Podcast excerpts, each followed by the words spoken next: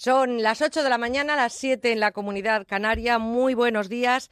Es domingo y también día para que muchos de ustedes, también para nosotros, recojamos, cerremos maletas, nos pongamos a mirar otros paisajes.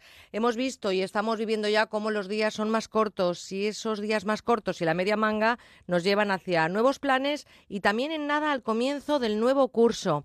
Dicen que no hay nada mejor para curar el estrés de las vacaciones que el relax que nos proporciona el trabajo Espero que se suban al carro de la actividad con las mismas ganas que se subieron a esa aventura llamada tiempo libre y que a veces, muchas veces, es una caída al abismo del ocio. Nosotros esa actividad la hemos vivido con felicidad. Hemos compartido con ustedes eh, muchos fines de semana y muchas horas de radio. Cada instante en este mundo que compartimos en este oficio lo hemos disfrutado y les propongo que sigan disfrutando con nosotros estas cuatro próximas horas que en Onda Cero hoy también se llaman Con Buena Onda. ¿Me acompañan?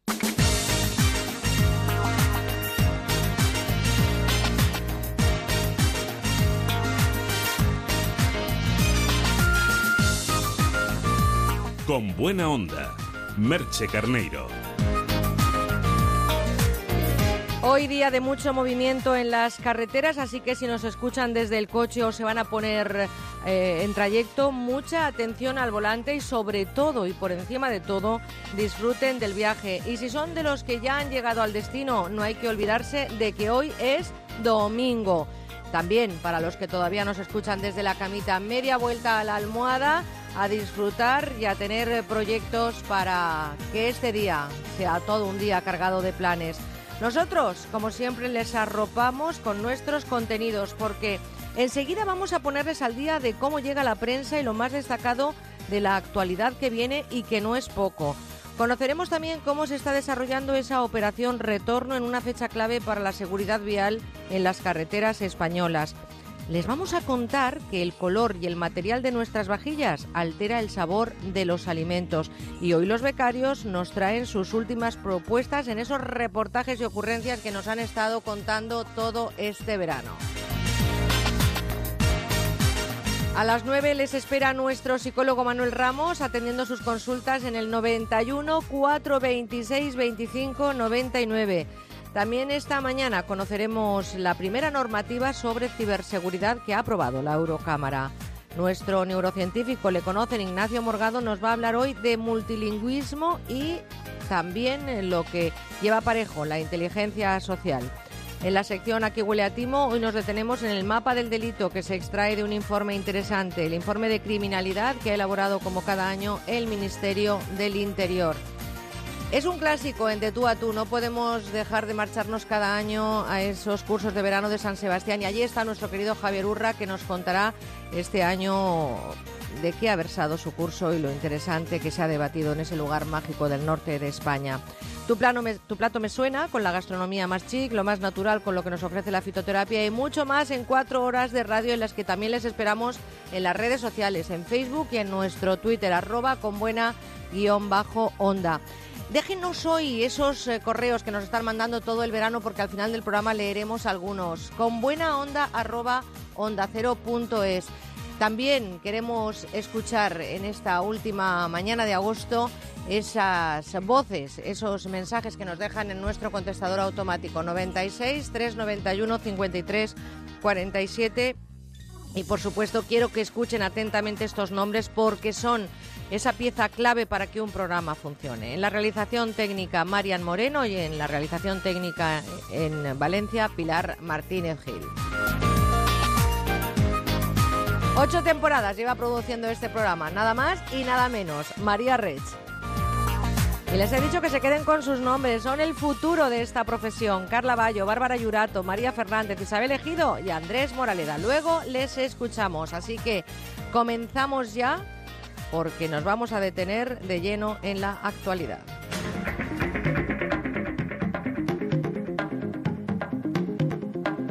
Será noticia. Sin duda el punto de mira lo tiene el mundo de la política, el mundo del gobierno de este país de España, porque estamos muy pendientes de lo que pueda ocurrir en las próximas horas con ese acuerdo con, eh, entre PP y, y Ciudadanos, pero también qué va a ocurrir el próximo martes, día decisivo, como digo, para el gobierno de España, aunque destaca esta cita no solo de política vive la actualidad informativa, vamos a conocer qué es lo más destacado que hay ahora mismo en las agendas, en las previsiones informativas para los próximos siete días. ¿Quieren saber lo que nos espera? Informativamente hablando la próxima semana, pues déjenme que salude a María Fernández. Buenos días. Muy buenos días, Merche. Isabel Ejido, buenos días. Muy buenos días, Merche. Pues, eh, ¿qué es lo que hemos subrayado con negrita y con eh, fosforescente en las agendas de las eh, previsiones informativas para la próxima semana? Pues el lunes 29, cierre de la última operación retorno del verano. Según datos de la DGT, este fin de semana se han producido 4.275.000 desplazamientos. También Rafa Nadal hará su debut en el US Open después de conseguir la medalla de bronce en dobles en los Juegos Olímpicos. Este será el último Grand Slam del año. Brasil. El martes arrancará el debate de investidura de Mariano Rajoy como candidato a presidente del Gobierno. Se inicia una jornada de reflexión en el Congreso. Las referencias más destacables en España las traerá el INE, con la estadística Frontur de movimientos turísticos de julio y la inflación adelantada de agosto. Esta última cifra también verá la luz en Alemania. El miércoles, en política, tendrá lugar la segunda votación del debate de investidura de Rajoy y la votación en la que necesita mayoría absoluta. Si no consigue los 176 seis apoyos, se verá forzado a una segunda vuelta. En el Ecuador de la semana, el Instituto Nacional de Estadística publicará los datos de hipotecas y la encuesta de ocupación de alojamientos turísticos de junio, mientras que el Banco Central de España, el Banco de España, dará el avance de la balanza de pagos del mismo mes. El jueves 1 vendrá marcado por la publicación de los índices PMI del sector manufacturero de agosto para la Unión Europea.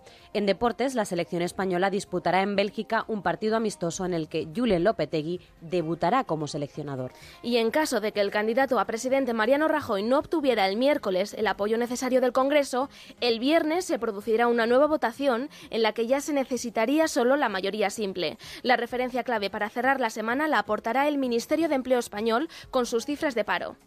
Bueno, que tienen que desayunar fuerte nuestros compañeros de informativos porque tienen por delante una semanita, desde luego cargada de citas importantes, sobre todo, como decimos, ese martes y ese viernes, en caso de que el candidato Mariano Rajoy no obtuviera el primer eh, día el apoyo necesario en el Congreso. En el Congreso. Vamos a ver si al final podemos eh, tener gobierno. Se lo vamos a contar nosotros a las nueve también, ocho en Canarias. Tendremos a nuestros compañeros de los servicios informativos con la última hora de la actualidad, pero ahora Em, Isabel, María, vamos a conocer lo que nos cuenta la prensa en sus portadas. Isabel Ejido, cuéntanos qué dice la primera página de La Razón. Pues el diario abre con el acuerdo de investidura del PP y Ciudadanos y titula Rajoy y Rivera cerraron anoche un pacto de 29.000 millones de gasto.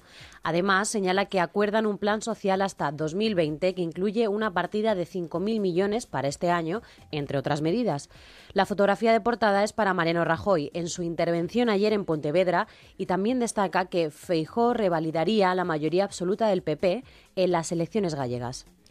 María Fernández, ¿cuáles son los titulares destacados en portada del diario El País? Este diario abre la primera página con el titular Ciudadanos impone al PP una ayuda a los salarios más bajos. Destaca que Rivera obliga a Rajoy a revisar la última amnistía fiscal y el permiso de paternidad de mujeres y hombres. En la imagen de portada aparece el primer ministro italiano en el funeral celebrado ayer por las víctimas del terremoto.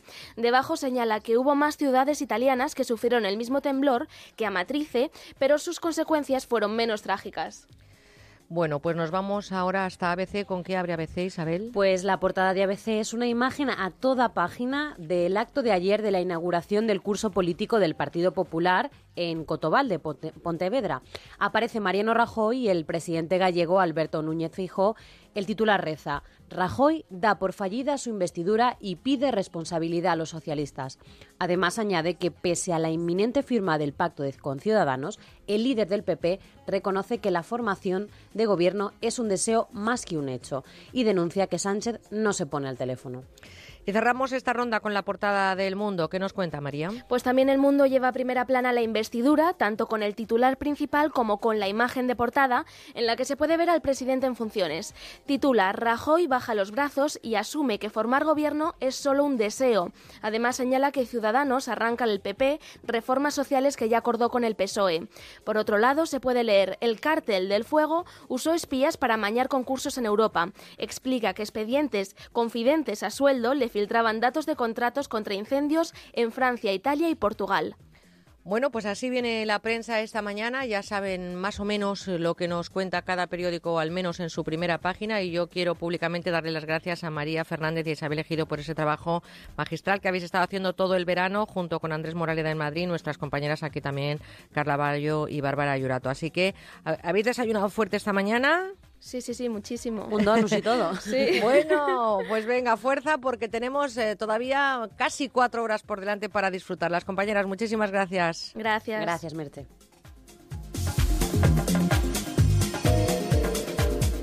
Con buena onda en Onda Cero. Vas a escuchar el 2% de una discusión en la oficina por el aire acondicionado. Como vaya yo, os El 2% puede parecerte nada, hasta que le pones nombre y apellidos. El 2% de los conductores da positivo en controles de alcohol. Puede parecer poco, pero al menos 400 personas mueren al año después de haber bebido. Si bebes alcohol, no conduzcas. Dirección General de Tráfico, Ministerio del Interior, Gobierno de España. Pues sí, en Vision Lab por 57 euros puedes marcar la diferencia con una mirada, con las monturas más elegantes, deportivas o sexys. Si quieres seducir a todo el mundo, sé diferente. Ponte una montura de las mejores marcas por 57 euros, solo en Vision Lab. Consulta condiciones. Soy Igor, de Carlas. ¿Sabías que podemos reparar el impacto de tu parabrisas en solo 30 minutos? Y ahora, si reparamos o sustituimos tu parabrisas, te regalamos un aspirador Casals para tu coche. Promoción prolongada hasta el 2 de septiembre. Llama al 902 20 70 10 o entra en carglass.es y consulta condiciones. Carglass cambia, Carglass repara.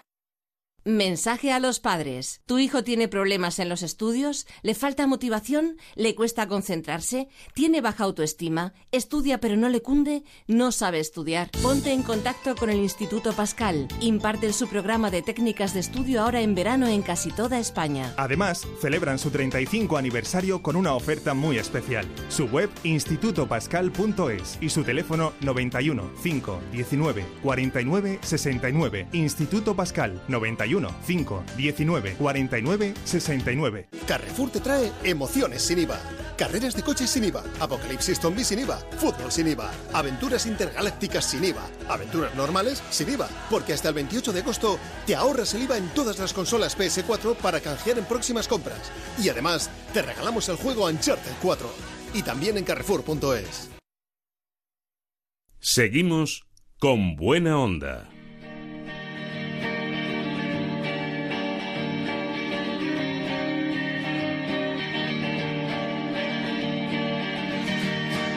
Toma nota y ponle freno.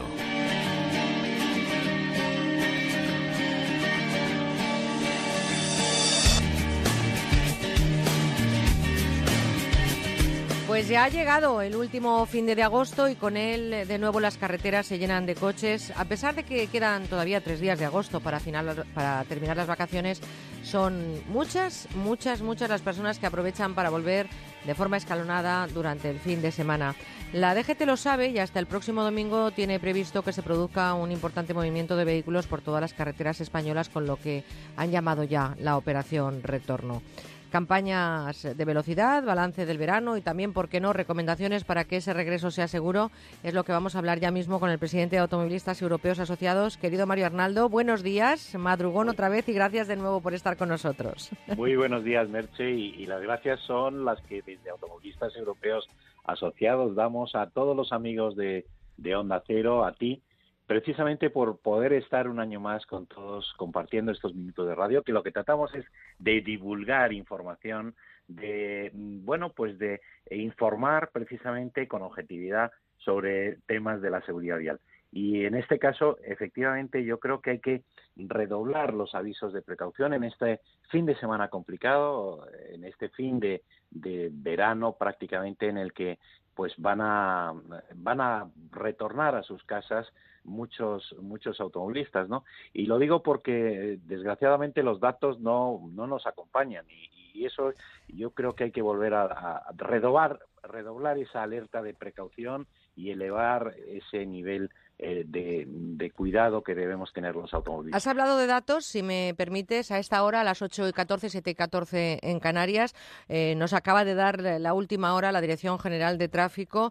Este fin de semana, desde el pasado viernes 26 de agosto a las 3 de la tarde hasta ayer sábado a las 8 en punto. Eh, podemos decir que el viernes, por ejemplo, es una buena noticia. No hubo ningún accidente, pero el sábado ya hubo un accidente con un fallecido. Eh, con el acumulado del año, podríamos decir que durante todo este 2016 llevamos eh, eh, 678 accidentes mortales, 50 más que el año anterior. Y desde el 1 de agosto hasta el 25 de agosto, porque todavía faltan algunos datos por actualizar en la DGT, hay 95 accidentes mortales, 24 más que el año pasado, 105 muertos, 22 más que el año anterior. La verdad que los datos, a pesar de que ese es el titular con el que me quedo, viernes ningún accidente, hay que decir, Mario, que no son eh, muy halagüeños. No, no, es un agosto negro y es un año negro. Y a mí me gustaría que Onda Cero diera esa noticia o diéramos esa noticia todos los días. Cero accidentes en Onda Cero. Y eso sería lo ideal, sería lo que deberemos y lo que debemos fijarnos como objetivo, sin duda, porque eh, lo que habrá que hacer es eh, volver a focalizar el problema de los accidentes de tráfico, el problema o la seguridad vial en nuestro en nuestro país y quizá ahora que se forme gobierno y esperemos que se forme gobierno, pues eh, podamos, no solamente las autoridades, los políticos y toda la sociedad en general, volver a focalizar el problema de la seguridad como un problema de primera magnitud, porque fíjate que efectivamente estamos teniendo un año muy negro. Ya no es un periodo corto, ya no es el mes de agosto, es que de los de los ocho meses que llevamos de, de 2016, en siete se ha producido un repunte todos los años, un repunte importante de fallecidos, pero además es que afecta a un gran a una extensión territorial importante porque de las 17 comunidades autónomas en 12 se ha producido ese incremento. Por tanto, alerta, precaución, volvamos con tranquilidad, no es para que eh, para que realmente creemos una tensión innecesaria o con una finalidad de alarmista, sino realista, porque la situación realmente, y depende de nosotros, depende de toda la sociedad el que podamos conseguir esa noticia y dar esa noticia del viernes de que eh, se producen cero accidentes. Es lo que más víctimas. nos gustaría, querido Mario, pero por ejemplo, ¿qué medidas está tomando la DGT, como decía, para este fin de semana y me imagino que para los tres próximos que quedan también, porque aunque eh, la operación retorno se condensa principalmente en este fin de semana, recordamos que todavía quedan tres días de agosto. ¿Y cuáles son las previsiones de circulación en las carreteras españolas? Pues mira, eh, se hablan de esos cuatro millones, pero mu- cuatro millones doscientos mil vehículos en movimiento, pero muchas veces las previsiones pueden quedar desbordadas. Sobre todo, eh, yo mm, y es la previsión que nosotros tenemos es que se va a producir o se está produciendo ya un retorno escalonado. Fíjate que estamos hablando de que mm, las personas que pudieron coger las vacaciones el día 1 terminen el día 30, que es el, el martes, creo recordar. Sí. Eh, eh, bueno, pues eso hace que muchas personas hayan, ayer sábado, hayan empezado ya a retornar a sus puntos de origen. Eh, hoy también, pero hoy se mezcla la circulación de las playas, especialmente la circulación de playas con los posibles retornos y a lo largo del día del día eh, lunes también se pueden producir. Pero en cualquier caso, hay un despliegue importante, es un esfuerzo importante el que está realizando los miembros de la agrupación de tráfico de la Guardia Civil, de los Mossos de Escuadra, la, eh, la Archaina en sus respectivos territorios, las policías locales que también están contribuyendo a que se pueda hacer un retorno eh, de lo más eh, tranquilo o pacífico. Y sobre todo porque el- uno de los objetivos no solamente es evitar los accidentes, sino que la regulación, que el flujo circulatorio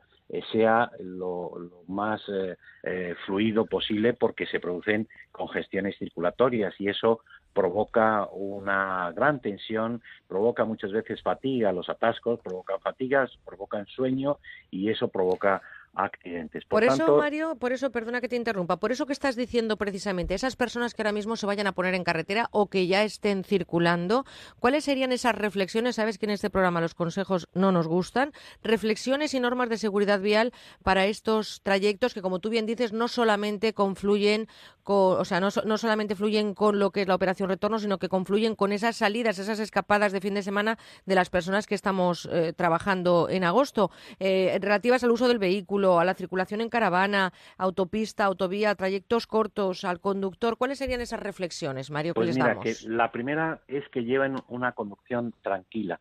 Una conducción tranquila significa no ir a, pegando acelerones o eh, mm, pegando luego frenazos, sino mantener una velocidad más o menos mm, eh, regular y sobre todo descansar lo necesario, mantener la distancia de seguridad, porque es que es en estos en estas fechas cuando se producen eh, cuando se producen la mayoría de los accidentes por alcance que además son los más difíciles luego de resolver entre las compañías de seguros. Las colisiones en cadena, aunque hayan tenido mm, un resultado mínimo de, eh, de, daños materiales, de chapa, eh, son los más complicados y luego nos crean un problema enorme. Por tanto, eso lo podemos evitar manteniendo la distancia de seguridad de los vehículos que nos preceden y además respetar el resto, los que van en eh, autovías, en vías de varios carriles, respetar esa distancia de seguridad. Yo no puedo entender cómo un conductor que está respetando la distancia y que deja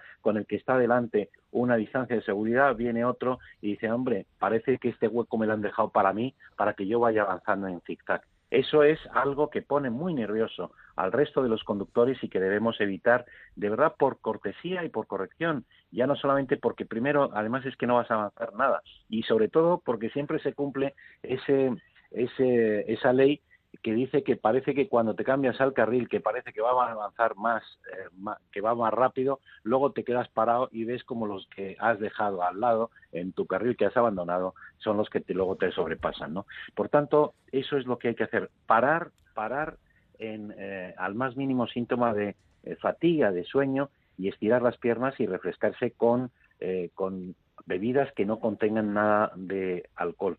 Y eso es algo que debemos ir mm, pretendiendo, es descansar, eh, ir, relajado, llevar una conducción moderada y mantener la, la distancia de, seguridad. Y utilizar también la información que ofrece la Dirección General de Tráfico, porque hay muchas personas que no saben que, por ejemplo, ahora mismo hay restricciones, que hay zonas donde se están realizando obras, hay que ir con muchísimo cuidado y saber, por ejemplo, qué, transportes pueden eh, salir y a qué horas, saber también, por ejemplo, los itinerarios alternativos que te ofrece la Dirección General de Tráfico. Yo creo que hoy en día la información es algo a lo que prácticamente todo el mundo tiene acceso y eso también deberíamos de utilizarlo. Somos a veces un poco inconscientes, no miramos cómo está esa carretera por la que vamos a circular.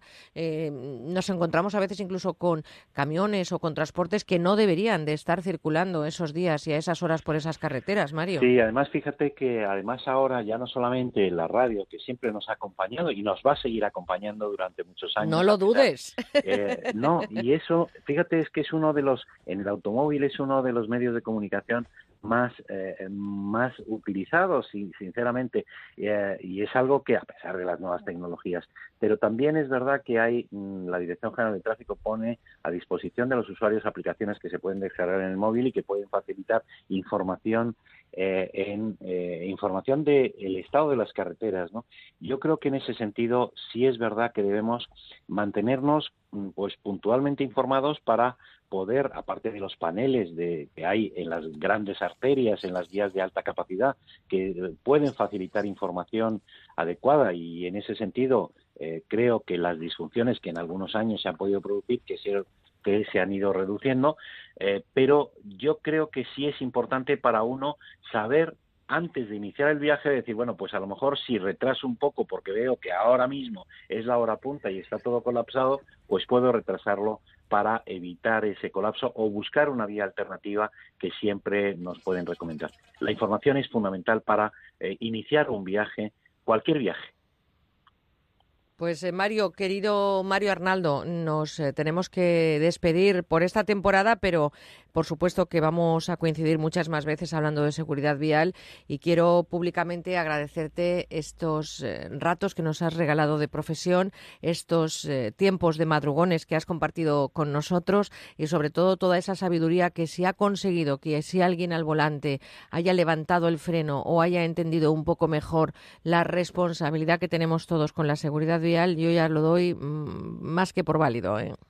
Bueno, para mí ha sido un placer, sobre todo porque nos has contagiado eh, con buena onda. Nos han contagiado y cualquiera que escuche un programa que tiene buena onda, yo creo que merece la pena el madrugón eh, y además todo el tiempo necesario para compartir un rato de radio con todos los amigos de Onda Cero, con todos los amigos realmente de mm, automovilistas que nos están escuchando o que hemos podido ayudarles en cierta manera y sobre todo contigo, Merche, que para nosotros es un placer compartir. Bueno, pues muchas gracias. No concebimos, eh, yo especialmente, un programa de radio sin buena onda y ojalá que también los conductores que ahora mismo nos están escuchando o quienes se vayan a poner en la carretera tengan muy presente, además de toda esa seguridad al volante y todas las normas, tengan en cuenta esa con buena onda.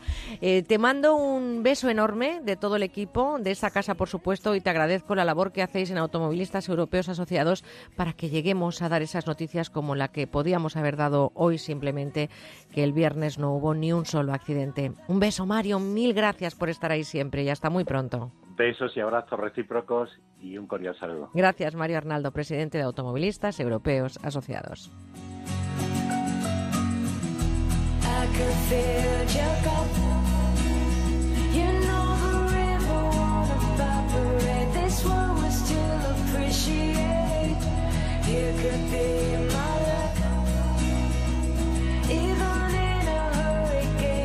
Cause I know that we'll be safe and sound. Safe and sound. We're safe and sound. Safe and sound. We're safe and sound. Safe and sound. We're safe and sound.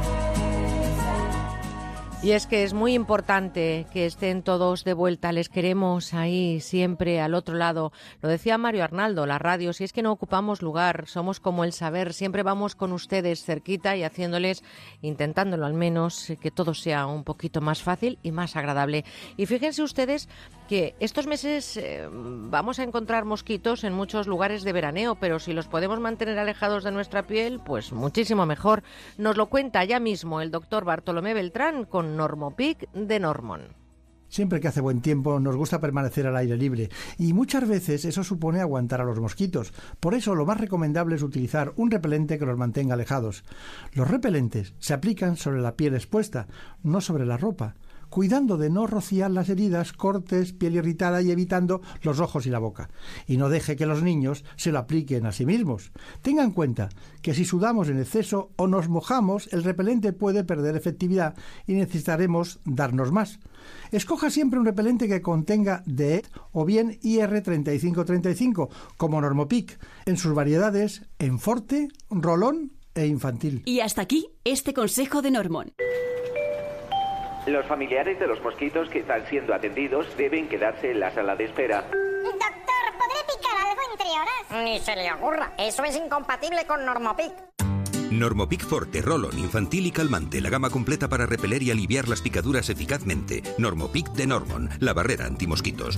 Utilice los biocidas de forma segura. Lea siempre la etiqueta y la información sobre el producto antes de usarlo.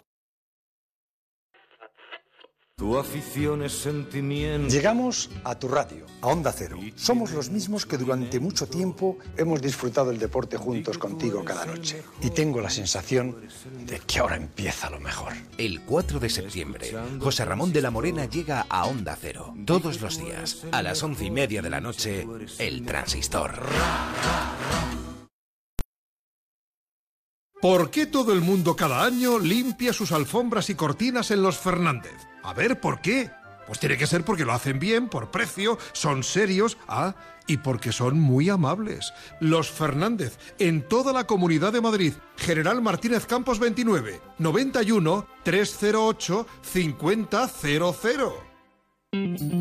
Arrancan las fiestas de San Sebastián de los Reyes. Del 25 al 31 de agosto disfruta, además de sus famosos encierros, de la mejor música en directo. Miss Cafeína, La Fuga, Los Secretos, Modestia Aparte, Celtas Cortos y mucho más. Y lo mejor, este año, entrada gratuita a todos los conciertos. No te las puedes perder con el patrocinio de The Style Outlets de San Sebastián de los Reyes y Maeso. ¿Necesita conocer el valor oficial de su casa, finca, empresa o negocio? TIRSA, Sociedad de Tasaciones homologada por el Banco de España, especialistas en tasaciones de ámbito nacional. TIRSA. Llámenos al 91 540 0633 o visítenos en Jorge Juan 45. Presupuesto sin compromiso. Gracias a la ultracrioterapia, mi tripa ya no me agobia. Es lo último para adelgazar, fruto de la investigación de Adelgar. La ultracrioterapia de Adelgar tiene un 50% de descuento como oferta de lanzamiento. Infórmese 91 577 44 77. Además, puede salirle gratis. Onda Cero Madrid 98.0 Tu afición es sentimiento. Llegamos a tu radio, a Onda Cero. Somos los mismos que durante mucho tiempo hemos disfrutado el deporte juntos contigo cada noche. Y tengo la sensación de que ahora empieza lo mejor. El 4 de septiembre, José Ramón de la Morena llega a Onda Cero. Todos los días, a las once y media de la noche, El Transistor. Alquiler. Acción de alquilar. Negocio por el que se cede una cosa a una persona durante un tiempo a cambio de una rentabilidad. Seguro. Adjetivo, que es cierto, libre y exento de todo peligro o riesgo. Si piensa en alquilar, ya sabe. Alquiler seguro. 902 37 57 77. Alquiler seguro. 902 37 57 77. Estas son opiniones reales de clientes de Devuelta Conductor. Por no tener que pagar las cuatro multas, eh, me he ahorrado unos 2.000 euros. Para mí es eficaz al 100%. Bueno, sí, porque yo no he vuelto a pagar multas, aunque vengan. Yo las escaneo a vosotros y la verdad es que yo estoy muy contenta. Incluso os he recomendado. Encima pagáis. si te retiran el carnet, eso ya es un chollo. Si tú también quieres ahorrarte el dinero de las multas, llama a Devuelta Conductor 900 900 934 900 900 934. Tú conduce. Grupo Reacciona. Seguimos con buena onda.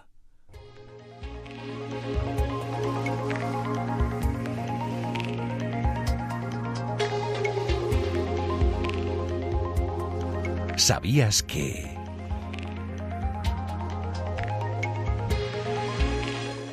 Pues ¿sabías que el color y el material de la vajilla que utilizamos cambia el sabor de los alimentos? Pues eso parece, según el color de las tazas o platos y el material del que estén hechos, percibiremos los alimentos más dulces o con sabores más intensos. Hay varias investigaciones que están abriendo la veda a estas informaciones y a estas afirmaciones. Y hoy queremos detenernos en la que han llevado a cabo en la Universidad Politécnica de Valencia. Déjenme que salude al profesor de posgrado de esta universidad en máster de marketing, Paco Lorente. Buenos días, profesor. Hola, buenos días. Cuéntenos qué trabajo han realizado para concluir que el color y material de las vajillas altera el sabor de los alimentos. Bueno, pues sí, desde la propia universidad, compañeros de, de ella están realizando diferentes estudios e investigaciones para ver de, en qué tipo de, de medida afecta tanto el color como el material, como, como el tamaño de una vajilla a la hora de la percepción de los alimentos en un, en un plato. ¿Y cómo es posible esto? Es decir, ¿cómo eh, lo percibimos a través del cerebro entonces? Sí, a través de nuestra percepción. Eh, muchas, conocemos que muchas de las decisiones, más allá de un 90% de nuestras decisiones, son totalmente inconscientes, ¿vale? Son relacionadas con el subconsciente y son aspectos meramente emocionales. Lo que nosotros investigamos en, en este tipo de estudios también son esos aspectos funcionales que están propiamente eh, intrínsecos en una vajilla, cómo afectan a nuestro comportamiento más emocional. Fíjese que yo, curioseando ¿no? por este trabajo que han hecho, veo que, por ejemplo, tomar chocolate caliente no es lo más apropiado para estos días de agosto, pero bueno, tomarse un chocolate caliente servido en, vasos naranja o en color crema gusta más y el dulzor, no el sabor a cacao y el aroma, el olor, eh, no se ven alterados que, que si se toma en otro recipiente distinto, por ejemplo, el plástico, ¿no? Sí, eh, así es. Eh, El color exterior del vaso eh, nos ha demostrado que en diferentes estudios pues influye, influye en, la toma de decisión y en la percepción que tenemos de este propio chocolate caliente. Como bien dice, ese color, ese color naranja del vaso eh, nos hace apreciar eh, ese sabor y ese dulzor de una manera mucho más intensa que si lo tomáramos, por ejemplo, en un vaso blanco o incluso rojo, siempre y cuando ese vaso tenga el interior de color blanco. O sea, igual. Claro, porque el blanco al final he visto que es un denominador común a la hora de, sacar adelante estos trabajos, porque a la hora de tomarnos una mousse de fresa, ¿eh? por ejemplo, si un restaurante nos lo sirve con un blanco de fondo, parece que eh, sería un roso más intenso. La mousse servida en platos blancos se percibe como más dulce y más intensa de sabor. Pues sí, al final el, color blanco de ese fondo del plato nos da una percepción del, color de la mousse. En este caso, el estudio se centró en la mousse de fresa, pues en un rosa muy intenso o en un rojo muy, muy fuerte y hace que percibamos ese alimento cuando lo introducimos en, la boca, pues de, de una manera mucho más dulce o mucho más agradable. Y las latas también, por ejemplo, ¿no? Para, para em, eh, conservar los productos, las latas, creo que las amarillas, por ejemplo, dan mejor sabor al limón. También parece que hay materiales que alteran o que desvían algunos aromas o sabores. Sí, eh, este es un tema muy, muy interesante porque sobre todo la industria de, refrescos y, y, de bebidas energéticas, sobre todo, está haciendo mucho, mucho hincapié hoy en día y, hay un dato interesante como son los refrescos, los refrescos que, sirven para saciar nuestra sed, pues lo que están pintados de, colores fríos, por ejemplo, el azul, eh, que es un, un, color frío bastante utilizado, pues nos sacian mejor la sed que otros como, con colores cálidos, como verdes o rojos. Y eh, habla de la industria, pues en este momento de, la industria del refresco, etcétera, etcétera. Pero hay otra industria que es la de la hostelería. ¿eh? Hay otro, hay otro apartado que, que es la, hostelería y, por supuestísimo, em, yo no sé si utilizarán esto, pero ahí dentro de los estudios que han hecho, algunos dicen que el color de los eh, platos de la vajilla elevan el apetito de los comensales y también el tamaño del plato puede influir sobre cuánta comida queremos ingerir. Exacto, es, un punto muy, muy importante. Nosotros todo este tipo de estudios lo hacemos de cara a, restaurantes o a este tipo de, establecimientos y sobre todo enfocados a marketing. Estos estudios son para, para poder llevarlo realmente a la práctica y que los restaurantes lo, lo implementen. Eh, por ejemplo, hablamos del, color. Eh, si queremos incentivar eh, el apetito, elevarlo, pues tenemos que evitar a lo mejor colores como el azul en la vajilla o como el verde incluso. Eh, el, el, em, trabajo que han hecho para saber el tamaño del plato me llama la atención porque eh, hicieron eh, en el 2005 en OneSync un trabajo que era con 150 154 comensales tomando sopa. A la mitad se les puso sentados frente a un plato que tenía un mecanismo que conforme iban comiendo sopa se le iba llenando el plato sin que ellos se dieran cuenta. Y al final el que tuvo más sensación de saciedad fue no el que comía más, sino el que tenía el plato con el fondo hondo. Eh, sí, este es un experimento con, bastante ingenio, puesto que el meca había, tenía ese mecanismo, digamos, oculto, entre comillas, del, del bol o del plato, y más del 73% que tomó sopa en ese plato sin fondo eh, se notó como una, una sensación de saciedad eh, muy parecida al que había tomado la sopa en, un plato, en un bol convencional, normal. Por lo tanto, eh, habiendo tomado a lo mejor el doble de sopa que una persona normal, tenían el mismo nivel de saciedad. Eso, es, eso, es, eso es importante decirlo. Yo no sé si nos estarán ahora mismo escuchando desde algún restaurante que estén tomando nota, pero sí que es cierto que todo esto se está haciendo de cara a un marketing, ¿no? De cara, ¿para qué sirven estos trabajos realmente? Sí, estos trabajos sirven al final para, para poder desarrollar nuevos productos y servicios que, que vayan más acorde a, al comportamiento del consumidor y a, estos nuevos estilos de vida que tenemos en el mercado. Podemos tener un restaurante que, le interese que el, que el, consumidor o el cliente pueda comer más, pero podemos también tener hoy en día restaurantes que quieran que, que su comensal coma unas proporciones de comida óptimas para, para, el rendimiento diario. Entonces, este tipo de estudios nos servirá para eso, para al final diseñar y planificar productos y servicios pues más acordes. Pues fíjense ustedes, yo no sé si nos manejan a su antojo en restaurantes y hoteles con el color y el material de la vajilla. Tampoco sé si la suegra o cuñada está escuchando esta entrevista y de repente nos hace que cojamos esos kilitos de más que a ellas les sobra, por cierto. En fin, trabajos que realizan en departamentos universitarios y que desvelan estas curiosidades que nosotros les estamos contando. Yo quiero darle las gracias a Paco Lorente, es profesor de posgrado en el máster de marketing en la Universidad Politécnica de Valencia y ha madrugado esta mañana con nosotros. Así que gracias por estar con nosotros. todo un placer. Un saludo. Feliz eh, vacaciones de lo que le quede ya, poquito. Gracias. Ya, ¿eh? ya queda poquito. Gracias. un saludo. Chao.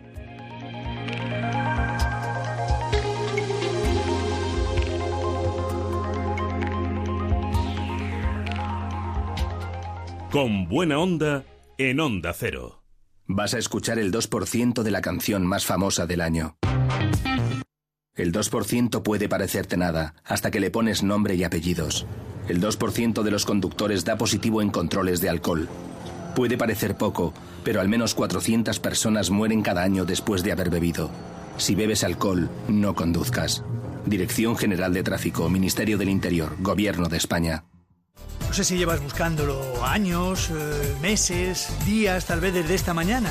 Estás de enhorabuena. Lo hemos encontrado. El amor está en el aire. Presentado por Juan y Medio. Muy pronto en Antena 3. Hola, soy el becario de Skoda. Me he quedado trabajando en agosto mientras todos estáis por ahí, así que pondré los precios a la Bartola. Un Skoda Fabia por 8.990 euros. Equipadito, ¿eh? Cinco puertas, aire acondicionado, Bluetooth, llantas... Porque ¿para qué quieres un coche si no es para vivirlo a la Bartola? Oferta para unidades financiadas con Volkswagen Finance. Consulta skoda.es. Pues sí, en Vision Lab por 57 euros puedes marcar la diferencia con una mirada. Con las monturas más elegantes, deportivas o sexys. Si quieres seducir a todo el mundo, sé diferente. Ponte una montura de las mejores marcas por 57 euros. Solo en Vision Lab. Consulta condiciones. Seguimos con buena onda.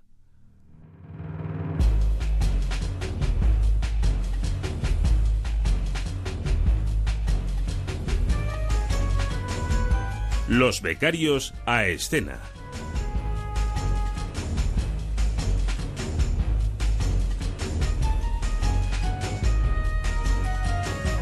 Pues han llegado, son ellos, esta música les identifica, son nuestros principales reporteros, tienen un, olfato especial y muy particular para traernos esos reportajes que nos han conmovido, ilusionado, emocionado, divertido durante todo el verano y que hoy también vamos a ver hacia dónde han ido esas investigaciones.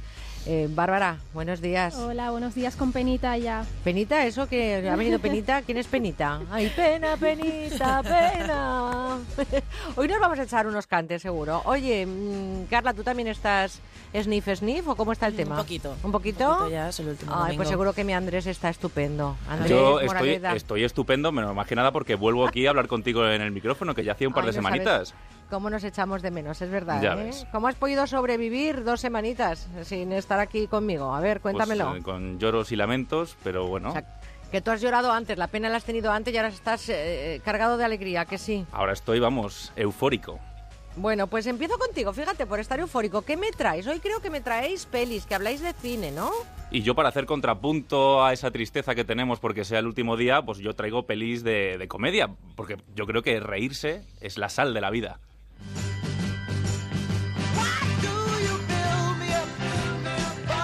Esto que están escuchando es el Build Me Up Buttercup de los Foundations, que quizás a muchos les suene por ser la banda sonora de Algo pasa con Mary. Si han esbozado una sonrisa, significa que es una de las comedias de su vida, y si no, pues no se preocupe, porque las comedias, como todo en la vida, pues van por gustos. Y es que la risa es la pimienta de la vida y por eso vamos a repasar esas películas que han marcado generaciones en esto de hacer reír. En la comedia da igual la edad, lo importante es que nos duela la tripa y lloremos de las carcajadas. Y si Chaplin o los hermanos Marx les hacían gracia a nuestros abuelos, a nosotros también. Todo cuanto hay en usted me recuerda a usted, excepto usted. Creo que está bien claro. Que me ahorquen si lo entiendo. ¿Cómo nos gusta reírnos, eh, Merche? Pues la verdad que sí, además es que a mí me encantan los hermanos Marx y esto creo que es de una noche en la ópera, ¿no? Es de una noche en la ópera, efectivamente. yo, yo soy Merche, que tú eres una apasionada del cine y yo creo que Sí. todos los cortes que voy a meter aquí en el reportaje y de todo lo que voy a hablar no te voy a pillar en ningún momento. Bueno, creo. igual sí, ¿eh? No, no, no, no, no me sobrevalores tampoco, pero sí me gusta el cine, he de decirlo. Bueno, pues vamos a hablar de, pues eso, de muchos tipos de comedias, del humor físico que de los hermanos más, de Charlie Chaplin, de Peter Sellers, Peter Sellers con La Pantera Rosa, que ahora hace Steve Martin, que yo creo que es el heredero de ese humor físico tradicional de toda la vida. Y luego, bueno, está el humor un poquito más elaborado, ¿no? Las comedias de un humor más inteligente, que a mí me gusta menos, también puede ser porque yo soy poco inteligente, no sé. Pero bueno, hay gustos para todos. Y bueno, pues ahí tenemos a Billy Wilder, a Jack Lemmon, hablamos del apartamento o de Con faldas a lo loco. Vengo de una familia musical. Mi madre es profesora de piano y mi padre dirige. ¿Y qué dirige? El tráfico en una calle de Baltimore. A mí me costó pillarlo en su momento, pero oye, a mí No, también me gusta son este tipo unos de comedias. grandes, ¿eh? Son Mm. unos grandes, con faldas ya lo loco. Y además, unas, vamos, eh, Y el apartamento, ni te cuento, a mí me, me- me encanta esa, esa comedia. Y además de a mí con faldas y a lo loco con Marilyn Monroe ya, vamos, no puedo despegar la mirada de la pantalla. O sea, que me vas a cambiar por una rubia. Vale, vale, sigue, No, sigue, no, por no, no, favor. Merche, no, por favor, Vale, no, vale, no, no, por favor, no, por favor. Cuéntame, cuéntame. Yo te soy muy fiel, Merche, yo te soy muy fiel. Pero yo también soy muy fiel al, al humor absurdo, quizás es el que más me guste a mí. El Leslie Nielsen, el Aterriza como puedas, el Scary Movie. Y bueno, quiero que escuches este corte de Aterriza como puedas, precisamente. Dígale al comandante que hemos de aterrizar lo antes posible. Hay que llevar a esa mujer a un hospital. ¿A un hospital? ¿Qué es, doctor? Un gran edificio lleno de enfermos y a veces no hay camas. Mira, me he enganchado tardes con Agárralo como puedas 1, Agárralo como puedas 2 y Agárralo como puedas 33 y medio. Pero, pero de seguido, una, una detrás de otra. Es que no puedo parar cuando las ponen en la televisión. Tiene su punto, sí. Sí, sí, sí, pero en el humor absurdo yo creo que no hay nadie como los británicos y en esto los reyes pues son los Monty Python. ¿Crucifixión? Eh, no, libertad. Oh, ah, me alegro por usted. Entonces puede irse. No, hombre, es una broma, es crucifixión, sí. Ah, muy bueno, muy bueno.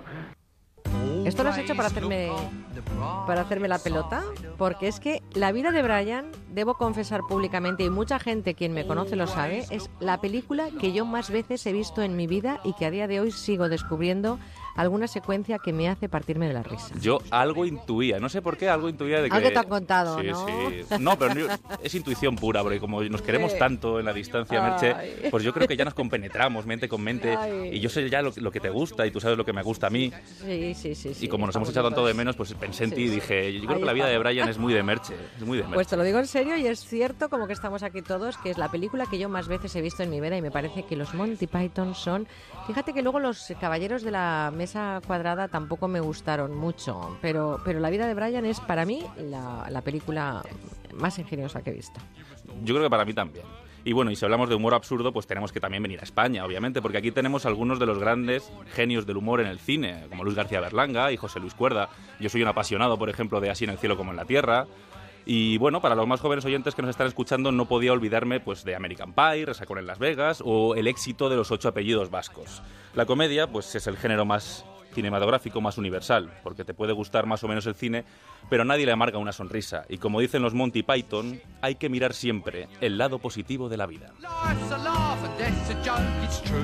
Pues me ha encantado este reportaje y de verdad que gracias por este regalo de la vida de Brian, aunque yo os voy a dejar otro regalo porque os voy a recomendar que veáis la película Cuerpo de élite. Hablando de comedias, no puedo recomendaros nada mejor ahora mismo que esa película protagonizada por María León, por Miki Esparveo, por Jordi Sánchez, esa cuadrilla que tiene que aprender a superar diferencias para lograr, eh, bueno, pues trabajar en equipo. Algo que, por cierto, vosotros, queridos compañeros, habéis hecho especial y particularmente muy bien. Pues Andrés, ahora luego seguimos hablando porque creo que Carla también me, me va a hablar de otro tipo de pelis. Eh, Carla, ¿de qué me hablas? Yo, cómo no, te traigo las que te hacen sentir terror y las que te ponen la piel de gallina como a mí el aire acondicionado que tienes aquí. Ah, claro, ya sabes que aquí hay que entrar en plan pingüino. Entonces, yo voy a hablar de las que producen miedo, disgusto, incomodidad y preocupación. Si te hablo de cine de terror y evocas a tiempos ancestrales, ¿quién te, viene a la, quién te puede venir a la cabeza? ¿Qué Uf, personaje? a mí me traen muchos. Drácula, Frankenstein, por ejemplo. Frankenstein, muy bien. Es la primera película de terror que data desde 1910 y es el primer thriller que se hizo de terror y que solo duró 16 minutos. Y aquí es donde podemos decir que empezó todo lo que estaba relacionado con el cine de terror y se abrieron las puertas a un cine en el que le siguió películas como La Legión de los Hombres sin Alma, muy recomendable, que es cine antiguo y cine de terror, así de una forma más más ancestral. Sí. Luego ya vamos a Final de la Escalera, que es un thriller muy bueno que solo con sonidos es capaz de causar en el espectador el terror más profundo. ¿Tú la has visto, Merche? Esa ya es de los años 80, más o menos, Sí. ¿no? Porque la primera era del treinta y tantos, pero ahora ya vamos evolucionando. Yo es que tengo que confesarte una cosa, así como la vida de Brian, sí, a mí el terror me da terror. Lo sabía. Claro, a mí el terror me da terror. ¿Pero qué hago si me ha tocado hablar de No, no, no, no, no te ha tocado. Está fenomenal hablar de terror. A mí me encanta. aparte, este programa no se hace para mí, se hace para los oyentes. Hay muchísimos oyentes que les encanta el cine de terror. Lo que pasa es que yo con ellos no me como palomitas, me como otras cosas eh, en otras películas, quiero decir, pero palomitas con el cine de terror no. Luego también tenemos la película ya cuando vamos hacia los 70 del Exorcista. Que esta sí que es muy Qué mítica. miedo, qué del miedo. Yo me acuerdo que la vi de pequeña y pasé muchísimo terror. Muchísimo terror y estuve como dos o tres días durmiendo con mi madre de lo mal que lo pasé y solo vería 10 minutos de película, no vi más. Y después ya, si nos vamos un poquito ya entrando a los 80, casi 90, tenemos una de las películas más reconocidas en el cine de terror, que es El Resplandor de Kubrick, que es de un terror más psicológico. Es, es tremendo ese terror, ¿eh? El terror Claro. psicológico es... que a mí me, te produce como más engancha la película, igual que simplemente que sean sustos o que sean películas más modernas como tipo Saw, que son más gores, las del muñequito este payasito Sí, que sí, tiene sí, como sí, sí, circulitos. sí.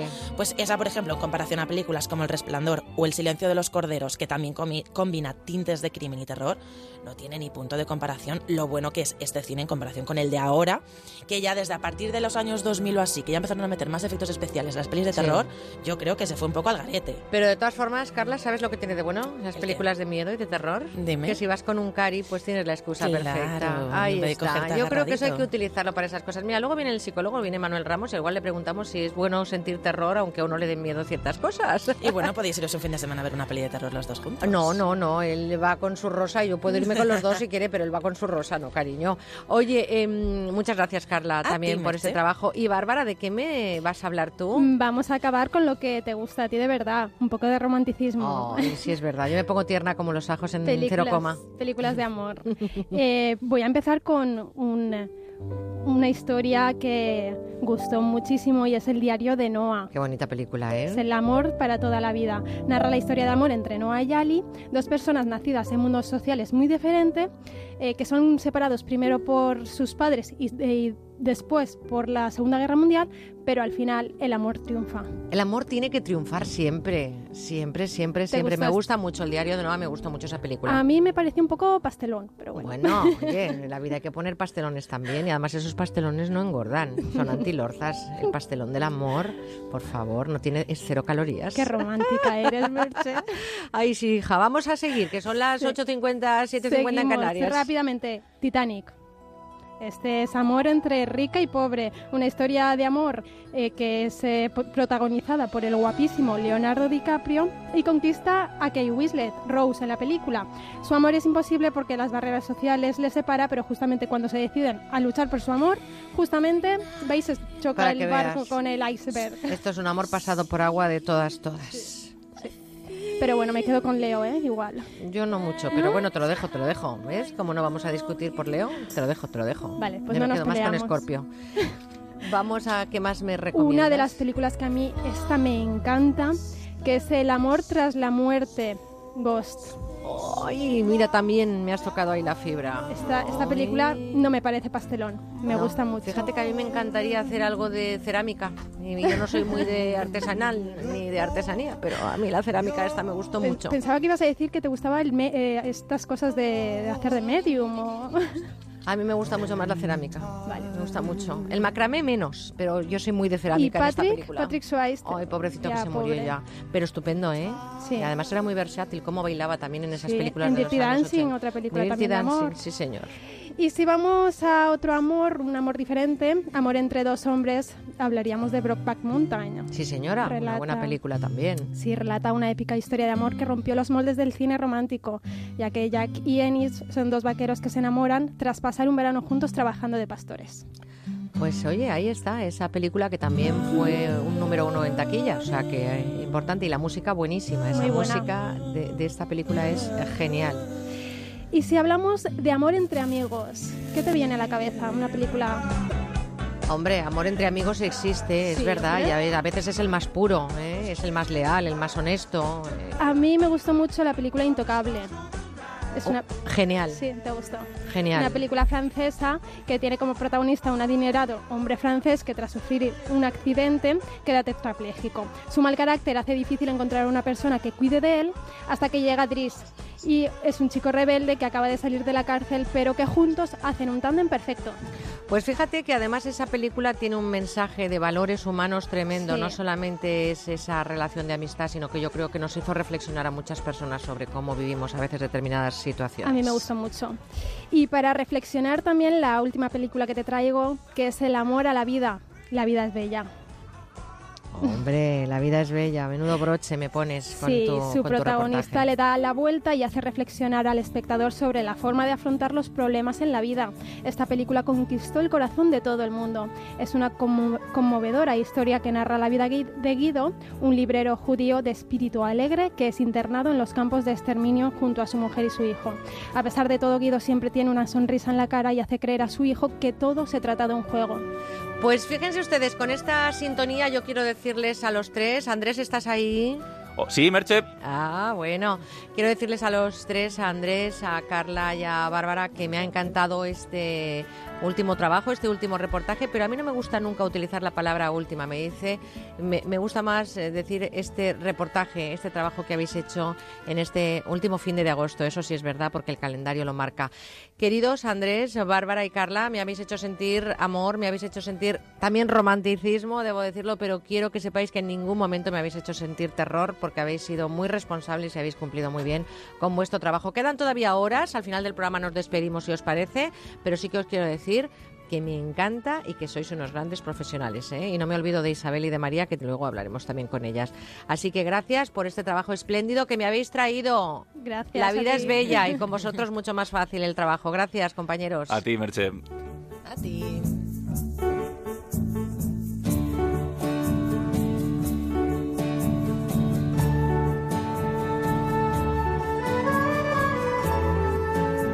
Y como la vida es bella, saben ustedes que nosotros a las 9.08 en Canarias la celebramos y la celebramos con Manuel Ramos, nuestro doctor en psicología, psicólogo clínico y amigo, persona con la que ustedes pueden hablar. Tenemos ya correos que nos han enviado para plantearle sus preguntas, sus consultas a Manuel y lo han hecho a través de nuestra dirección de correo con buena onda onda cero.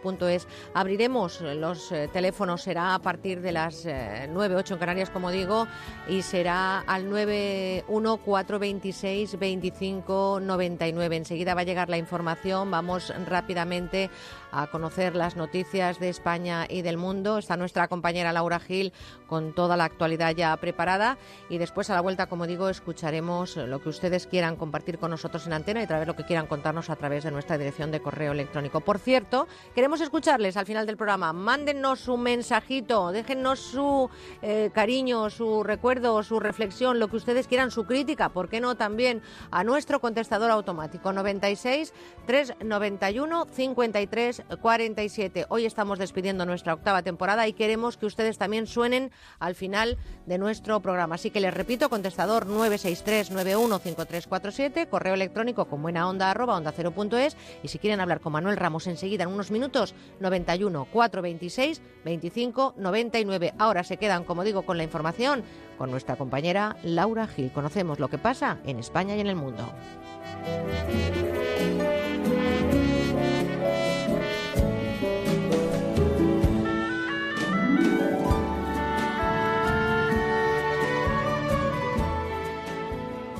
Con buena onda en Onda Cero.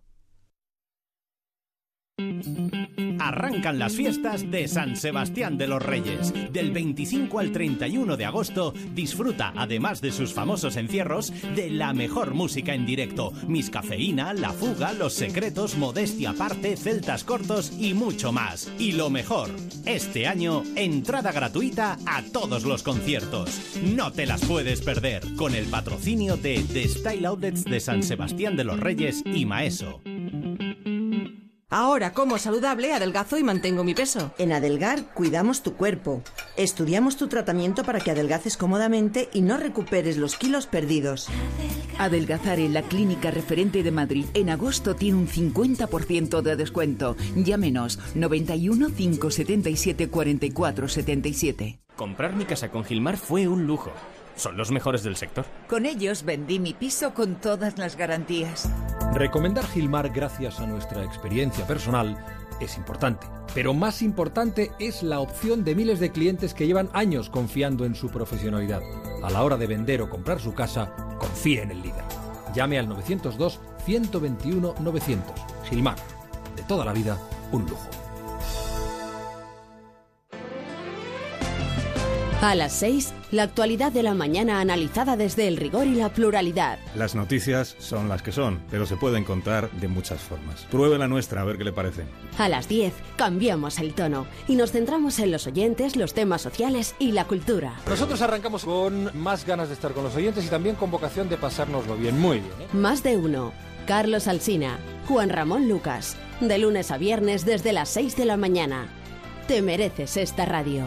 Onda Cero tu radio. Es el momento de cambiar los muebles de su oficina. Por eso en Mercaoficina disponemos de dotaciones completas tanto en muebles como en sillería para que usted pueda dar un aire nuevo a su oficina acorde con el impulso económico en el que estamos y con los mejores precios. Mesa 1,60 por 80 más cajonera más silla giratoria ergonómica por tan solo 90 euros. Infórmese en el 91 875 1050, 91 875 1050 y en mercaoficina.es. Onda Cero Madrid, 98.0 FM. Las condiciones de tu divorcio como tu matrimonio no son para siempre. Si no estás de acuerdo con las condiciones de tu divorcio, reclamamos por ti. Llama a pluslegal.es, expertos matrimonialistas, 91 278 1453, porque la injusticia no es para siempre. Llama ahora a pluslegal.es, 91 278 1453. Electrocasión, liquidación permanente de electrodomésticos nuevos de las mejores marcas hasta con un 50% de descuento y garantía del fabricante. Electrocasión, cuatro tiendas por todo Madrid. Las 9, las 8 en Canarias.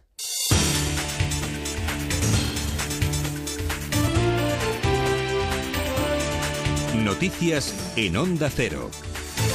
Buenos días. Comienza una jornada decisiva en nuestro país en la que PP y Ciudadanos, si no hay sorpresas, rubricarán el acuerdo entre ambos partidos para facilitar la formación de gobierno. Un pacto que ultiman a esta hora ambas delegaciones y que aseguraría al presidente en funciones 169 escaños, más uno de coalición canaria, aunque el PP necesite seis más para tener mayoría en el Parlamento. En el Congreso ya está todo listo para la escenificación de la firma en la que van a estar presentes Mariano Rajoy y Albert Rivera. Juan de Dios Colmenero, buenos días. Muy buenos días. Será a las doce y media de este mediodía, según ha podido confirmar y puede adelantar Onda Cero, cuando las delegaciones de ambos partidos, Partido Popular y Ciudadanos, firmen el acuerdo definitivo de investidura. Primero tendrá lugar una reunión en el Congreso de los Diputados encabezada por los líderes de ambas formaciones, Mariano Rajoy y Albert Rivera, y las delegaciones de ambos partidos. A continuación serán los portavoces de los grupos parlamentarios Juan Carlos Girauta, de Ciudadanos, y Rafael Hernando, del Partido Popular, los encargados de firmar el acuerdo y por último se ofrecerá una rueda de prensa tanto de Albert Rivera como de Mariano Rajoy. Acuerdo de investidura que hace posible que Rajoy cuente el próximo miércoles y el viernes con 169 votos afirmativos, al que habrá que sumar casi con toda seguridad el diputado la diputada, en este caso de Coalición Canaria, hasta llegar a los 170 diputados, a seis de la mayoría absoluta. Fue aquí en Onda Cero, donde el líder del Partido Socialista en Extremadura, Guillermo Fernández Vara, dijo que si Rajoy llegaba a conseguir el apoyo de 170 diputados, ¿quién sería el guapo que no le dejaría gobernar? Pues aún le quedan esos seis apoyos y once abstenciones en segunda votación. El acuerdo de hoy incluye medidas dirigidas a despolitizar la justicia, desterrar a los imputados por corrupción, reducir el número de contratos laborales, ayuda a los salarios más bajos y la recuperación del dinero de la amnistía fiscal. El presidente en funciones que ayer inauguraba el curso político de su partido en Pontevedra ha realizado un nuevo llamamiento al PSOE para que anteponga el interés de España, dice, al de su partido y actúe con responsabilidad, aparcando el voto negativo y optando por la abstención. Sin embargo, desde el Partido Socialista de Euskadi, Pachi López ha vuelto a desmarcarse explicando que nunca avalarán a un partido que critica a López no combate la corrupción interna. Los socialistas no vamos a avalar un gobierno del Partido Popular porque eso significaría blanquear o indultar a un Partido Popular sumido en una corrupción obscena por la que nunca ha querido asumir ninguna responsabilidad, ninguna. Incluso ahora, en su acuerdo con Ciudadanos, han rebajado esa responsabilidad que tenían que asumir y están mirando hacia otro lado. Reproche al PP a cuenta de la corrupción que el líder de Izquierda Unida, Alberto Garzón, hacía también anoche en la sexta y lo situaba entre los aspectos más negativos de la negociación del acuerdo entre el Partido Popular y Ciudadanos. Yo creo que hay mucho más teatro de lo que convendría, porque lo que nos interesaría sería tener ya los contenidos para poder evaluarlos, pero de momento lo que estamos viendo es prácticamente lo que esperábamos, como decía, regresión social desde el punto de vista económico, regresión social desde el punto de vista político, pero al mismo tiempo también, desde luego, mucha hipocresía con lo referido a la corrupción, pues nos encontramos con la hipocresía de querer firmar con quien es el responsable de lo que se supone quieres combatir. En Italia, los equipos de rescate dan ya por concluida la búsqueda de personas con vida tras el terremoto del miércoles en el centro del país, pero prosiguen los trabajos para localizar algunos cuerpos que puedan quedar todavía bajo los escombros. La cifra de muertos es de 291 tras la última actualización. Ayer se vivieron escenas de dolor y angustia entre las familias de algunos fallecidos en el primero de los funerales de Estado. Julia Molina. La ceremonia tuvo lugar en el Polideportivo Municipal situado en las inmediaciones del Hospital Mazzoni de Ascoli Piceno, localidad de la región de las Marcas. La emotiva homilía se prolongó durante dos horas y media en presencia de las más altas autoridades del país, entre ellas el presidente y primer ministro italianos.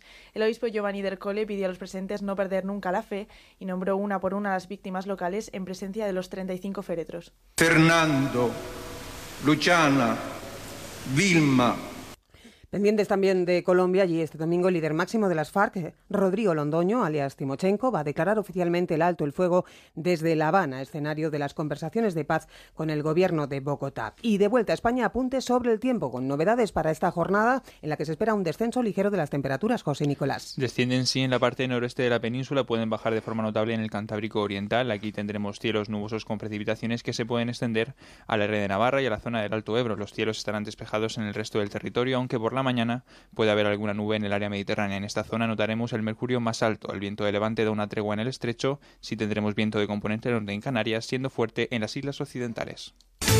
Deportes con Pablo Valentín Gamazo. El Atlético de Madrid ha empatado a cero con el Leganés en Butarque en el primer partido en esta temporada para su estrella Antoine Griezmann, que valoraba el partido y el juego de su equipo. No, la verdad que hemos jugado muy mal. Es así, seguimos así, que vamos a pelear por, por el descenso. No, enfadado, ya que espabilar porque eso se nos va de, de las manos, si no, y ya que seguir trabajando y empezar ya a ser nosotros mismos. El, el Real Madrid sufrió para ganar 2-1 al Celta en el minuto 80 y en el resto de partidos Eibar 1, Valencia 0, Osasuna 0, Real Sociedad 2. Más información a las 10 de las 9 en Canarias y en nuestra web ondacero.es. Se quedan ya en compañía de Merche Carneiro en Con Buena Onda. Gente viajera. Este verano Gente Viajera no solo te trae los mejores destinos a través de las ondas, además te enviamos a conocerlos, porque te lo mereces.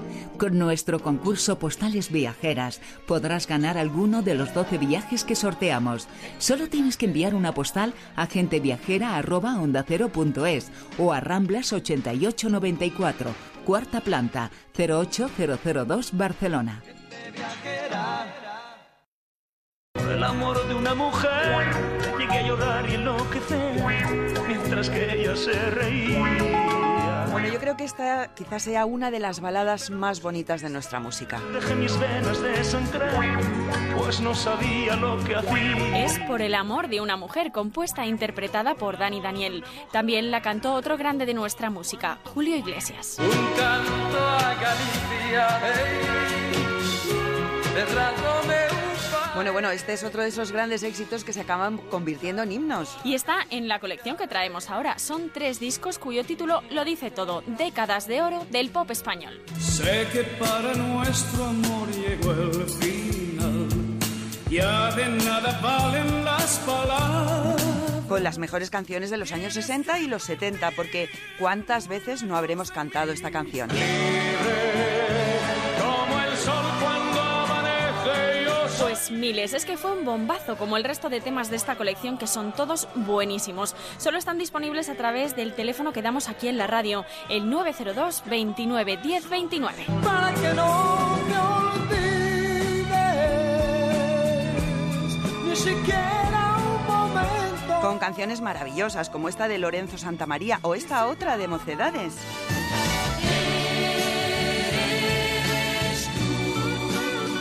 O esta de Nino Bravo. Al partir, un beso y una flor, un te quiero. Qué bonito esto es esto, cómo me gusta. Bueno, ¿y qué me dicen de esta balada de Alberto Cortés? En un rincón del alma donde tengo la pena que me dejó tu adiós. Es preciosa esta canción. Se han reunido 60 grandes títulos de la música pop española. ¿Quién la escribía versos? Dime quién era.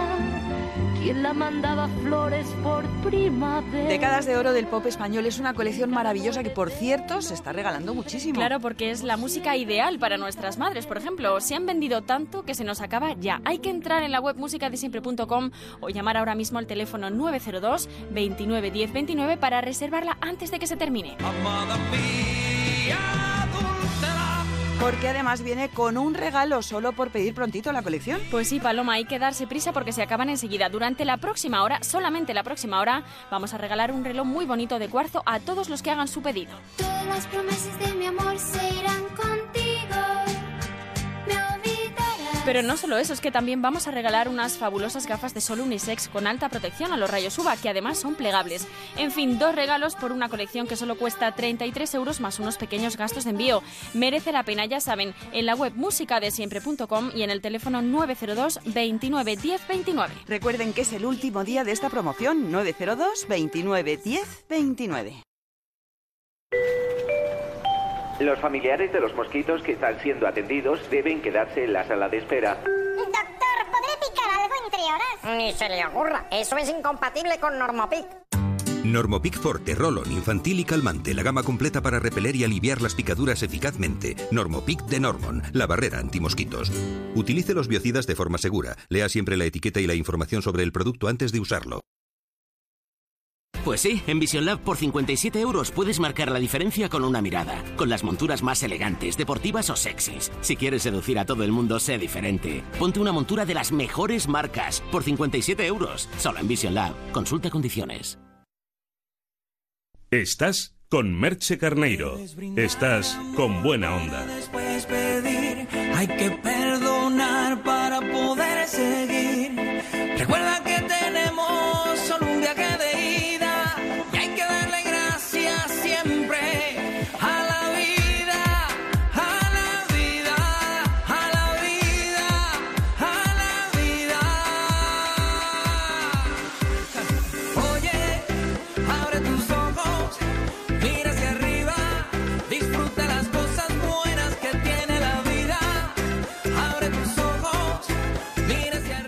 Pues estamos ya en las 9 y 10 minutos en la península, 8 y 10 en las Islas Canarias. Y estamos celebrando y compartiendo y disfrutando con ustedes esto mágico que es vivir. Reflexionamos en voz alta sobre lo que nos trae la vida, pero también abrimos el tiempo de escucha. Ustedes son nuestro principal activo y queremos escuchar lo que quieran comentar con nuestro amigo Manuel Ramos, doctor en psicología, psicólogo clínico y director del Instituto de Terapia Gestalt. Manuel Ramos, buenos días. Hola, ¿qué tal? Buenos ¿Cómo días. hemos amanecido hoy? Muy bueno, siendo el último día, pues con esas ganas de venir y también esa eh, intuición de nostalgia. No es el último día, es un día más. Sí, sí, es pero me me para refiero- muchos. Sí, sí, no, no, hoy es el último día de hoy, pero, pero mm, esto se acaba, ¿no? Bueno, eh, eh, esto se acaba y empiezan otras Ot- cosas. otras Quiero cosas, decir que evidentemente. yo es que creo que mientras tengamos un segundo para respirar, un amigo a quien llamar y una mirada a quien sostener, yo creo Todo que la vida demás, tiene sentido. Exactamente, vaya que sí. Oye, estamos cerrando efectivamente el verano y es tiempo de balances vitales y especialmente de ese balance que hacen muchas parejas. Eh, es un tópico hablar de que es la época en la que más divorcios hay, la convivencia, si es buena, también lo es en vacaciones, se afianzan lazos, pero cuando se arrastran situaciones complicadas, eh, lógicamente esas situaciones se, se convierten en problemas mayores por la fricción, por la convivencia, por la relación, etcétera. Y, y- y la vuelta al cole a veces es a casa de la madre, ¿eh? Eh, a, a veces la vuelta al cole es eh, Sí, bueno, con tu el- madre o con la mía. Claro, el, el problema o la cuestión está en que eh, durante todo el año hay una serie de características de la convivencia que cuando llegan las vacaciones se ven alteradas, se ven alteradas en la medida en que aumenta la intensidad de la presencia, aumenta la disminución, por decirlo así, de esos espacios y tiempos separados que tiene la pareja y se ponen a prueba pues los modos de relación y también aparecen muchos o a bastantes de los asuntos pendientes, ¿no? El, el caso concreto de todas las cuestiones que se han ido acumulando que por falta de tiempo no se abordan. Sería un poco como llega el momento de que hay que limpiar el trastero y en ese momento aparecen recuerdos que quizá no son muy agradables y que es necesario gestionar. 91 426 25 99 91 426 25 99 llámenos, queremos escucharles. Pero Manuel, estos días he estado leyendo para, para hablar sobre este tema y he leído que existe, no sé si lo compartes, el síndrome que explicaría todas las rupturas. Dicen que es el síndrome del estrés post-romántico. ¿Es verdad que...? Yo, mm, eh, si entramos en ese terreno, cuando algo, un síndrome o algo explica todo, a mí me parece mucha generalización. Yo creo, creo que las vidas de las personas son lo suficientemente complejas, lo suficientemente variadas y lo suficientemente, yo diría, casi inseguras o inestables, en el sentido que pasan cosas inesperadas, que decir que todo lo explicaría, no lo sé en qué se centraría ese síndrome postromántico. Sí que es cierto que muchas veces eh, el, el gran problema está cuando confundimos lo que es enamoramiento y amor. El enamoramiento tiene ese punto de estado alterado de conciencia esa especie de situación donde todo parece maravilloso, lo que no puede es mantenerse en el tiempo. Necesita la aparición del amor, de esa capacidad de estar, por decirlo así, a las duras y a las maduras, que no cuadra con el amor romántico que tiene mucho de, de utópico y mucho de eh, imaginado y que no soporta, como diría, como diría yo Manuel Serrat, no soporta bien la ropa de diario. ¿no? Oye, em, eh, ese contigo pan y cebolla que al principio parece que es, eh, bueno, pues pura pasión, que no pasa nada. Cuando se va perdiendo ese fuelle del romanticismo, Claro. eso se convierte, bueno, pues como se suele decir con la comida china, ¿no? Lo que empieza siendo un rollito de primavera, ya sabemos cómo acaba en otro plato. Eh, sí. Perder fuelle en, en las actitudes, perder fuelle en lo que es seguir manteniendo ese calorcito, Sí, que, no caloret. Claro, no, no. eh, yo quería, yo, yo diría, ¿no? Que, que esto tiene que ver es casi como utilizando la metáfora del atletismo, ¿no? Del, el, el enamoramiento es esa carrera de 100 metros explosiva donde en 10 segundos uno se juega las medallas y donde eh, todo es maravilloso. Y en cambio el amor sería esa maratón, ¿no? Ese día a día, esos, esa larga distancia donde aparecen todos los rasgos de las dos personas que están en relación y donde se necesita la palabra que yo diría, no sé si es el trabajo, el tesón, la constancia, evidentemente mantener la pasión en un nivel que evidentemente también no se puede mantener en, en el tiempo con la intensidad del enamoramiento. Ahora yo en, en las relaciones lo que creo que mm, ayuda bastante es la comprensión, la paciencia, la flexibilidad y sobre todo entender que somos imperfectos y que esas imperfecciones no sé si nos hacen mejores o peores, pero nos hacen humanos. Fíjate que yo mm, tengo la sensación de que a veces las parejas eh, se unen, nos unimos por pura biología, ¿no? Y Mm, que además hay muchos estudios que hablan de esto, ¿no? De atractivo básicamente biológico. Y hay muchas veces que esa, esa biología es la víctima de, la cosa, de lo que nos ocurre. Nosotros somos a veces víctimas de nuestra propia biología. Hay que racionalizar un poquito más lo que son las Mm. relaciones de pareja y, como tú decías, estar a las duras y a las maduras. ¿no?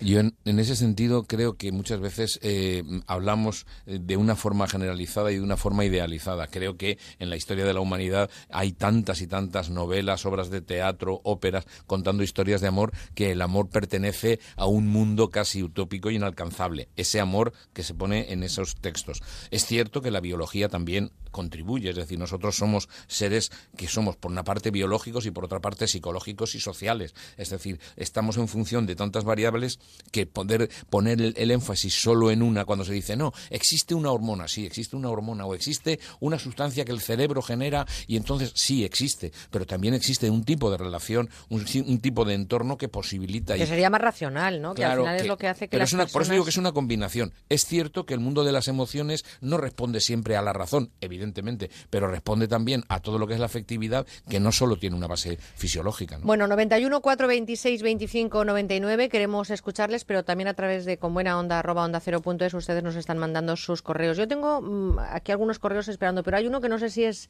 de Rosina o de Berta, porque el correo lo manda Rosina, pero lo firma Berta. Es desde Lugo, Manuel, y dice que quiere preguntarte algo que le está ocurriendo. Tiene un hijo que desde que se divorció, no dice cuánto tiempo hace que se divorció, dice Eh, bueno, pues sí, porque dice, tengo un hijo que desde que me divorcié no tiene contacto conmigo. Cuando me divorcié tenía 13 años y ahora tiene 21, o sea que hace 8 años que se divorció. Dice que hizo todo lo que pudo y aún lo hace y se ha puesto en contra suya desde el divorcio. Decidió quedarse con su padre, su situación, la del padre, era mucho mejor que la de la oyente y no se le podía separar de su entorno. Me pregunto, dice Berta o Rosina, no sé por eh, a quién contestar, que que bueno, que cómo se puede olvidar un hijo de una madre, no creer nada de ella, no sabe cómo actuar. Dicen que con el tiempo se dará cuenta, pero ella cree que ha pasado demasiado. Su padre trajo a otra persona, a una pareja a casa cuando ya se tuvo que ir, y este chico, este niño, siempre lo ha aceptado y a su madre, de su madre no quiere saber nada. Bueno, en primer lugar, eh, yo a, esta oyente lo que le diría es que lo de que las personas olvidamos no es del todo así. Una cosa es que su hijo no quiera tener contacto con ella, lo cual no necesariamente implica que se ha olvidado. Es, es más, yo diría que sí se acuerda de ella justo para no encontrarse con ella. Por otra parte, también en las rupturas se produce una situación donde muchas veces las personas tomamos partido tomamos una posición respecto de quién pensamos que es el responsable o el culpable de la ruptura y de quién ha tenido una mejor actuación. Y entonces a partir de ahí las motivaciones para decidir con quién se queda el hijo o la hija son unas motivaciones muy complejas. Nos encontramos que puede haber desde la comodidad, desde la, el, por decirlo así, la seguridad que pueda ofrecer uno de los dos padres o cualquier otro tipo de aspecto que sea importante para el niño. Yo en este sentido, ojalá eh, Rosina o Berta pueda, pueda eh, volver a establecer algún tipo de contacto con el hijo y ojalá el hijo algún día pueda despertar de esta especie como de olvido, entre comillas, al que, al que se ha ido, digamos, acostumbrando. Son muchos años, ocho, sí, pero... Mm, pero sobre todo tenía trece el niño, es decir, que ya no era un niño que no, tenga recuerdos ni memoria. Yo creo que trece años con una madre no se pueden olvidar. Por esto digo que, que, hay una historia que pesa ahí y que en ese sentido la, la, nuestra oyente siempre puede encontrar siempre puede encontrar alguna oportunidad de eh, relanzar la de relanzar la relación con el hijo o de recuperarla. Es muy complejo porque ya digo en, en las separaciones a veces se, los hijos se convierten en esta especie de campo de batalla o en esta especie de, de digamos de terreno en el que se juega quién quién de los dos lo ha hecho bien pues bueno, Berta o Rosina, porque como lo firma Berta, pero nos lo manda Rosina, en fin, este, este correo pues eh, tiene un trasfondo complicado. Nosotros sí. en un programa de radio no les podemos dar una no, pero, respuesta, pero mucho menos a sí es una reflexión importante, ¿no? ¿Qué es lo que hace que una persona se pueda marchar? ¿no? 91 426 25 99, nos vamos hasta Barcelona porque desde allí nos ha llamado Jorge. Jorge, buenos días. Hola, buenos días. Eh, un saludo. Eh, igualmente, muy agradable. Eh, los vengo escuchando hace tiempo, pero eh, bueno, quería hacer una pregunta al doctor que creo que la tengo clara, pero en realidad no es así. Eh, sigo en, enrollado en, en, en, una fisonomía de, a ver, que me la, me la detectan, dice, tú eres demasiado buena persona, pero siempre te ocurren cosas, si eres demasiado permisivo, entonces a ver, me quedo con todo esto, opiniones que pueden ser en su momento agradables al decirme buena persona, pero después me tratan como tonto, y soy una persona de 73 años que ha enfrentado la vida de, diferencia, de diferentes maneras. Mm, he hecho operaciones yéndome a operar del corazón solo, eh, si una persona valiente, pero ¿por qué me quedo mal frente a estas opiniones que después resultan agresivas. En el momento parecería que las digiero, ¿ve? pero cuando después me dejan todo el día mal, digo, pero me han insultado, me han dicho que soy tonto, que permito que, que me pasen, que, bueno, mmm, todo lo que parecería que al principio es agradable, como que soy demasiado permisivo y demasiado bueno, después se transforma en mi organismo en una especie de rebeldía y de malestar diario. Esa es mi pregunta, doctor. Muchas, muchas gracias, Jorge. Y toca usted un tema que me parece muy interesante. ¿Dónde está la línea que separa la bondad de el ser una persona excesivamente permisiva de la cual muchas veces el entorno abusa? ¿no? A, mí, a mí me parece que esta es una decisión muy íntima y personal. ¿no? Quiero decir, uno decide hasta dónde quiere hacer.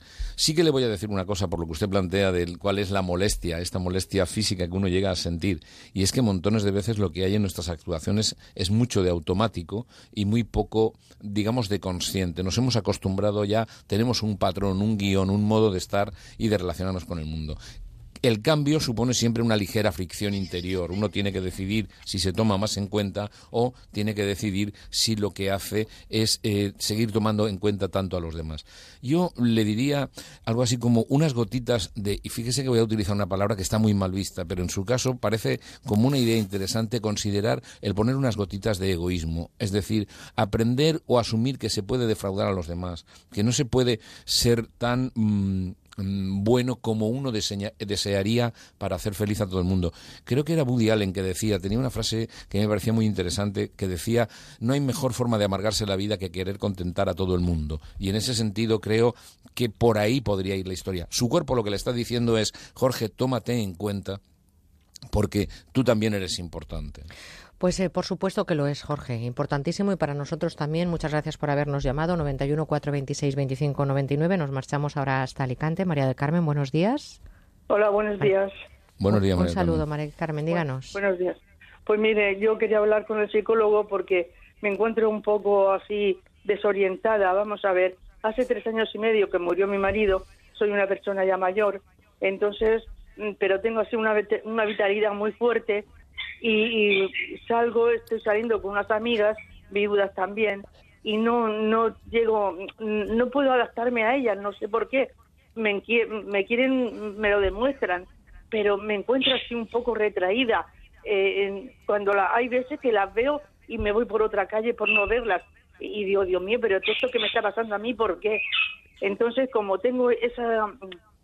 Claro, yo, yo reconozco que ha sido 50 años con mi marido y, claro, y, ahora me encuentro totalmente, eh, él era para mí todo. Y ahora, aunque me quiero agarrar a uno y a otro, no, no puedo. Y tengo así como, me voy con ellos y tal, pero no, no, no estoy. Y es lo que quisiera yo saber. Por eso preguntarle, ¿qué es lo que me está pasando? Mm, María Carmen, con, con, toda la humildad del mundo, creo que lo que le está pasando es que usted ha vivido una historia de amor, como hablábamos antes, muy prolongada en el tiempo, donde una persona llega a acostumbrarse a un modo de vivir y a la presencia de alguien. Que esa persona desaparezca de golpe, como es el caso de su marido fallecido, le deja a usted ante, yo diría, ante el desafío de tener que encontrar una forma de vida, un modo de estar en el mundo totalmente, digamos, novedoso y sobre todo sin el apoyo que suponía la relación de pareja. Claro, cuando usted en este momento ve que le cuesta estar con estas amigas, ve incluso que no tiene ganas en algunos momentos, lo único que está teniendo sería las consecuencias de un matrimonio en el que ha valido la pena vivirlo y es precisamente por eso por lo que en este momento la vida, digamos, le pone una prueba en la que usted tiene que aprender, por decirlo así, como si fuera, como si empezara, como si empezara de nuevo, puesto que lo que ha vivido hasta ahora ha sido una relación de pareja y eso conlleva pues unas satisfacciones, conlleva unos apoyos, conlleva unas eh, unas relaciones que a usted le van a le van a por decirlo así, le van a suponer ahora una añoranza, porque claro, usted ha vivido algo maravilloso que en este momento no lo tiene y es bastante difícil, ¿no? Pero ya le digo, lo que le está pasando, lo que usted está viviendo en este momento es lo lógico de haber tenido algo así, una vida bien vivida con una relación que valía la pena, ¿no? Pues hay que quedarse con eso, ¿no? Con el camino recorrido y con ese compañero de viaje que se ha tenido tantos años, me imagino que con sus eh, eh, momentos complicados y, momentos eh, difíciles, pero mm, de verdad que al final hay que renovarse cada día y si hay que afrontar la vida de distinta manera, seguro que va a encontrar gente en el camino porque estoy convencida de que Mari Carmen de Alicante es una mujer estupenda. Y además hay una cuestión, es que esto nos cuesta, ¿no? Nos cuesta porque es la novedad, es, es cambiar la forma de manejarnos de cómo lo hacíamos de una manera ahora unas circunstancias totalmente distintas. Pero lo hemos hecho toda la vida, hemos cambiado, como dice la canción de Julio Iglesias, de niña a mujer o de niño a hombre, hemos cambiado a veces de profesión, hemos cambiado de domicilio, hemos cambiado decía de la canción país. de presuntos implicados, ¿no? ¿Cuánto hemos cambiado? ¿Cuánto hemos cambiado? Siempre lo importante es tener el momento, la ocasión, el lugar y las personas para poder cambiar. Gracias, Mari Carmen, desde Alicante, que nos ha llamado, y al 91 426 25 99 nos ha llamado también Manuel, que está en Barcelona. Manuel, buenos días. Eh, buenos días, buenos días a todos y muchas gracias por este programa tan gratificante. Un saludo y gracias a usted por estar acompañándonos esta temporada también. Díganos, buenos Manuel. Días, Tocayo, buenos días. Eh, bueno, eh, les explico brevemente, aunque necesitaría un par de enciclopedias para escribirlo. Bueno, pues yo le rogaría que no nos diga ningún capítulo, algunas hojitas. No, por favor, no, no tampoco os quiero cansar. Gracias. Eh, mira, eh, yo a los, a, los 18 años, a los 19 años me casé por primera vez. Eh, tuve un matrimonio feliz durante 17 y a los 17 me fui. Eh, volví a casarme eh, al cabo de esos 18 años y, eh, y duró también 17 años. Y el tercer matrimonio eh, me casé me casé en Cuba eh, hace 12 años y duró 10. Eh, sigo creyendo en la pareja y en el matrimonio, pero la- por circunstancias en la vida, y esto lo saben muy bien bastantes hombres, el más perjudicado casi siempre de una separación, y me refiero no, a- no moralmente, sino económicamente, suele ser el hombre. ¿no? Eh, yo esta- en estos momentos eh, estoy de ocupa legal, por decirlo así, porque yo regresé cuando, con una manita delante y otra detrás de Cuba y eh, tengo eh, 67 años que haré pasado mañana. Eh, y estoy aquí pues en, bueno, en un local un poco lúgubre que un buen amigo tuvo a bien dejarme para no dormir en la calle. ¿no? Eh, no, no sé si estoy deprimido o estoy triste o estoy cansado de haberlo vivido casi todo. Eh, me siento que me quedan mm, muy pocas cosas para hacer ya en esta vida. Creo que he hecho no muchas, sino demasiadas.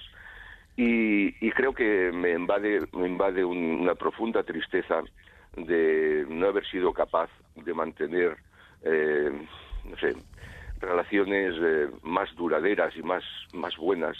Tengo, tre- eh, tengo dos hijas y tres nietas, pero que ellas tampoco quieren saber demasiado de mí, pues por, bueno, por circunstancias de que a lo mejor he sido un cabeza, un bala perdida, ¿no? No, un bala perdida no, porque nunca he dejado en la estacada a nadie.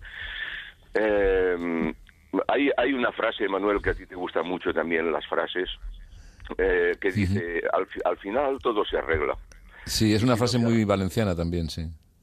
No se arregla, es que no es el final.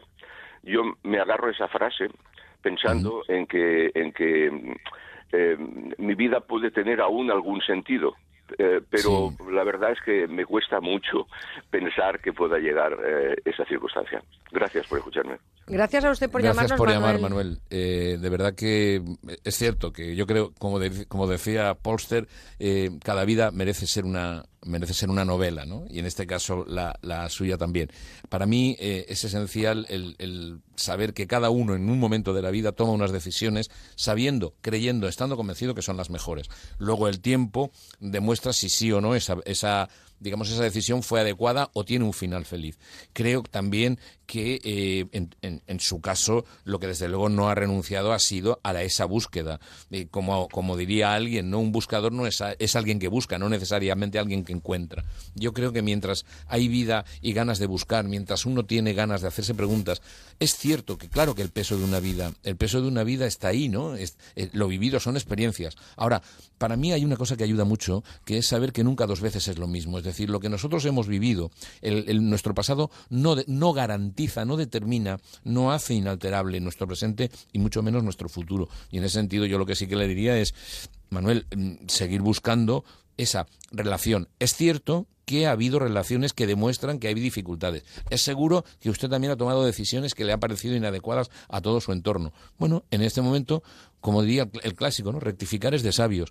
Y como es algo así como lo que interesa en la vida es la búsqueda, como en el poema de Bafis, lo importante es el viaje, ¿no? Y en este sentido, Manuel, pues yo creo que en su vida es una demostración de alguien que busca, que acierta hasta donde acierta, porque también le puedo decir que usted también en esas tres relaciones que ha tenido, en esos treinta y tantos o cuarenta años que usted ha tenido de relaciones con tres personas diferentes, esto lo que usted habrá tenido ha sido muchos momentos también de, eh, de disfrute, de placer y de estar con de estar con personas que valían la pena. Lo que pasa que muchas veces podemos comprobar que el amor, la relación no es para siempre. Hay algunas que duran y algunas que no. Bueno, pero que siempre encuentre razón para sacarle Sí, para ese sabor Sí, que sí. tiene tremendo la vida. Nos vamos ahora hasta Madrid, porque allí está Carmen esperando para hablar contigo. Manuel Carmen, buenos días. Hola, buenos días. Hola, buenos días, Carmen. Un abrazo. Buenos días. Mire, doctor, yo quería consultarle. El perdón a sí mismo yo mm, no lo termino de, de interpretar o no lo termino de entender. Y el perdón hacia los demás no sé si lo utilizo bien o mal. Yo he cometido en mi vida muchos errores porque siempre he sido de los que anteriormente llamó un señor y le dijo usted, siempre me gustaba quedar bien con todo el mundo y ser detallista y ser...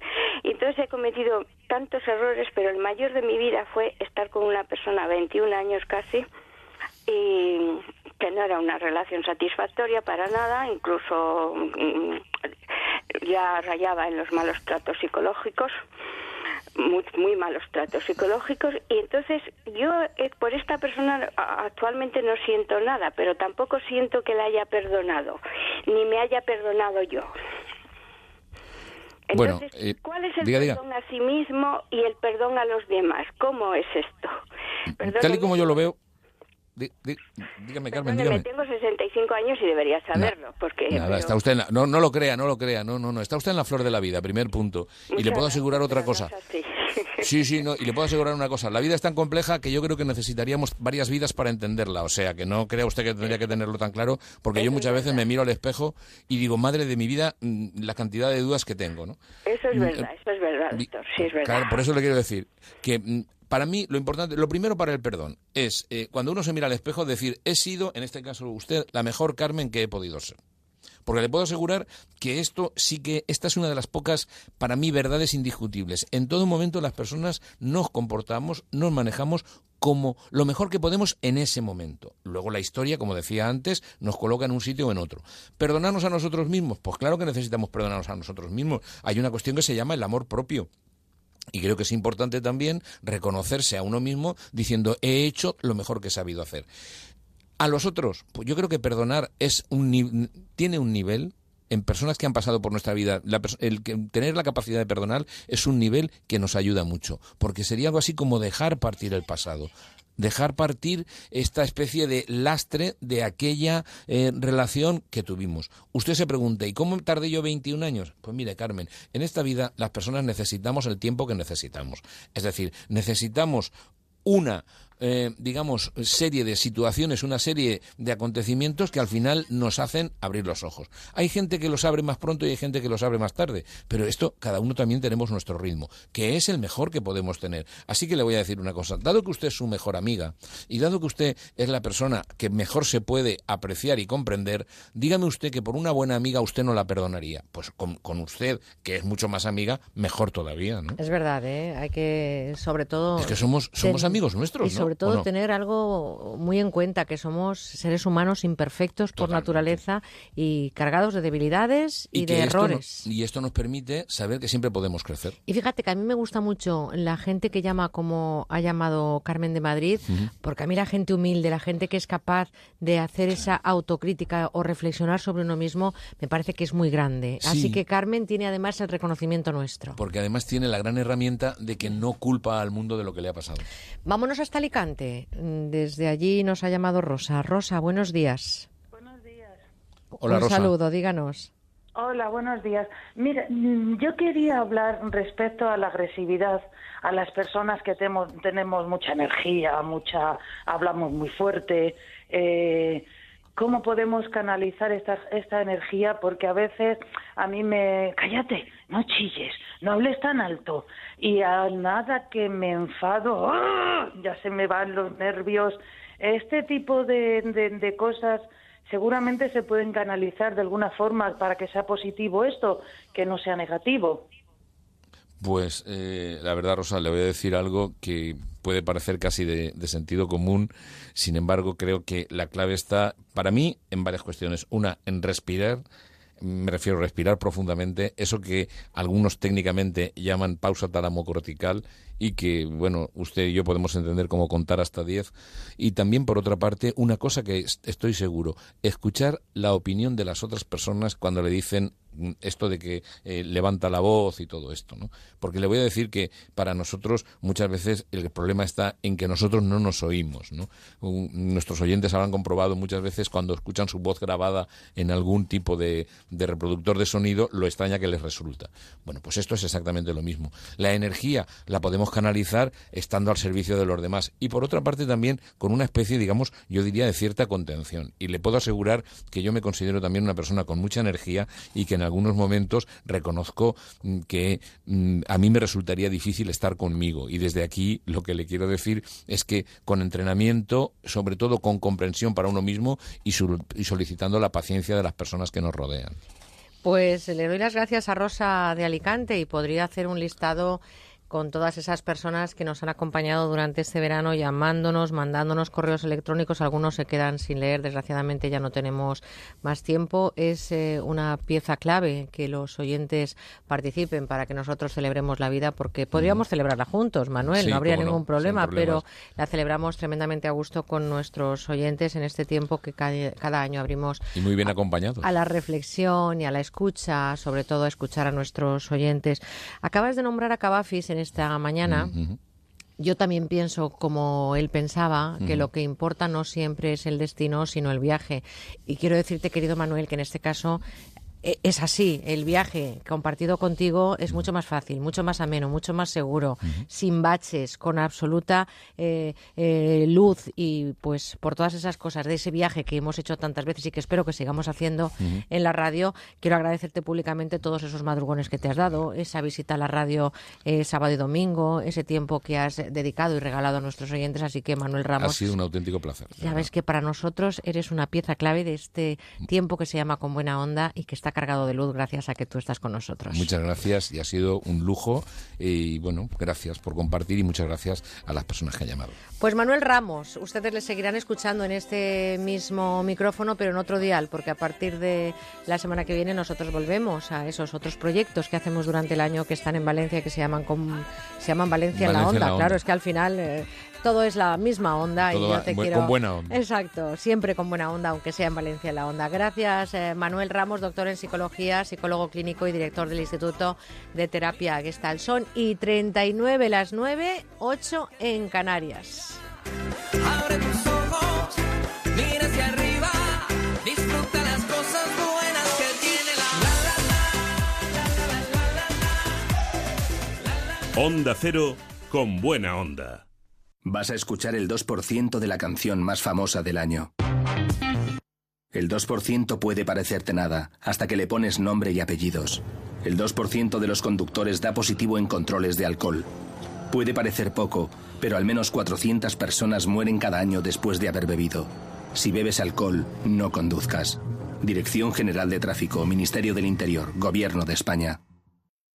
Que ya están aquí las vacaciones, Ramiro. Bueno, ¿quién no está de vacaciones? Alguno habrá que todavía no esté, pero estamos en pueblos que no conocemos, con radares nuevos que han situado en lugares extraños y estratégicos. Y a través del 902-180-190 o de pulipunto.com tenemos ese F10 de Angel Driver, el correcaminos. Así es, es nuestro ángel de la guardia este verano para evitar que nos metan la mano en el bolsillo. Pues tú decías, estamos de vacaciones, bueno, los que estén de vacaciones, ¿no? Claro. Eh, están en zonas desconocidas.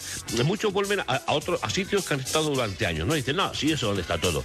Yo les puedo asegurar, en base, en base a la base de datos, nunca mejor dicho, que han cambiado los radares, los han movido como una ficha de como fichas de dominó. Están especialmente donde hay coches, donde hay gente, pero mm, para meter la mano al bolsillo de forma descarada.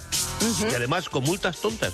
Es decir, eh, nos llaman todos los días para pedirnos eh, radar, los, eh, los Angel Driver al 902 180 190 y nos dicen, mire usted, es que me han puesto una multa por ir a 52 en un tramo de 40. hay, que, hay que respetar las normas, pero nos despistamos y por eso hay que tener, Begoña, pues el mejor avisador de radares del mundo mundial, tecnológicamente, para que nos diga dónde está absolutamente todo, todos los radares, los viejos, los antiguos, los nuevos y los medio pensionistas. Porque tiene la mejor base de datos del mundo mundial también, así claro. Es, así es. Estamos hablando de la mejor base de datos, porque hay otros productos que solamente tienen lo de la DGT. Aquí tenemos absolutamente todo, lo del gobierno vasco, la Generalidad de Cataluña, eh, los ayuntamientos, que son, no te puedes imaginar eh, lo que han invertido en, en, radares, ¿no? Para cazar y, perseguir a los conductores, que va a llegar un momento en el cual nos vamos a tener que ir andando, porque es que nos lo ponen imposible.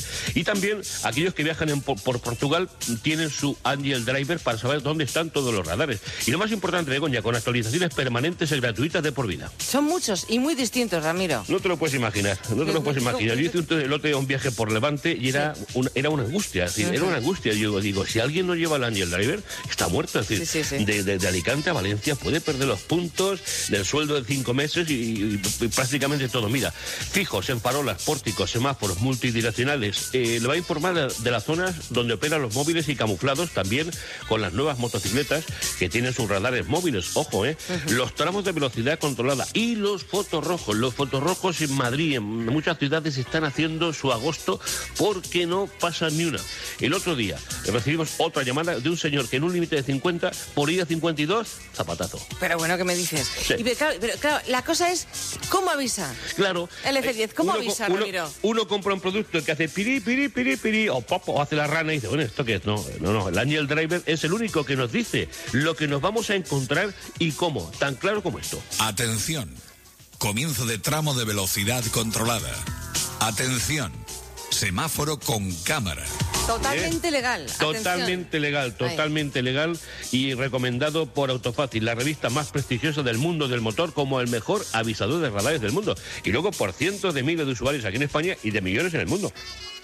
Pues ya saben, 902-180-190 o publi.com y la oferta. Mira, el precio son 205 euros y hoy que hay mucha gente que va a salir ya también de vacaciones, está movi- moviéndose por ahí, vamos a poner 100 unidades y cuando digo 100 unidades son 100 unidades, ni una más ni una menos, ¿eh? A tan solo 99,99. Con la primera multa que eviten ustedes lo van a amortizar y van a recibir de regalo un doble parasol para conducir sin destellos día y noche, para evitar ese molesto sol de frente y las lucecitas por la noche, ¿no? Eh, hay que llamar ahora mismo al 902-180-190, entrar en publi.com, donde hay más de 50.000 productos para elegir y decirle a ustedes, amigos, que no le metan, no dejen que le metan la mano en el bolsillo. Que ya les Luego- hemos avisado, Claro que le decimos a usted que le van a meter la mano en el bolsillo. Ah, Luego nos ah, llaman cuando puesto Llorando, llorando, 400 euros y, y, 5 puntos, ¿no? Oye, por cierto, Dime. si pagan con tarjeta de crédito, les vamos a enviar el KF Acerco, positivo para Ahora. ponerlo en la tablet o en el móvil para convertirlos en un potente ventilador, pero no te lo puedes imaginar, ¿eh? Bueno, bueno. 902-180-190 o publi.com. Hasta luego. Hasta luego.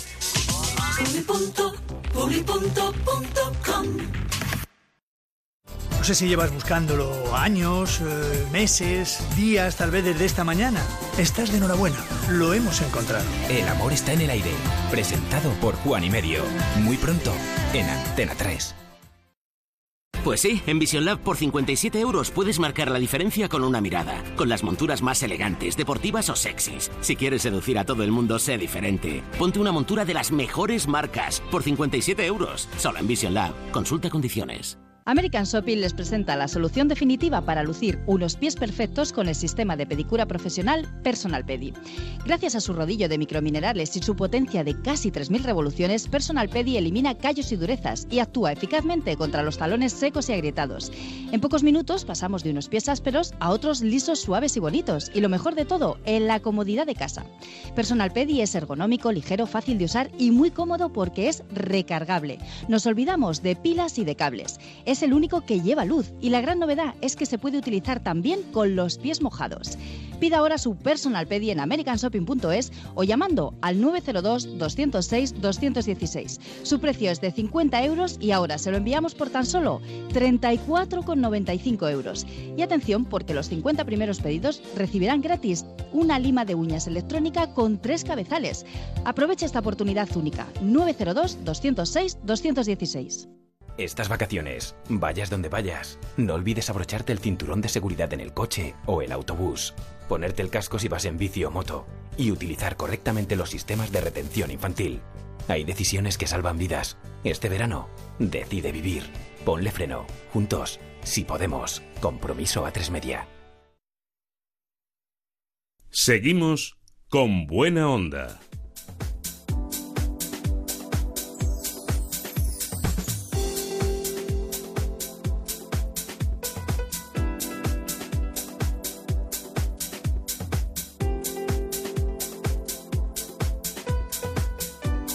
Enredados en la red.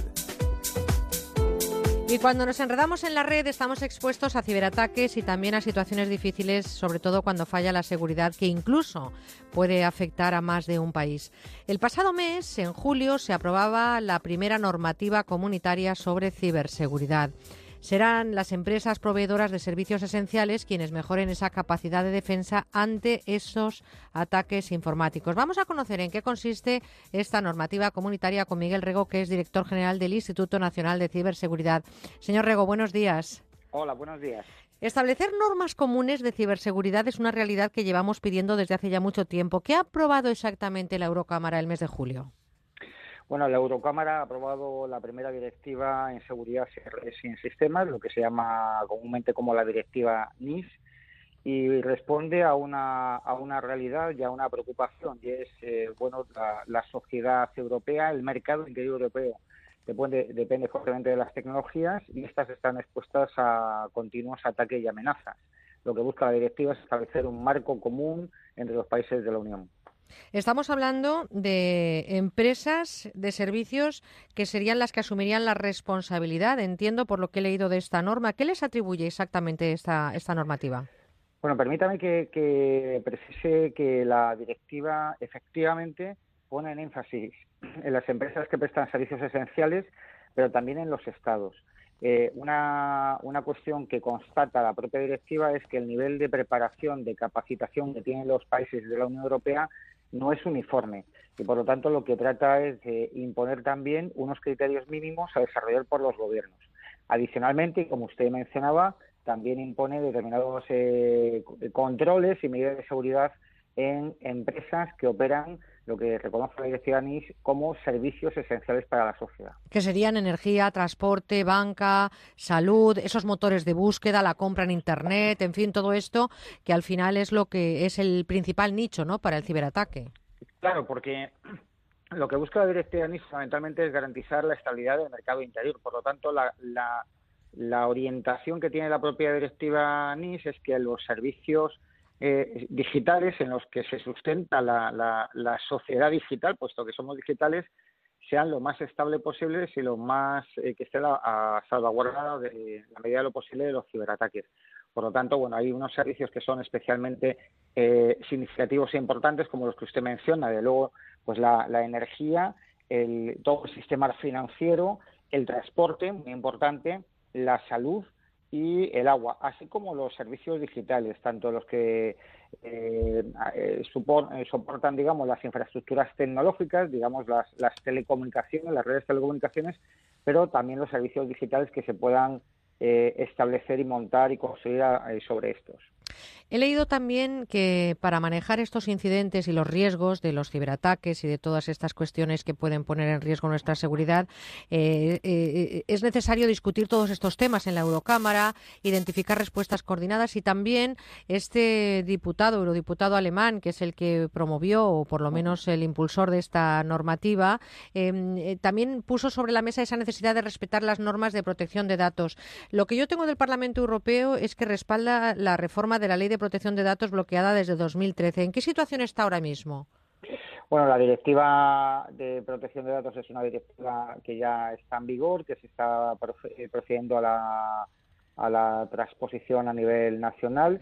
Eh, sí que establece, digamos, un equilibrio y responde a la necesidad de cómo eh, somos cada vez más digitales, por lo tanto, establece un equilibrio, creo que es muy importante para la confianza de todos los ciudadanos europeos entre algo que usted menciona, que es fundamental, que es la privacidad, es decir, eh, el, derecho a la protección de los datos eh, personales eh, privados y en la intimidad, con el lógico establecimiento de mecanismos de ciberseguridad.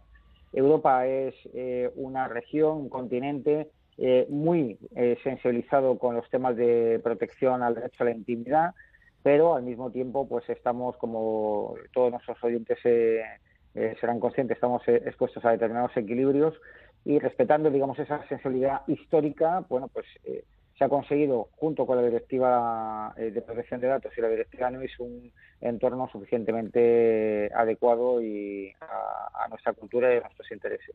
E, e, es importantísimo un mercado único digital para, para funcionar con seguridad. Crear un entorno online seguro es uno de los objetivos, pero, eh, señor Rego, ¿estamos preparados para afrontar esta normativa? ¿Es fácilmente aplicable entre todos los Estados miembros de Europa? Pues fíjese, eh, como le decía al principio, el objetivo es igualar los niveles de capacitación y de, y de, eh, respuesta de todos los países europeos. Efectivamente, no todos los países están igualmente preparados. Una de las cosas que promueve la directiva NIS es que cada país establezca una estrategia nacional de ciberseguridad en el que se establezcan los, los principios generales de actuación en esa materia. España eh, es un país eh, que aprobó su, Estrategia Nacional de Ciberseguridad en 2013, por lo tanto es un país, diríamos, dentro de los más avanzados dentro de la Unión Europea en esta materia. Sin embargo, pues otros requieren un mayor esfuerzo. Pero como usted indica, es decir, es que es fundamental. El, mercado interior es un mercado digital. Eh, la banca europea no se puede concebir sin una fuerte utilización de eh, infraestructuras tecnológicas. El propio desarrollo industrial de Europa eh, depende fuertemente de las tecnologías y, por lo tanto, es necesario que todos los países europeos hagamos un esfuerzo para dotarnos de unos mínimos de seguridad eh, bueno, que permitan garantizar esa, esa, esa estabilidad dentro de la Unión Europea. Está claro que ya no es un futuro, es un presente y la gente, las empresas necesitamos confiar en los servicios digitales. Eh, ¿Qué ocurre con la salida del Reino Unido de Europa? ¿Es un factor importante a la hora de aplicar todas estas normativas para tener un, un entorno que no esté enredado sin seguridad? Bueno, es una, una cuestión muy interesante. La, eh, eh, eh, el Reino Unido ha sido uno de los países más activos en la elaboración y en la redacción de la directiva NIS. bueno, pues ha, defendido claramente sus intereses y, se han ido, bueno, pues recogiendo de una manera u otra en la redacción final de la directiva. Yo diría que, que en el ámbito de la ciberseguridad eh, habrá que ver qué es lo que sucede eh, en relación con, otras medidas y otras políticas europeas. Eh, el Brexit es ahora mismo una incógnita, está encima de la mesa. Yo entiendo que dado que compartimos muchas cosas con los británicos, la salida de la Unión Europea no será una ruptura total en los mecanismos de colaboración, pero bueno, en todo caso habrá que ver cómo va evolucionando el contexto general para luego eh, fijarnos particularmente en lo que sucede en la ciberseguridad. Estaremos pendientes porque es importantísimo, ¿no, señor Rego? Esa cooperación entre todos los países eh, eh, es esencial para esa correcta aplicación de la directiva que, como usted ha dicho, se conoce como, sí, como NIS, pero que ni más ni menos que es la primera directiva comunitaria sobre ciberseguridad. Yo creo que hay un antes y un después de lo que ha aprobado la Eurocámara absolutamente de acuerdo con, su apreciación. Fíjese que usted ha dado eh, con el quid de la cuestión, es decir, la cooperación y la cooperación internacional son la base para construir un ciberespacio seguro eh, donde se pueda eh, desarrollar la economía y la industria. Y bueno, el objetivo, uno de los objetivos fundamentales de la directiva NIS es establecer, impulsar, promover esos mecanismos de colaboración en materia de ciberseguridad entre los países de la Unión. Pues esperemos que así sea y que este, además, eh, sea el pistoletazo de salida para caminar hacia la seguridad y que se unan las fuerzas de Europa para evitar los ciberataques. Gracias, Miguel Rego, director general del Instituto Nacional de Ciberseguridad, porque está usted de vacaciones y está atendiendo a nuestra audiencia y especialmente estos micrófonos de Con Buena Onda. Le mando un abrazo muy fuerte y le doy las gracias por este ratito que nos ha regalado. Nada, un placer y muchísimas gracias a ustedes. Un saludo. Dime por qué tiene carita de pena. ¿Qué tiene mi niña siendo santa y buena? Cuéntale a tu padre lo que a ti te pasa. Dime lo que tiene reina de mi casa. No sé dónde está. que tienes, dime lo que tienes, dime lo que tienes, dime la verdad. Mi niña Lola, mi niña Lola, Pues estamos llegando ya al tiempo para conocer lo que está pasando en España y en el mundo, las noticias nacionales e internacionales con Laura Gil, que llega la información enseguida para conocer todo eso que se llama actualidad. Nosotros tenemos muchas cosas todavía que compartir con ustedes. Nos quedan casi dos horas de programa en los que espero sigan estando ahí al otro lado nuestros cómplices. Mucha gente está en carretera. Un saludo a todos los que venís, por ejemplo, de Asturias, que sabemos que estáis escuchando y nos mandáis mensajitos. A todos los que estáis ahora mismo en la carretera, muchísima precaución al volante y nosotros vamos a conocer la actualidad y enseguida estamos de vuelta. Con buena onda en Onda Cero.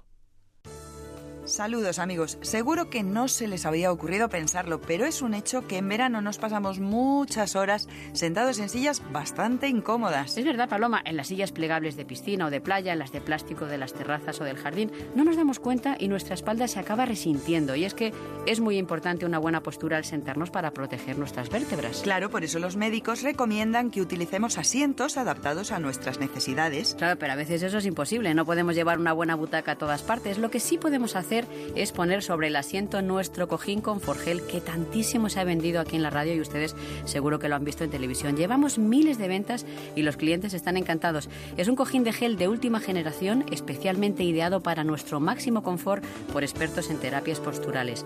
Hoy amigos pueden conseguirlo también a través de nuestro teléfono, el 902 29 10 29. Y digo yo que si se han vendido millones en todo el mundo, será porque es comodísimo. Es comodísimo, Paloma. Combina dos capas de espuma de alta densidad, la más cómoda que existe, con una capa central de gel. Esto hace que el peso de la parte superior del cuerpo se distribuya por todo el cojín, eliminando puntos de presión en músculos, vértebras y articulaciones. Así podremos pasar más tiempo sentados sin que se resienta nuestra espalda. Por muy incómoda que sea la silla, te aseguro que con el Conforgel estaremos comodísimos. Yo, amigos, les aconsejo de verdad que lo prueben llamando al teléfono 902 29 10 29. Y por cierto, que es un regalo fantástico, por ejemplo, para nuestros padres. Bueno, siempre es un buen momento para regalarles algo que mejore su calidad de vida porque ellos se lo merecen. Se lo podrán llevar a la terraza, a la playa, al jardín, donde quieran. Con este cojín estarán más cómodos en cualquier silla. Además, al estar un poco más alto, les costará muchísimo menos levantarse. Lo pueden llevar incluso en el coche, en el asiento del copiloto, como hace mi padre, que así le resulta mucho más fácil entrar y salir. La verdad que es un cojín que merece la pena. Yo les recomiendo que lo prueben llamando al 902 29 10 29 y en la web universotao.com. ¿Y por un precio buenísimo? Solo cuesta 39 euros más unos pequeños gastos de envío. La verdad es que es muy poco dinero para la comodidad que proporciona. Y es que hoy, además, tenemos una oferta estupenda, Paloma. Durante la próxima hora ponemos a la venta dos cojines por el precio de uno. Esta oferta, amigos, se termina hoy. Así que hay que llamar ahora mismo, por favor, al 902 29 10 29 para encargar este cojín de gel y se llevará dos por el mismo precio. Bueno, Margas, que son 10 euros menos que en la televisión. Merece la pena llamar. Claro que merece la pena porque los 40 primeros pedidos, además que recibamos en el 902 29 10 29, además de 2 por 1 se llevarán completamente gratis de regalo unos comodísimos calcetines unisex de compresión de estos antivarices paloma que ahora en esta época vienen también para evitar que las piernas se hinchen, se encarguen. Lo usa muchísima gente. Esto es gratis de regalo al hacer su pedido. Pues ya saben, dos cojines por el precio de uno. Hoy último día de esta promoción en la web universotao.com y en el teléfono 902 29 10 29. Las 10, las 9 en Canarias.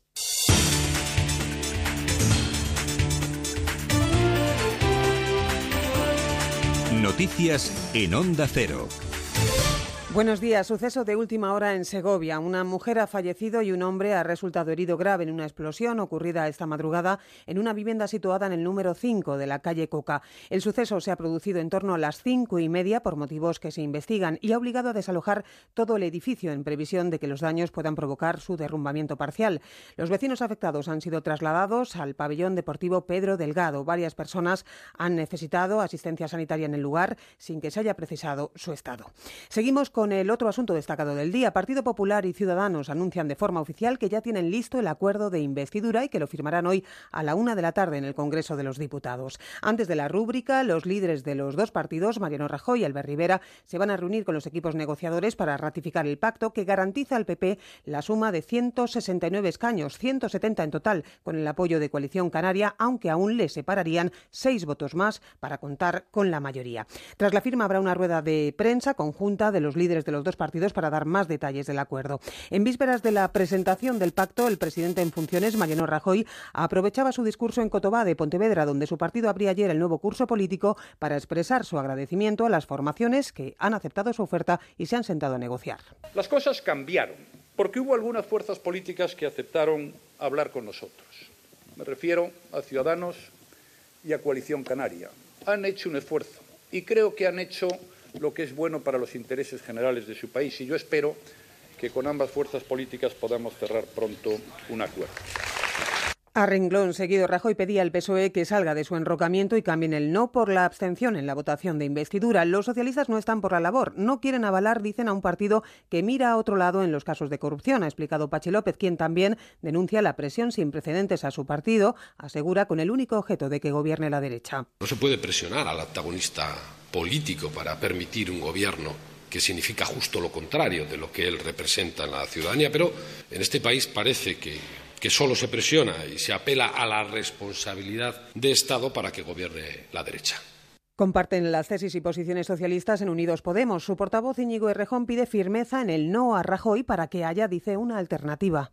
Para que esa segunda oportunidad se, se, abra, es preciso que todos los partidos que han dicho que se van a mantener firmes en el no a Rajoy cumplan su palabra, partidos de ámbito estatal, pero también partidos, en este caso partidos vascos, es preciso que se mantengan en su palabra, que se mantengan firmes en el no a Rajoy y, por tanto, que se abra una segunda oportunidad para que haya un gobierno de cambio.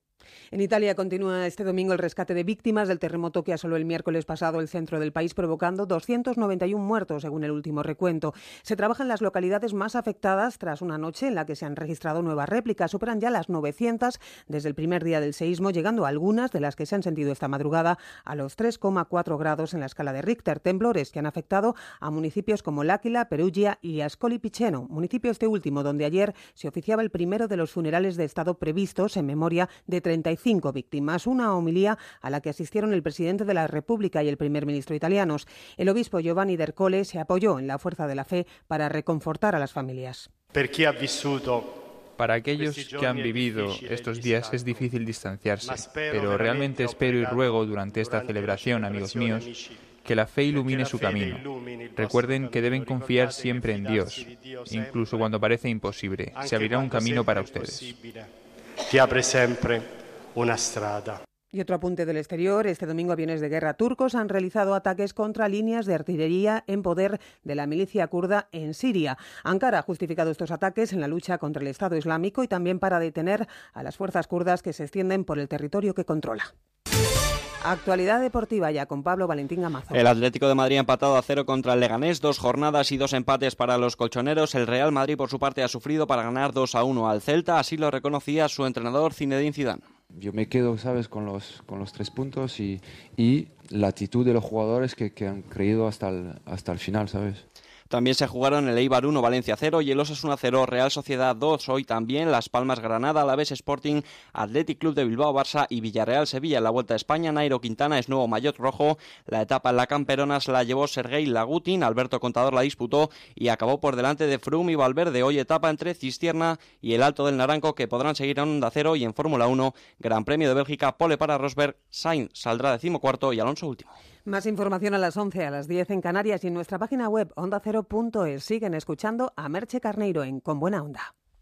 Disfruta del mejor deporte en directo con Radio Estadio. Este domingo en la Cordillera Cantábrica nos espera una magnífica carrera con la Vuelta Ciclista a España. Novena etapa entre Cistierna y el Alto del Naranco en Oviedo. En fútbol continúa jugándose la segunda jornada de liga destacando el Athletic de Bilbao Barcelona y disfrutaremos de la velocidad con el Gran Premio de Bélgica de Fórmula 1. Las grandes competiciones se viven con Radio Estadio.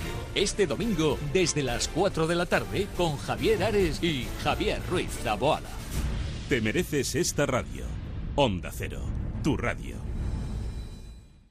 Directamente desde Los Ángeles, California, nos llega Snake Cream y llega a España gracias a American Shopping en el 902-206-216 o americanshopping.es. Esther, muy buenas. Hola, Begoña, muy buenas. ¿Qué es esta crema Snake Cream? Pues es una maravilla, lo primero. Además, ha sido la revolución tecnocosmética para frenar literalmente el paso del tiempo y es que mucha gente ya lo conoce porque ya ha visto los beneficios de Snake Cream en su piel como esas famosas de Hollywood como Jennifer Lopez o Winner Paltrow. Y es que Snake Cream es mucho más que una crema antiarrugas. Realmente, por fin, estamos hablando de rejuvenecer alisando la piel. Y todos nos preguntamos, ¿por qué veneno de serpiente? No es para menos, como que nos da un poco de yuyu, pero que no, que es todo lo contrario. Fíjate, han sido numerosos los test in vivo, in vitro, pruebas clínicas que han comprobado que en el veneno de la víbora del templo existe un polipéptido exclusivo que lo que hace es detener automáticamente la aparición de arrugas y va un pasito más allá. Tiene excelentes propiedades alisadoras en esas zonas más conflictivas. La frente, el entrecejo, el código de barra, las patas de gallo, en definitiva, nos quita arrugas en el rostro y en el cuello. En los 90 teníamos el Botox, ahora tenemos Snake Cream. Exacto, se trata de evolucionar, es un antes y un después en cosmética. Fíjate que mucha gente ya le llama la cirugía de la cosmética porque conseguimos el mismo efecto, un lifting natural, pero sin pasar por el quirófano. Es una maravilla y es que Snake Cream, sin duda alguna, es el tratamiento más eficaz y más de moda en este momento. ¿Indicada para todo el mundo, Esther? Lo mejor de todo es cosmética universal, para todo tipo de pieles, para cualquier edad. Incluso si ya vamos teniendo unos añitos es aún mejor porque potencia otros activos antiedad como son el colágeno, la coenzima Q10 y el famosísimo ácido hialurónico. Y algo importante, los resultados, ¿cuándo los vemos? Estamos hablando de cosmética para impacientes, Begoña, una maravilla. Fíjate que se ha comprobado clínicamente como Snake Cream es un 60% más rápido que cualquier otra crema de las que hay en el mercado, porque en tan solo dos horas el polipéptido del veneno de serpiente ya comienza a actuar y en la primera aplicación Snake Cream revitaliza, regenera, ilumina, unifica el tono de la piel y lo más importante, elimina arrugas en rostro y en el cuello. En definitiva, Snake Cream nos cambia la piel. Pues solamente está en American Shopping en el 902 206 216 o en americanshopping.es y un precio. Tenemos una fantástica oferta para el fin de semana. El envase que cuesta 70 euros se lo dejamos a tan solo 49,95 más gastos de envío. Pero atención, porque por solo 10 euros más tenemos un pack belleza total. Dos envases por solo 59,95 más gastos de envío. Pero atención, oferta última hora, solo para los más rápidos. Los 50 primeros pedidos en el 902 206 216, pidiendo dos envases por tan solo 59,95 le vamos a regalar el tercer envase completamente gratis. Si hacen cuentas, cada envase por menos de 20 euros. Pues ya saben, 902-206-216 o americanshopping.es. Hasta luego, Esther. Un beso fuerte.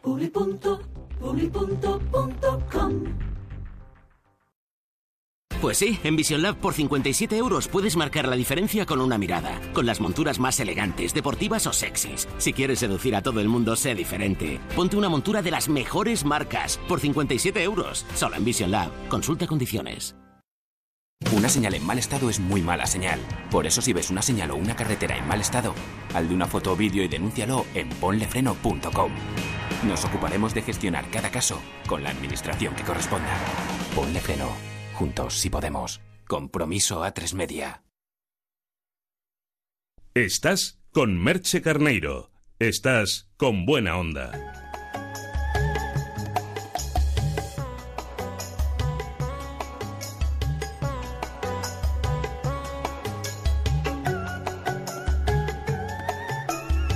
Las curiosidades del cerebro.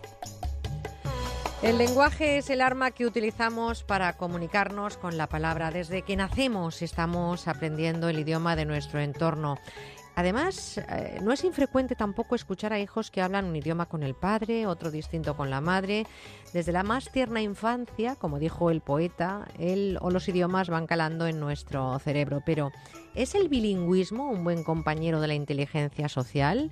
¿Qué descubrimientos y observaciones científicas hay sobre las personas bilingües? ¿Es cierto que hablar varios idiomas nos protege de padecer enfermedades mentales? Respuestas, eh, como siempre, que vamos a buscarle respuesta, interesantes como siempre, que nos la da la neurociencia a estas preguntas. Y hablar de neurociencia en este programa es hablar con Ignacio Morgado. Ignacio, buenos días. Buenos días, Merche. Director del Instituto de Neurociencia de la Universidad Autónoma de Barcelona. Como saben, ustedes le conocen eminente neurocientífico, autor de interesantísimos libros y el último, La fábrica de las ilusiones, conocernos más para ser mejores es eh, de lo mejorcito que ustedes van a leer en neurociencia. Querido Ignacio, es muy frecuente ver que los hijos hablan con la madre en un idioma y el padre en otro. En tu caso es así también en casa, creo, ¿no? Pues sí, así es. Mis hijos hablan en catalán con su madre y en castellano con su padre. A veces ya no sabemos en qué lengua hablamos, pero yo procuro que sea así porque ese bilingüismo es bueno. ¿Qué aporta el multilingüismo a nuestro cerebro? ¿Tiene algún beneficio cognitivo, Ignacio? Pues mira, eh, ya hemos comentado los beneficios clásicos que se conocen, ¿no? Eh, siempre se ha dicho pues que eh, el multilingüismo mm, hace que aumente nuestra flexibilidad mental. he de decir que hay algunos trabajos que lo cuestionan, ¿no? y que hasta cierto punto pues eso está subyúdice pero no dejan de producirse nuevos hallazgos que hablan de eh, las ventajas, digamos, ineludibles o perfectamente comprobadas del multilingüismo o del bilingüismo en particular, no como la que tú has dicho. El retardo, el deterioro mental en la vejez, eh, con independencia incluso de, la educación o de que la persona sea inmigrante o sea eh, una persona que ha nacido en el país donde vive. No, no, es impresionante los resultados que se han obtenido en ese sentido. Se reduce, digamos, eh, la neurodegeneración o tarda más en producirse en las personas que son bilingües o multilingües. Pero hay un eh, trabajo hecho por investigadores de la Universidad de Chicago, encabezados por Kindler, que ha puesto de manifiesto un hallazgo muy sorprendente, ¿no? Bueno, esto es lo más importante que podemos comentar hoy, porque claro, hablar de ventajas lingüísticas del multilingüismo pues parece una obviedad, ¿no? Eh, pero hablar de ventajas mm, que no son lingüísticas del bilingüismo, eso es sorprendente. Y esto es lo que realmente ha descubierto un equipo de investigadores de la Universidad de Chicago, encabezados, por, como tú muy bien dices, por la psicóloga Catherine Kinsler. ¿no? Esta mujer y su equipo eh, han, razonado, a partir de una serie de experimentos que han hecho, de que mm, aunque el aprendizaje temprano de una lengua pues, sea algo necesario para que adquieras un lenguaje formal, ¿no? como el que tienen la mayoría de las personas, eso puede que no sea suficiente para garantizar una forma eficaz de comunicación en el niño con las demás personas, porque la comunicación, mm, la buena comunicación radica en, que cualquier persona, para comunicarse con otra, sea capaz de situarse en la perspectiva de su oponente y saber muchas veces que con quien está, quien está hablando, porque está en un lugar diferente a ti o porque tiene un mundo a su alrededor diferente al tuyo, pues tiene una perspectiva diferente, un conocimiento diferente de la situación que el que tú tienes.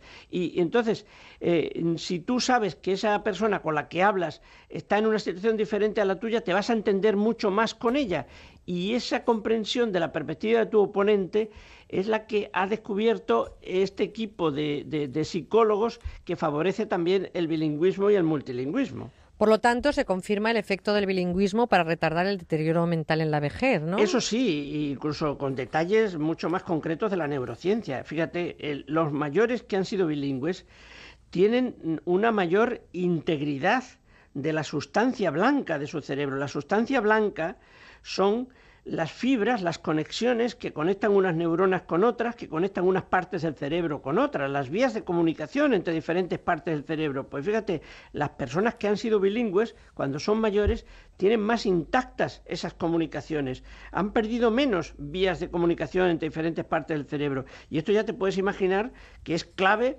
para que no se deterioren los procesos mentales, porque si las diferentes partes del cerebro, que es un órgano interactivo, eh, quedan desconectadas o parcialmente conectadas, se pierde mucho. Pero en este caso, mm, Merche, el tema, si quieres hablamos un poquito de ello, es eh, eh, cómo el multilingüismo favorece eh, la empatía social. ¿no? sí, porque en, ese, en, ese, trabajo que hicieron, esos grupos de niños con diferente historial lingüístico fueron sometidos a experimentos en los que se concluía efectivamente que los niños bilingües eran mejor que los monolingües a la hora de resolver tareas, por ejemplo, ¿no? a la hora de interpretar, de empatizar. Los resultados de verdad de, este trabajo han sido muy difundidos en Estados Unidos, no, no ya por las revistas científicas, sino por los grandes eh, periódicos, los grandes diarios como The New York Times y esto, porque claro, son resultados muy bonitos. Mira, esta, eh, eh, uno de los principales experimentos que han hecho en este equipo de la Universidad de Chicago ha sido con 72 niños de ambos sexos, con edades comprendidas, fíjate, entre 4 y 6 años. Estamos hablando de niños muy pequeños. Y los han dividido en tres grupos.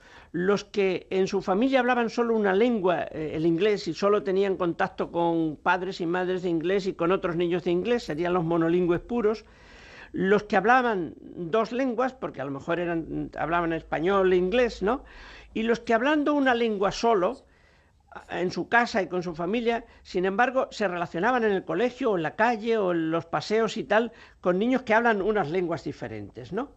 Entonces, lo que han comprobado es eh, en, unas pruebas con, estos tres tipos de niños, eh, es que los que o hablan dos lenguas o están en contacto con más de, una lengua, están en contacto con la propia y con alguna otra, aunque no hablen esa otra, tienen más capacidad para situarse en la perspectiva de las otras personas cuando se relacionan con ella y por tanto comprenden más a los demás. Y eso significa que tienen desarrollan más empatía social. Y sobre todo y sobre todo he leído que eh, en este en este trabajo se ha dado cuenta que esa socialización de los niños es importantísima para el desarrollo precisamente de su cerebro que está justo en una etapa evolutiva importante entre los 4 y 6 años y que además hay otro experimento que comprueba también que el niño al no entender el idioma modula más con la boca de su interlocutor por lo tanto, facilita más la comunicación con él, ¿no? Sí, el, el niño bilingüe em, modula, o sea, tiene más atención,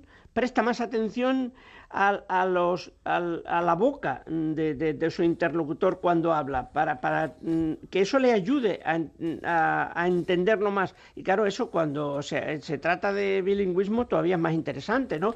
Porque estás viendo que el otro habla una lengua diferente a la tuya y puede tener una perspectiva del mundo también diferente a la tuya.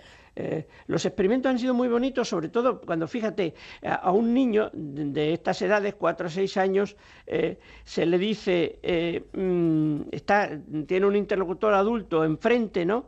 Y a lo mejor el, niño está viendo tres coches, uno pequeño, otro mediano y otro grande. Pero el adulto solamente ve uno mediano y otro grande, ¿no?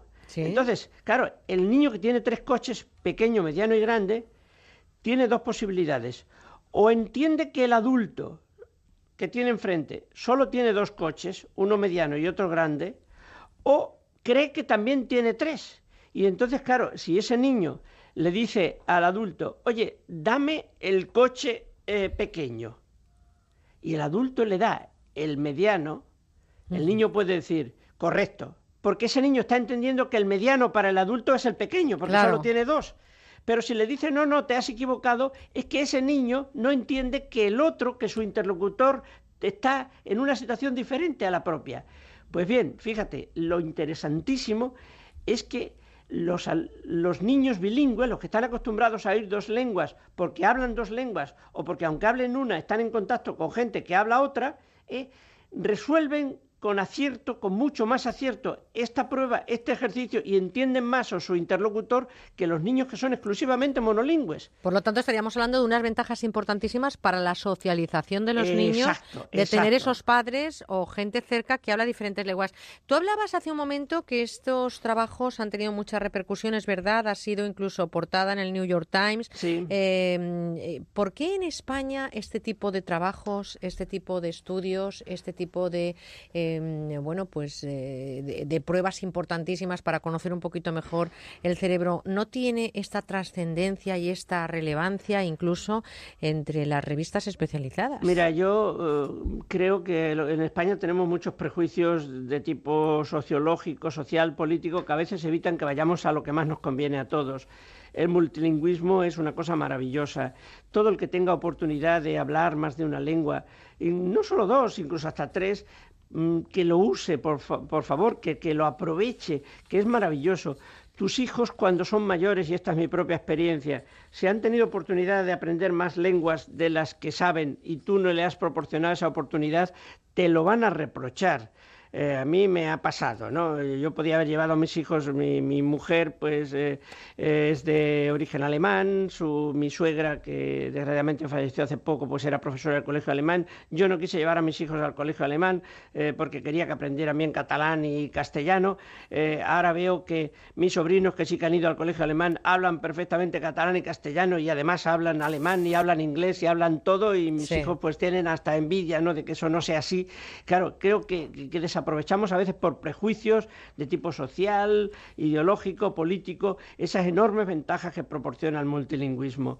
Mm, quien pueda eh, que las aproveche. Y, me gustaría mucho que en España, un país donde tenemos diferentes lenguas, pudiera haber la opción en todas partes de aprender alguna lengua más que la común, que es el español, que es el castellano. Me encantaría que en cualquier lugar, en, en Extremadura, mi tierra natal, los estudiantes de allí, bueno, creo que ya están aprendiendo el portugués, lo cual me encanta, porque Portugal es un país muy próximo y cercano, pero que hubiera opciones de que cualquier alumno de Andalucía, de Castilla, de Extremadura, además de aprender el castellano, que obviamente lo van a aprender como lengua materna, tuviera la opción de aprender el euskera, que es una lengua maravillosa, el gallego, el catalán, esas lenguas que las tenemos cerca, que son nuestras, que son una riqueza. Mm, si pudiéramos realmente eh, avanzar por ahí, vamos, me parece que sería maravilloso. Pues fíjate que desde aquí dejamos ese mensaje en el aire, dejamos a quien corresponda que tome medidas para que en la educación se incluyan más idiomas y sobre todo para que atiendan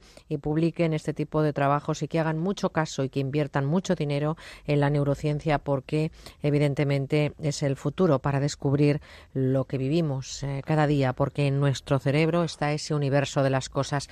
Yo ahora si fuera bilingüe o trilingüe utilizaría todos los idiomas, querido Ignacio, para agradecerte públicamente el tiempo que has compartido con nosotros este verano, pero como sé que el castellano es muy importante para ti en esa lengua, la de Cervantes. Te digo que gracias, querido Ignacio, por habernos eh, regalado este verano de sobrilla y playa en Onda Cero. ¿eh? Pues eh, ya puedes imaginar lo agradecido que yo también me siento por la oportunidad que me dais, porque forma parte de mi profesión de repercutir en, el, gran público pues eh, esa ayuda que nos hace la sociedad cuando a los científicos nos proporciona los medios económicos y materiales para poder investigar. Nosotros devolvemos en la medida en que podemos a la sociedad pues esa, esa ayuda y nos sentimos privilegiados de poder hacerlo. Pues Ignacio Morgado, gracias un año más por estar con nosotros. Te mando un abrazote muy fuerte. Déjame que dé las gracias también a Dani Sánchez, nuestro técnico en Onda Cero Barcelona, que ha hecho posible que tú estés compartiendo con nosotros este verano estos ratitos de radio. Así que disfruta de lo que te queda de semana. Gracias por estar con nosotros y te espero muy pronto en este mismo lugar y espero que con la misma gente. Un abrazote, querido Ignacio. Un abrazo grande y que disfrutéis también vosotros de lo que queda de verano. Gracias, un saludo.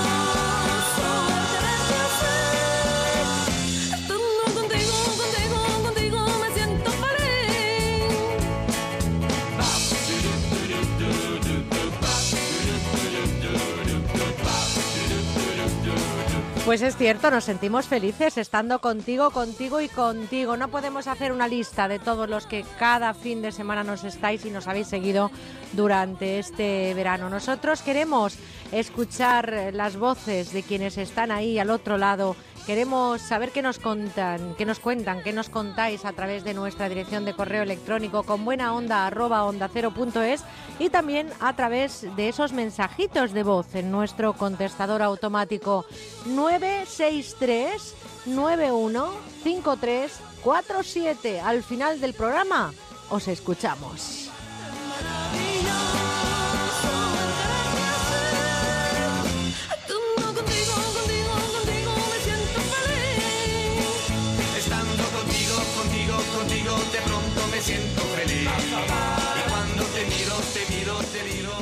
Onda Cero con buena onda.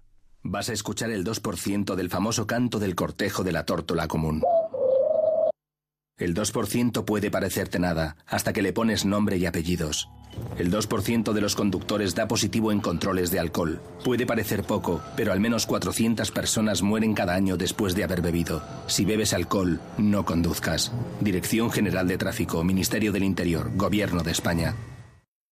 Junto a ti, al pasar las horas, oh mi amor Hay un rumor de fuentes de cristal. Plácido Domingo es el mejor tenor del mundo, lo dice la crítica, pero también lo confirma el éxito que ha tenido esta colección que traemos a la radio. Se llama Los 100 mejores momentos de Plácido Domingo y son seis discos con 100 temas de ópera, zarzuela, baladas y boleros que hoy se terminan.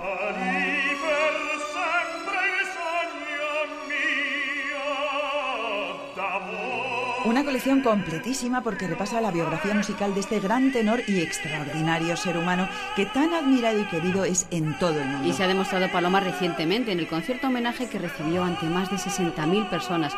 Rodeado de grandes artistas, Plácido consiguió emocionar a su público interpretando Paloma todo tipo de estilos musicales. Claro, como los que hemos reunido en esta colección. Así que si quiere tener una gran muestra de su variado repertorio y unirse a este gran homenaje a Plácido Domingo, consiga una de las últimas unidades que nos quedan llamando al teléfono de la buena música al 902 29 10 29.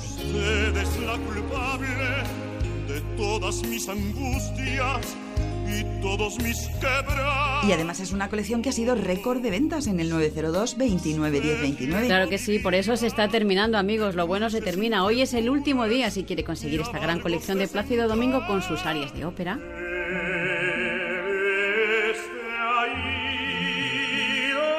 Por supuesto, también aquí están sus romanzas de zarzuelas.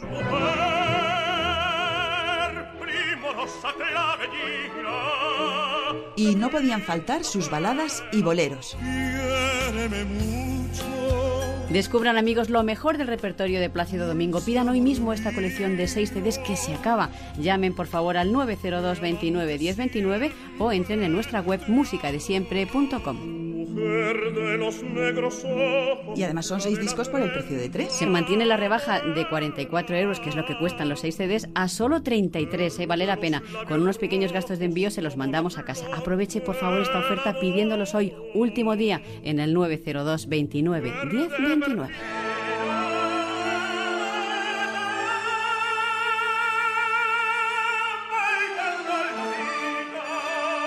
Y amigos, si hacen su pedido durante la próxima hora, les llevaremos completamente gratis un reloj de pulsera de señora o de caballero junto con su colección. De verdad, merece la pena, ¿eh, Paloma? Porque el reloj es precioso. Y sale gratis. Que has puesto en la mesana tu amor. Ácido Domingo, hoy último día en musicadesiempre.com y en el teléfono 902 29 10 29.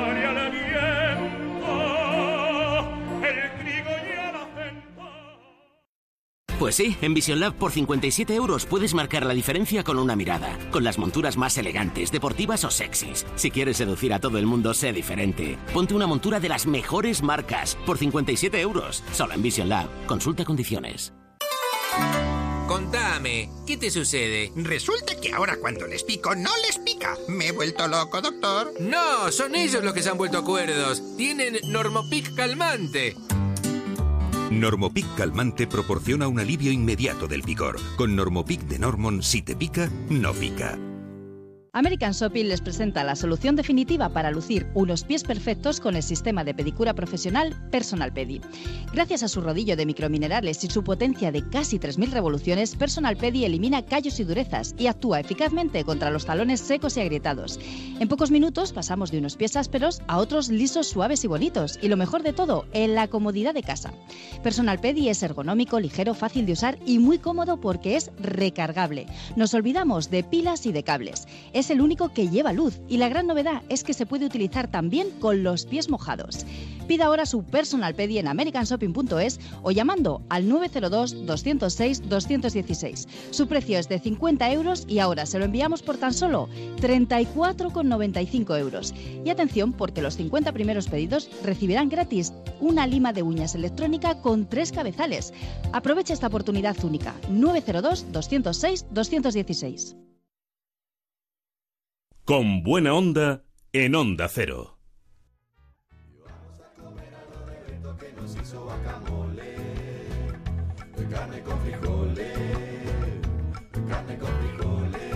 Tu plato me suena.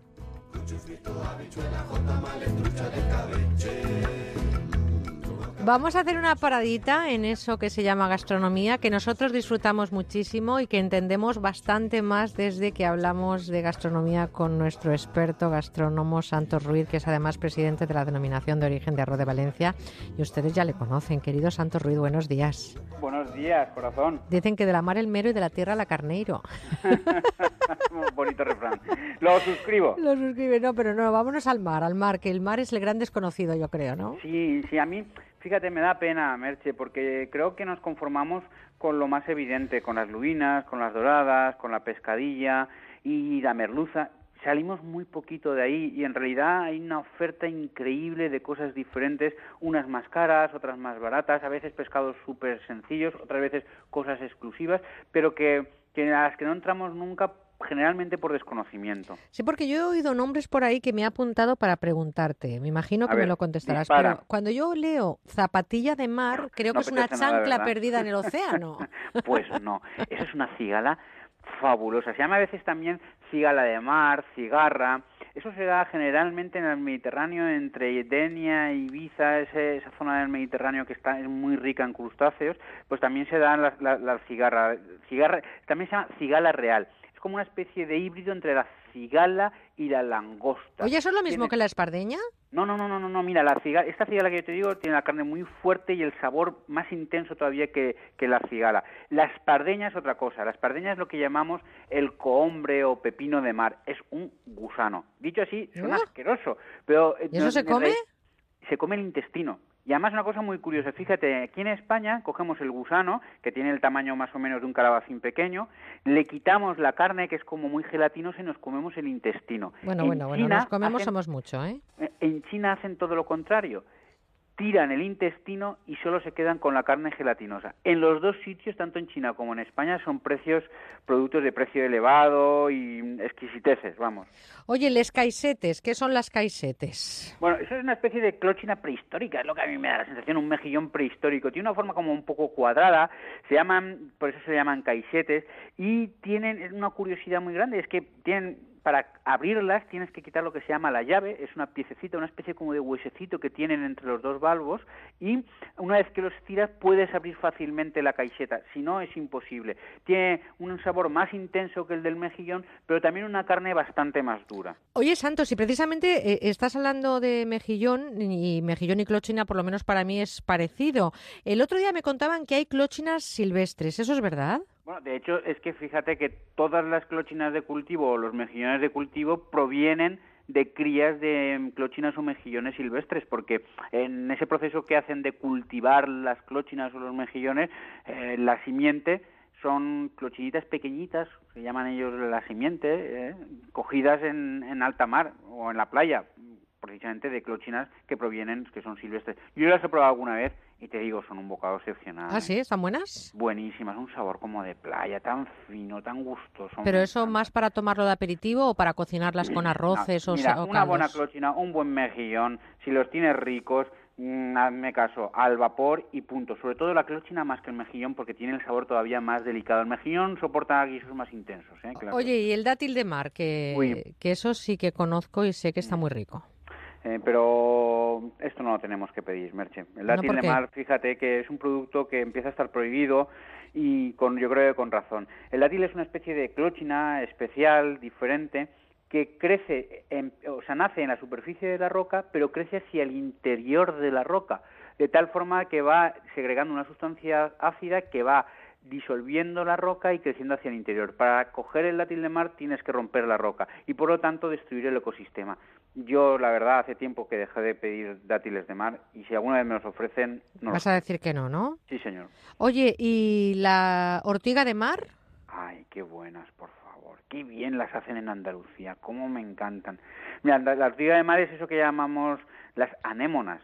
¿eh? Sí. Es verdad que las anémonas pican y es verdad que hay que hacerles darles un tratamiento especial. Fundamentalmente es dejarlas simplemente unas horas en agua con vinagre y desaparecerá ese picor. O sea que para cocinarlas tendríamos que hacerle un tratamiento previo. Sí, simplemente dejarlas en agua con un poquito de vinagre va a ser suficiente. Una vez que las quites, las secas, en tempura, tienen esa gracia de estar tan crujientes por fuera, tan jugosas por dentro y un sabor a mar tan potente, tan gustoso, tan intenso. Oye, hablando de mar, loco. hablando de mar, Santos, nos estamos centrando mucho en el marisco, pero yo creo que hay también pescados que son muy poco conocidos y que están muy ricos, ¿no? Y lo que pasa es que cuando entramos en el pescado iba por barrios, también te lo digo. Fíjate, por ejemplo, en Málaga todo el mundo sabe lo que es una hurta. Sin embargo, ya es al delta del Ebro y no lo conoce ni Cristo. En el Mediterráneo todo el mundo conoce el dentón, pero sin embargo en el Atlántico no, no saben qué es, porque bueno, porque los, los pescados son cada uno una zona y también a veces cogen nombres diferentes en un sitio o en otro. Oye, ¿qué tiene de especial el dentón? ¿Qué es Bueno, exactamente? Bueno, bueno, el dentón, para empezar, es uno de los pescados más difíciles que hay de cocinar, ¿eh? Porque si lo dejas un pelín crudo, se te queda muy duro, tú una, una merluza la dejas crudita y está genial, ¿no? No, te- no pasa nada. Sin embargo, el, el dentón, si lo dejas crudito, está duro y no se puede comer. Si lo pasas, te queda seco, sequísimo, o sea que es, que es difícil. Pero si lo dejas en su punto, no tiene un sabor y sobre todo una textura así de jugosa, fabuloso, fabuloso. Tiene, tiene- ese punto jugoso que tiene la lubina sin tener la carga de grasa que tiene la lubina. Es uno de mis pescados favoritos. Oye, ¿ese sería tu pescado favorito entonces, el dentón? Bueno, ¿sabes qué pasa? Yo soy como Josep Pla. A mí el pescado que más me gusta es el que menos tiempo lleva fuera del agua. Me encanta el dentón, pero si me ofreces un dentón de ayer y sin embargo me ofreces una pescadilla que han traído hoy mismo del puerto, pues me quedo con la pescadilla. El que menos tiempo lleve fuera del agua, siempre. Oye, y hablando de tiempo, yo me imagino que esto es un traje hecho a medida, como todo, en la cocina también, ¿no? Pero el pescado, ¿hay que cocinarlo mucho? Bueno, ¿Tú de qué, eh, de, de qué orilla eres? Yo, yo soy de la orilla de que el pescado, por supuesto, tiene que estar poco hecho, pero sobre todo tiene que quedar jugoso. Y para eso me vais a permitir, pero yo rechazo, excepto en los pescados azules, la brasa como método de cocción, excepto en los azules, insisto, ¿eh? porque claro, los pescados azules tienen esa, esa jugosidad que le da la grasa, que lo puedes hacer a la brasa. unas Oye, esos espetos en Andalucía, Claro, ¿eh? Claro, claro, pero estamos hablando de pescados azules. Si nos vamos a los pescados blancos, la brasa tiene que quedar absolutamente descartada. Y solo me quedo con dos opciones. Una a la plancha o otra, que es la que para mí es la mejor, es al horno. O una combinación de los dos. Un marcado en la plancha y un terminado en el horno. Funciona también muy Oye, tú sabes que hoy despedimos este programa, despedimos la octava temporada y no sé con qué cóctel vamos a brindar tú y- yo para decirnos Bueno, adiós en hoy antena. me voy a ir con un trago bastante larguito, ¿sabes? Para hacer que esto dure lo más posible. A ver, el Long Island. A veces lo oirás como Long Island Iced Tea, que es curioso, pero no lleva té. Pero mira, la- el colorcito tiene que parece el, ese colorcito que tiene el té helado, ¿eh? pero en realidad es un pelotazo, pero... ¿cómo me lo prepararías? Venga. ¿cómo me Mira, prepararías lo prepararía este con cóctel? 15 mililitros de vodka, 15 mililitros de tequila, 15 mililitros de ron blanco, 15 mililitros de triple queso, 15 mililitros de ginebra, 25 mililitros de zumo de limón y 30 mililitros de almíbar. Después un chorrioncito de Coca-Cola. Si con todo eso le he puesto de todo, si con todo eso no me dices que sí, doy la batalla por perdida. Ay, yo es que me, dejo llevar por dulces palabritas de amor, ya sabes, y luego el que me deja plantar, como dice la copla, es que me dice que no. y Eso es no que... es verdad, yo siempre estoy a tus pies, Merche. Pues eso, mm, vamos con el sermón final de esta temporada y vamos a ver con qué reflexión nos eh, despedimos, querido Santos Ruiz. ¿Por qué, Merche, explícame, es tan difícil encontrar un buen pan en los restaurantes? Eso es cierto, lo suscribo. Para empezar, esto ya está las narices de la moda de la bolita de pan, ¿sabes? Esto que te ponen un trocitín de pan de 20 gramos, no es porque yo quiera comer mucho, porque oye, los chicos luego pides y te dan más, esto está claro. Pero es que, mira, hay panes, los panes de verdad, los panes buenos, son panes conformados con, con uno- unos tamaños suficientes, que pueden ser de un kilo, un kilo y medio. Piensa, por ejemplo, en una hogaza, porque un pan queda definido por la corteza, la miga. ¿Tú me quieres decir qué corteza puedes encontrar en una bolita de 20 gramos? No, es verdad, una chapata, por ejemplo, la puedes hacer en formatos pequeños, pero una hogaza no, un pan de maíz tampoco. Es decir, que necesitamos tamaños importantes del pan. Bueno, pues ha- haz un pan. Yo no quiero que me pongas un, un kilo de pan en la mesa, pero ¿por qué no puedes traer al sommelier y cortarme una rebanada de pan que me dé elegir entre uno u otro, el que más allá, y cortarlo en ese mismo momento? Me parece... Diríamos entonces que el tamaño sí importa en el pan. En, según qué panes, por supuesto que sí. ¿eh? Bueno, Sobre todo en pues- aquellos que tienen corteza, es necesario que tengan un determinado tamaño para que te puedas comer corteza y al mismo tiempo miga. Pues oído barra, ¿eh? Esos restaurantes que ponen esas bolitas Sí, van de de pan. finos, van de finos y lo que son es, vamos, no. No, no, no, no, lo vamos a dejar ahí. Vamos a, vamos a despedirnos con buen carácter hoy, no con ese mm, genio que de vez en cuando nos saca y que nos encanta porque nos gustan Hoy los hombres con hoy carácter. todo amor, hoy todo Hoy todo amor con ese Long, Long Island que me ha preparado todo 15 15 mililitros menos los 25 mililitros de zumo de limón. Ya me estoy preparando yo ese cóctel para que brindemos y sobre todo alzamos la copa para darte las gracias, querido Santos, por haber estado un año más con nosotros en este tiempo de radio y por supuestísimo de haber disfrutado tanto contigo de todas las reflexiones que hemos hecho este verano, un año más, sobre gastronomía. Así que te mando un abrazote de oso y te doy las gracias por este El año que viene igual, pero los dos en bikini. Eso sí, bueno, eh, lo hablaremos, ¿eh? lo hablaremos. Un beso muy fuerte, Santos. Un beso, Adiós, guapa. chao. Cucho frito, habichuela, jota, male, trucha de cabeche. Con café con leche. Con café con leche. Chimichurri. Y una. Y una. Poquito de manteca, cuatro cucharadas de milanesa. Queso con frambuesa. Pongan bien la mesa.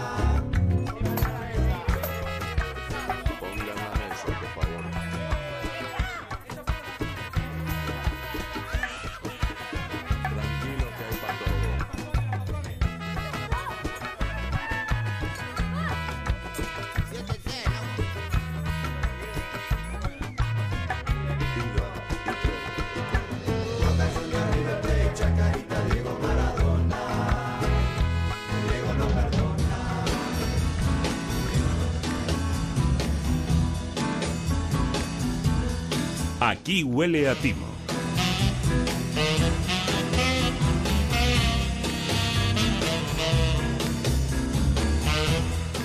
Pues ya saben que aquí estamos también eh, dando un repaso a todo eso que ocurre en la vida, que es otra cara también, ¿eh? esa cara en la que otros se aprovechan de lo nuestro, esos amantes de lo ajeno, esas personas sin escrúpulos. Estamos hablando de los timos y las estafas. Y dime de dónde eres y te diré cómo te estafan. Los robos y los asaltos van por zonas según el informe de criminalidad elaborado por el Ministerio del Interior. Esta mañana queremos despedir el verano con Serafín Serrano, criminólogo y coautor de un libro que yo les recomiendo, que se llama Aquí huele a timo, con este mapa del robo en España. Serafín, buenos días. Querida socia, querida amiga, querida Merche, muy buenos días. buenos días. Eh, estábamos pensando que, que, te habías marchado, que no querías saber nada de nosotras, de este equipo de chicas espléndido que hay en Valencia esperándote con los brazos abiertos todos los domingos de, de, del verano. Eh, dudarlo tan solo mm, eh, es, es, es, un poco absurdo, pero bueno, las nuevas tecnologías que sabes que no siempre hacen sí, lo que. Estábamos lo que aquí intentando ver qué pasaba porque no conseguíamos hablar con, con Serafín, pero él es fiel a nuestra cita ¿eh? y, y, y, yo le agradezco, luego, luego lo haré públicamente, pero le agradezco que siempre esté pendiente de nosotros. Eh, compañero, socio, como tú me llamas, socio, mm, según este trabajo que hoy vamos a comentar, hay provincias en España que son más propensas a sufrir determinados delitos. Por ejemplo, en las Islas Baleares, según este informe de criminalidad elaborado por el Ministerio de la, del Interior, en el año 2015 mmm, sufrieron en torno a los 27.700 hurtos, lo que supuso que fuera, dicen en este informe, la provincia española con el porcentaje más alto por habitante, 25,06 por cada mil habitantes. El verano, además, también es la época en la que se concentraron la mayoría de ellos, ya que el 44% de estos delitos de hurto se produjeron en julio a septiembre. Eh, ¿Qué te parece lo que arroja este mapa del delito? Pues eh, me parece algo totalmente lógico y coherente. Fíjate que hay dos detalles importantes. Estamos hablando de Islas Baleares y estamos hablando de verano. ¿Eso qué significa? Turismo total y absoluto. ¿El turismo qué es lo que genera? Pues una densidad poblacional muy importante, es decir, el calvo de cultivo perfecto, perfecto para el delincuente. ¿Pero qué tipo de delincuente? Este estudio efectivamente establece que el delincuente para este tipo de, de o en este caso concretamente para, para, para, este, para esta zona, es el, el, descuidero, es el delincuente que actúa mediante el hurto, es decir, la sustracción sin fuerza ni intimidación. Normalmente el descuido, carteristas. Y, y, y básicamente... El de la muleta, por ejemplo, también hay que de, decirlo. El de la muleta, por ejemplo, que comentamos eh, no hace mucho tiempo, ¿no? Y básicamente porque el turista lleva dinero, y el turista eh, lleva objetos valiosos encima, teléfonos móviles, cámaras para inmortalizar eh, su viaje eh, tablets y cualquier otro elemento que, que, el delincuente va a poder aprovechar. Con lo cual es más que comprensible que el, el, en este ranking este, el número uno esté encabezado por las Islas Baleares. Claro, Eh, el podium se lo lleva Baleares, pero en este mismo informe también están otras provincias como Barcelona, Madrid, Gerona o Málaga en los primeros puestos. Por, por este orden, Barcelona en un 24,6%, Madrid un 22,49%, Gerona un 17,8% o Málaga un 17,6%.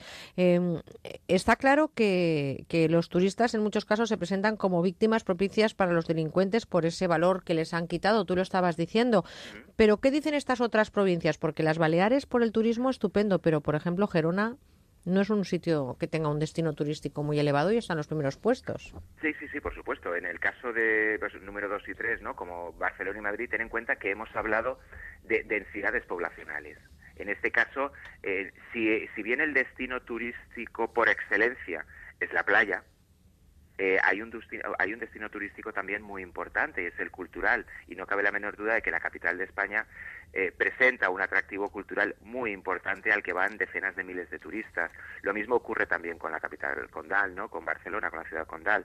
En el caso de Gerona, pues bueno, eh, no es que haya una, una, una, una, una cuestión concreta o característica común entre todas estas provincias, pues pues bueno, se dan esta serie de circunstancias posiblemente pues porque hayan sido el foco, la cuna de determinados de determinados delincuentes eh, itinerantes, ¿no? Y que pueden haber establecido en Gerona su foco de actividad durante un periodo prolongado de tiempo y es lo que ha hecho de alguna manera pues que, que, repunte. Hemos hablado de los que están en los primeros puestos, pero hablando del mapa del delito en España, que es un trabajo, el informe de criminalidad que hace cada año el Ministerio del Interior, no nos podemos olvidar de esas otras zonas donde el porcentaje es, eh, es inferior, inferior a la otra parte, a la otra orilla de, de estos datos, en el otro podium, que es el de mayor seguridad, por decirlo de alguna manera. Ahí están Teruel con una tasa de 3,9 por cada mil habitantes. También está Cáceres con un 5,5, Lugo con un 5,7 o Ávila con 6,7 junto con Huesca con 6,1 y 6,2. Claro, densidad poblacional. Fíjate que estas, estas últimas provincias que hemos nombrado, eh, pues tiene una población muy inferior a las que hemos dicho, ¿no? ¿Y el Además, perfil, el perfil del robo es distinto también y el del delincuente y la víctima? Eh, no, no, pero ten en cuenta que estamos hablando de, en este caso o en este, en esta parte del estudio, se está hablando de hurtos, ¿eh? Es la sustracción de un bien sin fuerza ni intimidación. Eh, hay que apuntar algo importante. ¿Por qué Ávila se encuentra entre las más seguras? Pues porque en Ávila está la Academia de Policía, que es una de las mejores de toda Europa. Sí, cierto. O sea que estamos eh, yéndonos a esas dos orillas, a esos lugares donde es mucho más fácil el hurto sin fuerza porque hay mayor densidad de población y además una población relajada porque está de vacaciones, está, eh, bueno, pues un poco más, como tú decías, ¿no? Al descuido y, y, en el otro lado nos encontramos precisamente por esa densidad de población y, por supuesto, porque eh, no es tan turística, sino que posiblemente esos hurtos se refieran más a los lugareños que a los visitantes. Efectivamente, efectivamente el hurto cotidiano que pueda darse mediante pues eh, el timo de la estampita, por ejemplo, dentro de la estafa o, o cualquier o cualquier otro otro descuido, naturalmente. Ten en cuenta también que es una cuestión importante es el, el anonimato. Eh, un delincuente pasa muchísimo más desapercibido y es muchísimo más fácil actuar y desaparecer en estas eh, provincias con una densidad de población importante, como son las que hemos dicho, y, y, es mucho más complejo. La policía sigue siendo igual de efectiva, lo que ocurre es que es mucho más sencillo y es, eh, es mucho más complicado para el delincuente poder actuar en, en, en, núcleos poblacionales donde hay mucha menos gente y donde no pasan tan desapercibidos. Pues fíjate que el Ministerio del Interior tiene a técnicos estupendos y espléndidos y personal para realizar ese informe de criminalidad y nosotros, querido, querido Serafín, no nos podemos quejar porque hemos tenido a Bárbara Yurato con nosotros haciendo ese trabajo de campo. Igualito que el ministerio. Bárbaro trabajo. Bárbaro trabajo, Bárbara. Es verdad, ¿eh? Has, has estado ahí um, peleando contra los elementos en la calle con tu maleta de reportera, con tus micrófonos. ¿Se ha portado bien la gente contigo normalmente sí, este verano? Se ha portado muy bien, la verdad tenemos, es verdad, ¿eh? tenemos esa suerte que la gente ve ese verde y negro que es como un, un prao, que dirían por el norte, bien, bien. Sí, ¿eh? la bien. gente colabora y, y, ayuda en lo que haga falta. Y es que tenemos eh, eh, el mejor micrófono que sale a la calle. Oye, Bárbara, y ahora también has querido, has querido conocer testimonios de la calle y qué es lo que te han contado y qué has preguntado. Pues después de todo el verano recomendando a la gente lo que debe hacer para no ser víctima de cualquier robo, he ido a la calle a ver si han hecho los deberes y toman las precauciones adecuadas. Escuchemos las medidas que toman para no ser robados en sus vacaciones. La verdad que ninguna. Si viene bien y si no, mejor. Bolso, no dejarlo en cualquier sitio, tenerlo siempre a la vista, las maletas igual. Dejar el coche bien cerrado, no llevar nada muy visible, no ostentoso tampoco. Me toco los bolsillos de vez en cuando. Cuidamos los bolsos, cerramos el coche bien y no juntamos con mucha gente. Intento tener todo cerca de mí. La cámara, las mochilas, todo. Ir por lugares más o menos que tengan buena, buena imagen, ¿no? Que no parezcan barrios muy malos. Pues si vas a algún apartamento, llevarte el bolso siempre contigo con todas las pertenencias y si vas a la playa, pues cuidar que, que alguien lo vigile o no irse a la vez. O sea, que la gente más o menos hace los deberes, ¿no, Serafín, con lo que le han dicho a Bárbara? No, no, naturalmente la, la gente eh, evidentemente hace los deberes. El problema es que eh, es muy difícil mantener la alerta constantemente. Hombre, desde, desde el primer viandante que le ha dicho a Bárbara, eh, Bárbara, que no hacen nada, a ese que está todo el rato o de vez en cuando tocándose los bolsillos. Sí, pero ya te digo, es el delincuente profesional es muy hábil y va, va a encontrar lo que estábamos comentando de la muleta. Ya puedes tocarte el, el bolsillo cada cinco minutos, cada minuto y medio si quieres, ¿no? Pero mm, va a haber un momento de relajación, va a haber un momento que van a aprovechar, eh, que el delincuente va a aprovechar para para sacar provecho, valga la redundancia, de ese descuido, porque es imposible estar alerta al 100%. Por eso decimos siempre que no hay que obsesionarse con la seguridad, no hay que obsesionarse con las medidas de precaución, pero hay que tenerlas en cuenta. Eh, Bárbara también ha preguntado, creo, sobre este informe, ¿no? Has querido Sí. conocer lo que opinaba la gente. Sí, tras conocer el mapa de robos de España del 2015 he preguntado a la gente si sabría decirme los motivos por los cuales Baleares y Ceuta en el robo de coches son las provincias donde más robos hay. Vamos a escucharlo. Baleares porque hay muchos turistas, ¿no? Y supongo que sí, aprovecharán cualquier momento de descuido o tanta aglomeración de, de gente que, que será más fácil. El paso que hay entre Ceuta y Melilla y tal, como es todo más coches, se forman más colas que tirarán mano al, al dentro del coche. Aglomeración de gente, más facilidad para robar. Pues, pues eso, porque hay más turismo y eh, la gente se confía más, no lo sé. Son, son zonas turísticas y va mucha gente, pues es lo más habitual. Recuerdo que hace un par de años Ibiza, ir allí era muy peligroso dejarte el coche al descubierto porque te lo abrían muy fácilmente. Yo creo que es por las zonas turísticas. De la cantidad de gente que va al turismo, pues al final se aprovechan, claro. Al final el turismo es el denominador común, el que nos trae una importante, bueno, pues cantidad de dinero, una importante oxigenación económica por ese PIB, que es uno de los eh, pilares evidentemente que sostiene esta esta economía, pero por otro lado también tiene esa otra cara, ¿no? Sí, es, claro, naturalmente. Ten en cuenta que el turismo da de comer a muchas familias. Eh, desde el punto de vista oficial, es lo que has dicho, son los ingresos que genera cara a pues al, al uso de establecimientos hoteleros y hosteleros, ¿no? Y, y bueno, y luego está la parte menos agradable de la sociedad, que es la gente que también se aprovecha del turista para pues para hacer su agosto, valga la redundancia. Oye, ¿no? En en sentido. Serafín, aparte de darle las gracias, por supuesto, a Bárbara, que ha hecho un trabajo espectacular todo este verano. Espectacular, ¿eh? además, irreconocible, sí, sí. Eh, hay, hay que decir que ha sido esa compañera perfecta para esta sección. Gracias, Bárbara Gracias a vosotros. Eh, me gustaría conocer de, de tu voz, de tu experiencia, de tu estar a pie de calle, cómo estás ejerciendo tu profesión, Serafín, que me dijeras eh, cómo valoras este verano 2016, cuáles son esos timos o esas estafas que además de haberlas repasado nosotros aquí en estos micrófonos han sido sin duda esos titulares de la actualidad que nunca quisiéramos contar en estos ni en ningún micrófono informativo. Pues mira, eh, la estafa y el estafador eh, va- están, o sea, han estado, están y estarán. Eh, ahí corresponde, nos corresponde a nosotros el, el adecuarnos un poco a las circunstancias, el, el- estar precavido, el no confiar y el, sobre todo, tener mucho cuidado con las redes sociales y las nuevas tecnologías, por una sencilla razón. Porque si bien el, timo de las cartas nigerianas en sus orígenes eh, se, se desarrollaba o a través de un fax, por ejemplo, hoy se está haciendo a través del correo electrónico.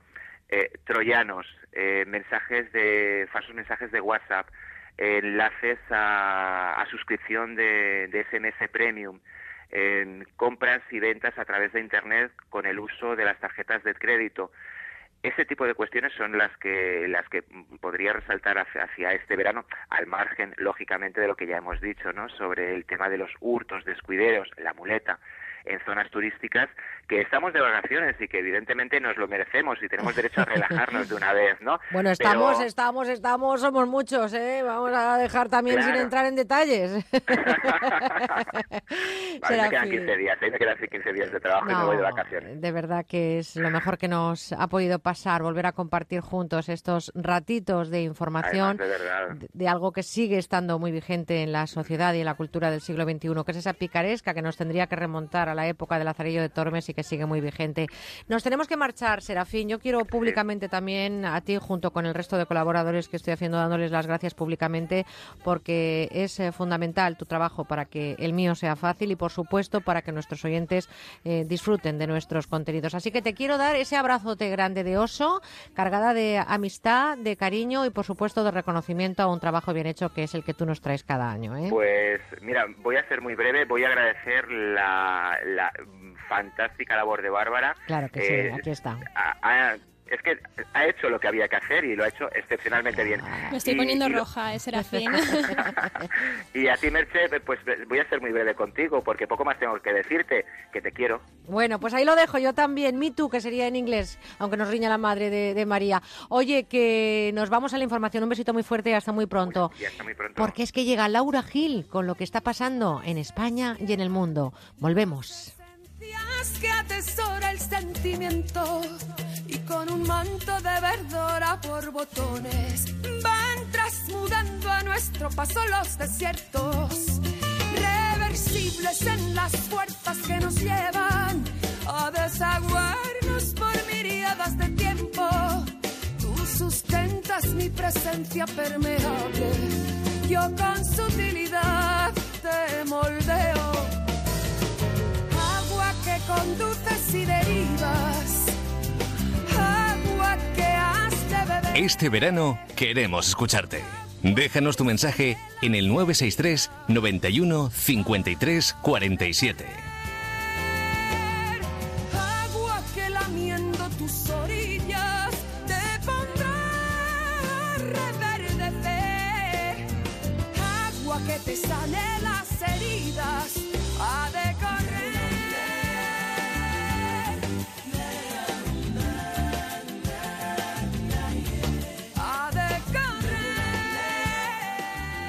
Onda Cero con buena onda. Si el agua de tu casa tiene bastante cal y estropea la maquinaria y los sanitarios, no te preocupes porque tenemos una buena solución. Antonio Ruiz, ¿qué podemos hacer para solucionar estos problemas? Hola Damaris, bueno, podemos probar Masical, que es un dispositivo antical de tratamiento de agua que evita que la cal se vaya pegando en la grifería, en sanitarios, en la maquinaria que funciona con agua, que impide también que te pique el cuerpo cuando te duchas y que consigue mejorar el funcionamiento de nuestros electrodomésticos, como puede ser una caldera de agua, un lavavajillas, una lavadora, etcétera, etcétera. Incluso que las manchas de cal que suelen aparecer cuando limpiamos los, los sanitarios, sobre todo, y los aseos, no aparezcan más. ¿Quién instala Masical y cómo se coloca? Pues precisamente se coloca sin hacer obras por fuera de la tubería central. Esto lo hace el propio usuario, no tarda más de un minuto. Además hay que recordar que Masical no consume nada y que no tiene mantenimiento nunca. ¿Y qué garantía tiene Masical? Las máximas de mercado. Mira, nosotros entregamos eh, a todos nuestros clientes, por escrito claro, una garantía de funcionamiento ilimitado. O sea, es para toda la vida. Solamente pierde un 1% cada 10 años. O sea, prácticamente nada.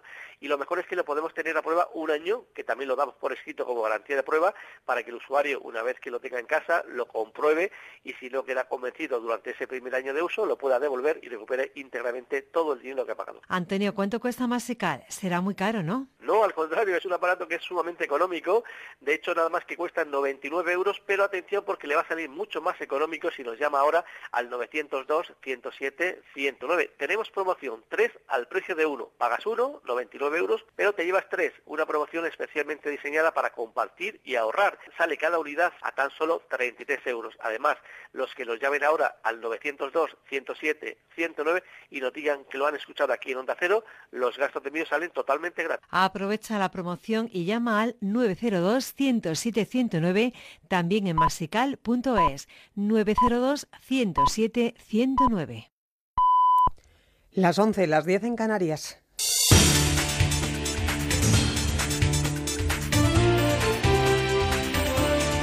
Noticias en Onda Cero. Buenos días, todo listo en el Congreso para la firma a la una de la tarde del acuerdo de investidura alcanzado por el Partido Popular y Ciudadanos. Ambos partidos han informado esta mañana de que ya está cerrado y que se ratificará hoy después de que los líderes Mariano Rajoy y Albert Rivera se reúnan a las doce y media con sus equipos de negociadores para ratificar un pacto que garantiza a los populares 170 escaños, incluyendo el apoyo de Coalición Canaria. Un acuerdo que, según lo previsto, van a firmar los portavoces en la Cámara Baja del PP, Rafael Hernando y Ciudadanos, Juan Carlos Girauta.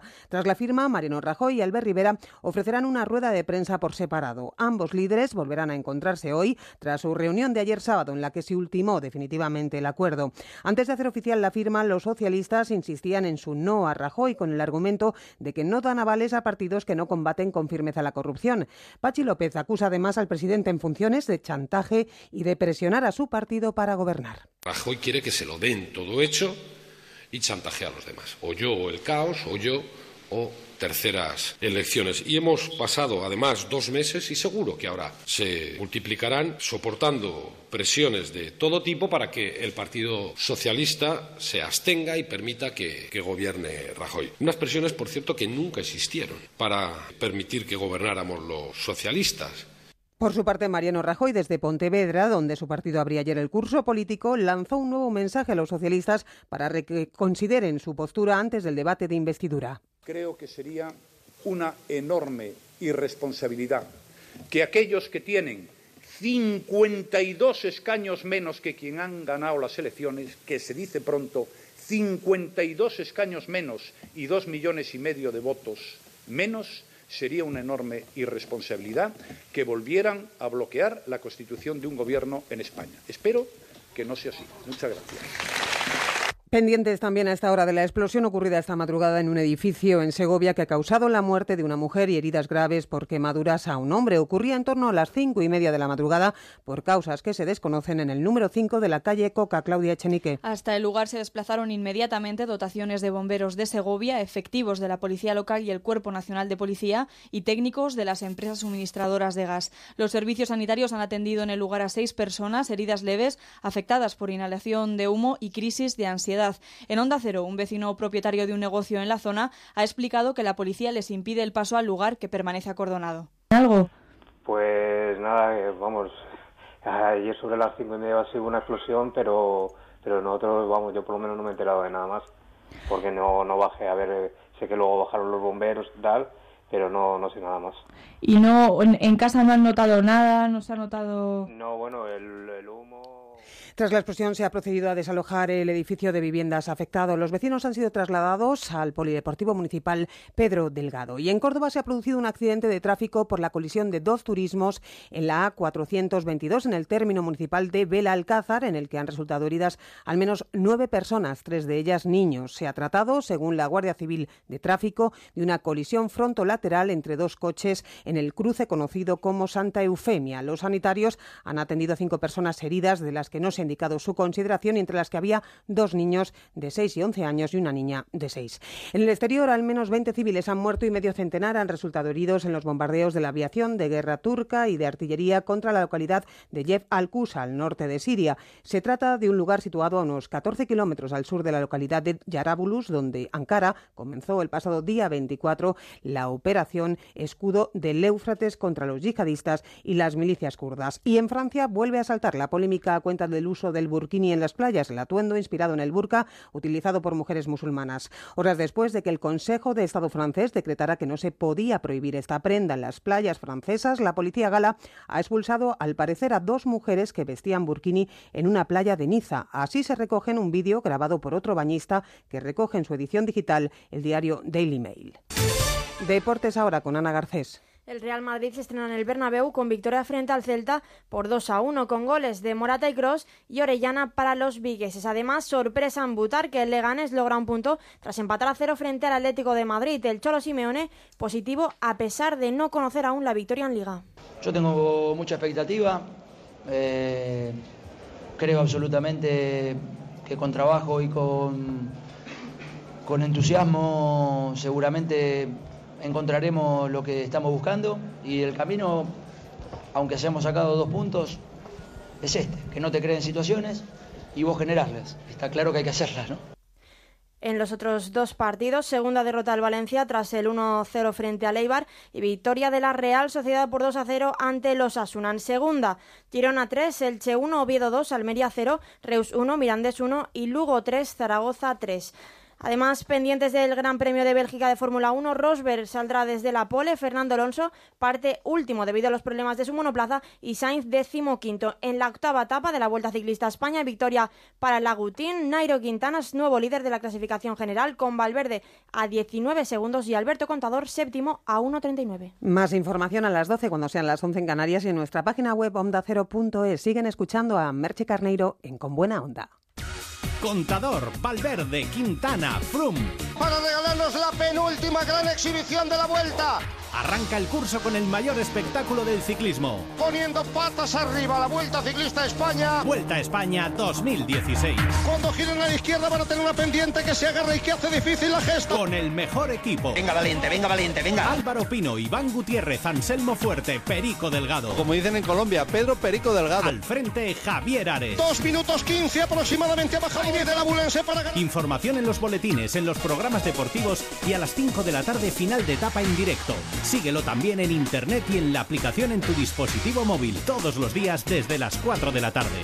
El último esfuerzo para un público que vocifera. Te mereces esta radio. Onda Cero, tu radio. Por el amor de una mujer llegué a llorar y enloquecer mientras que ella se reía.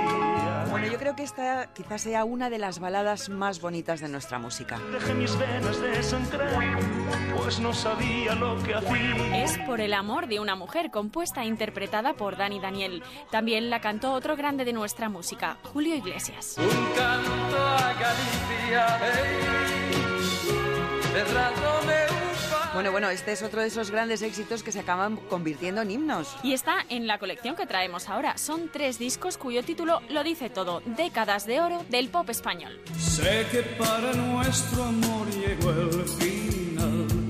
Ya de nada valen las palabras. Con las mejores canciones de los años 60 y los 70, porque ¿cuántas veces no habremos cantado esta canción?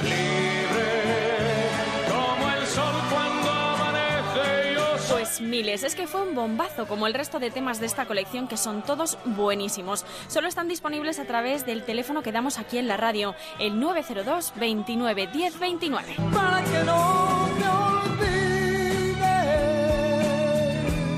ni siquiera un momento. Con canciones maravillosas como esta de Lorenzo Santamaría o esta otra de Mocedades.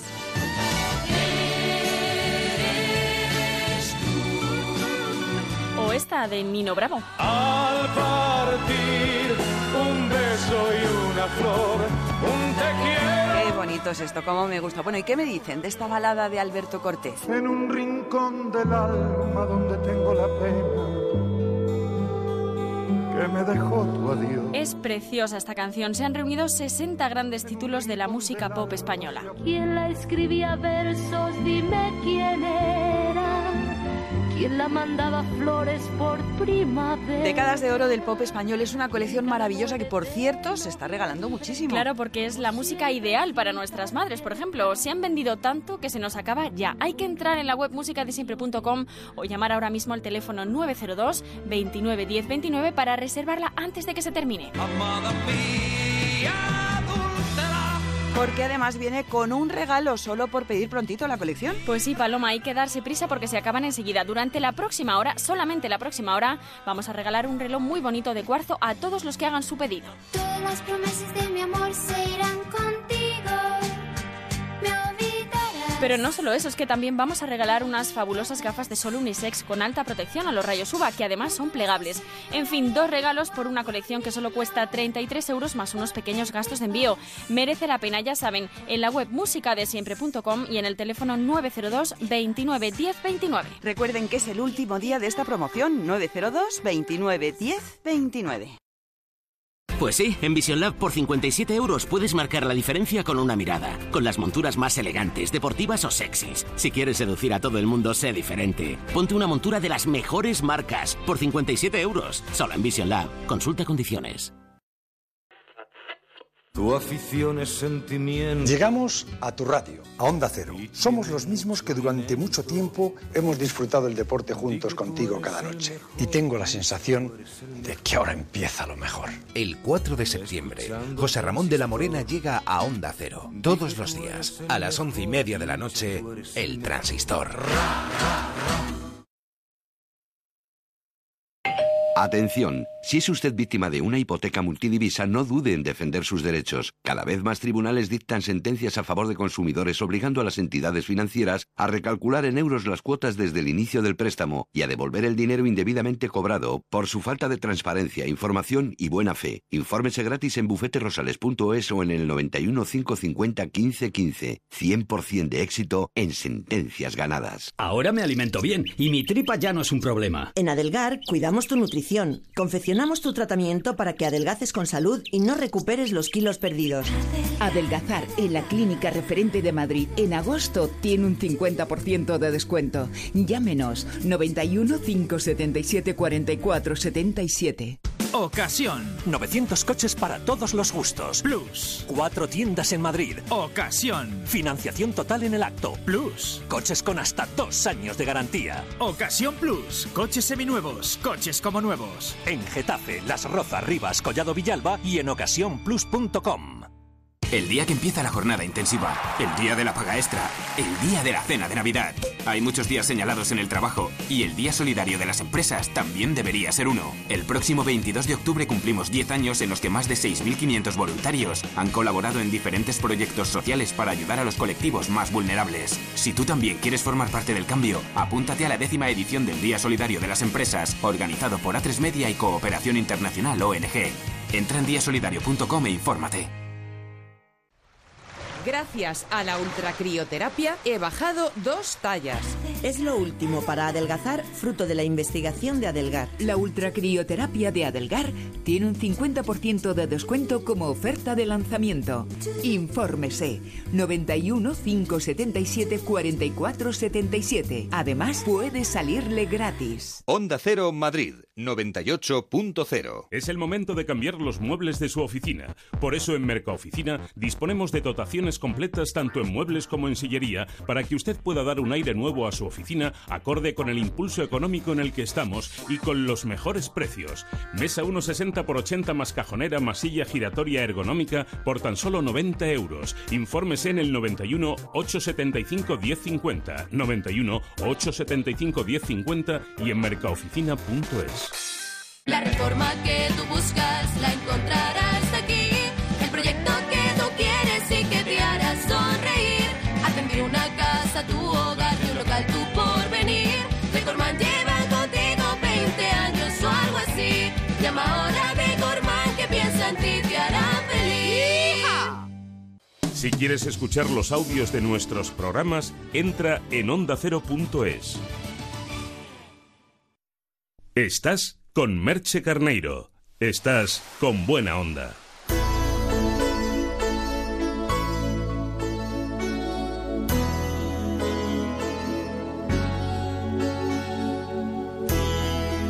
De tú a tú, con buena onda.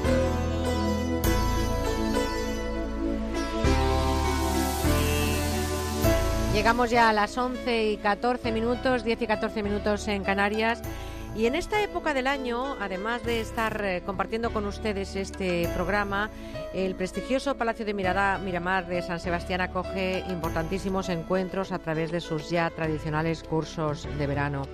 Eh, ese lugar, ese lugar además mágico, con un horizonte precioso, con la bahía de la Concha de fondo, con un edificio eh, que encargó la Casa Real Española ya por el año 1893, es ese punto de encuentro, un punto de encuentro y de debate necesario para entender un poquito mejor lo que vivimos y cómo lo vivimos. En esa cita eh, hay importantísimos eh, referentes, no puede faltar él. Un año más ha estado Javier Urra dirigiendo un magistral curso en esta ocasión sobre el dolor y el sufrimiento y yo quiero hablar con él como todos los años. Javier Urra, buenos días. Muy buenos días, Merche. Encantada de nuevo, un nuevo año y muchísimas gracias por traerme a este espacio, ¿no? Y este, fíjate, ayer te escuchaba eh, hablando de, de tú a tú con el tema de los trasplantes. Sí, con Bueno, Rafael pues, Matesán, qué generoso fue con nosotros bueno, ayer. es un hombre encantador y una entrevista, como siempre, maravillosa, ¿no? O sea que me alegra mucho volver a reencontrarme contigo con buena onda. Bueno, ¿no? el sabor, de, el sabor de la comida yo siempre he dicho que lo ponen más los ingredientes que el cocinero, así que yo tengo que agradeceros a vosotros mucho No, no, no, esa, esa parte ¿no? que, que hacéis. Bueno, pero sabes elegir, sabes tocar. Eh, oye, yo me he dedicado toda la vida al ámbito de criminología, victimología, y he estado algunos programas que he podido escuchando eh, cosas interesantísimas, ¿no? Sobre el ADN, sobre... Bueno, bueno, o sea Sí, sí, sí, haces un programa tan entretenido como al mismo tiempo que enseña, y bueno, pues la verdad es que es un- una gozada. Bueno, ya, ya ha dicho él que yo sé elegir. Ningún año falta a su cita porque Javier, ustedes le conocen, es psicólogo forense de la Fiscalía del Tribunal Superior de Justicia, es eh,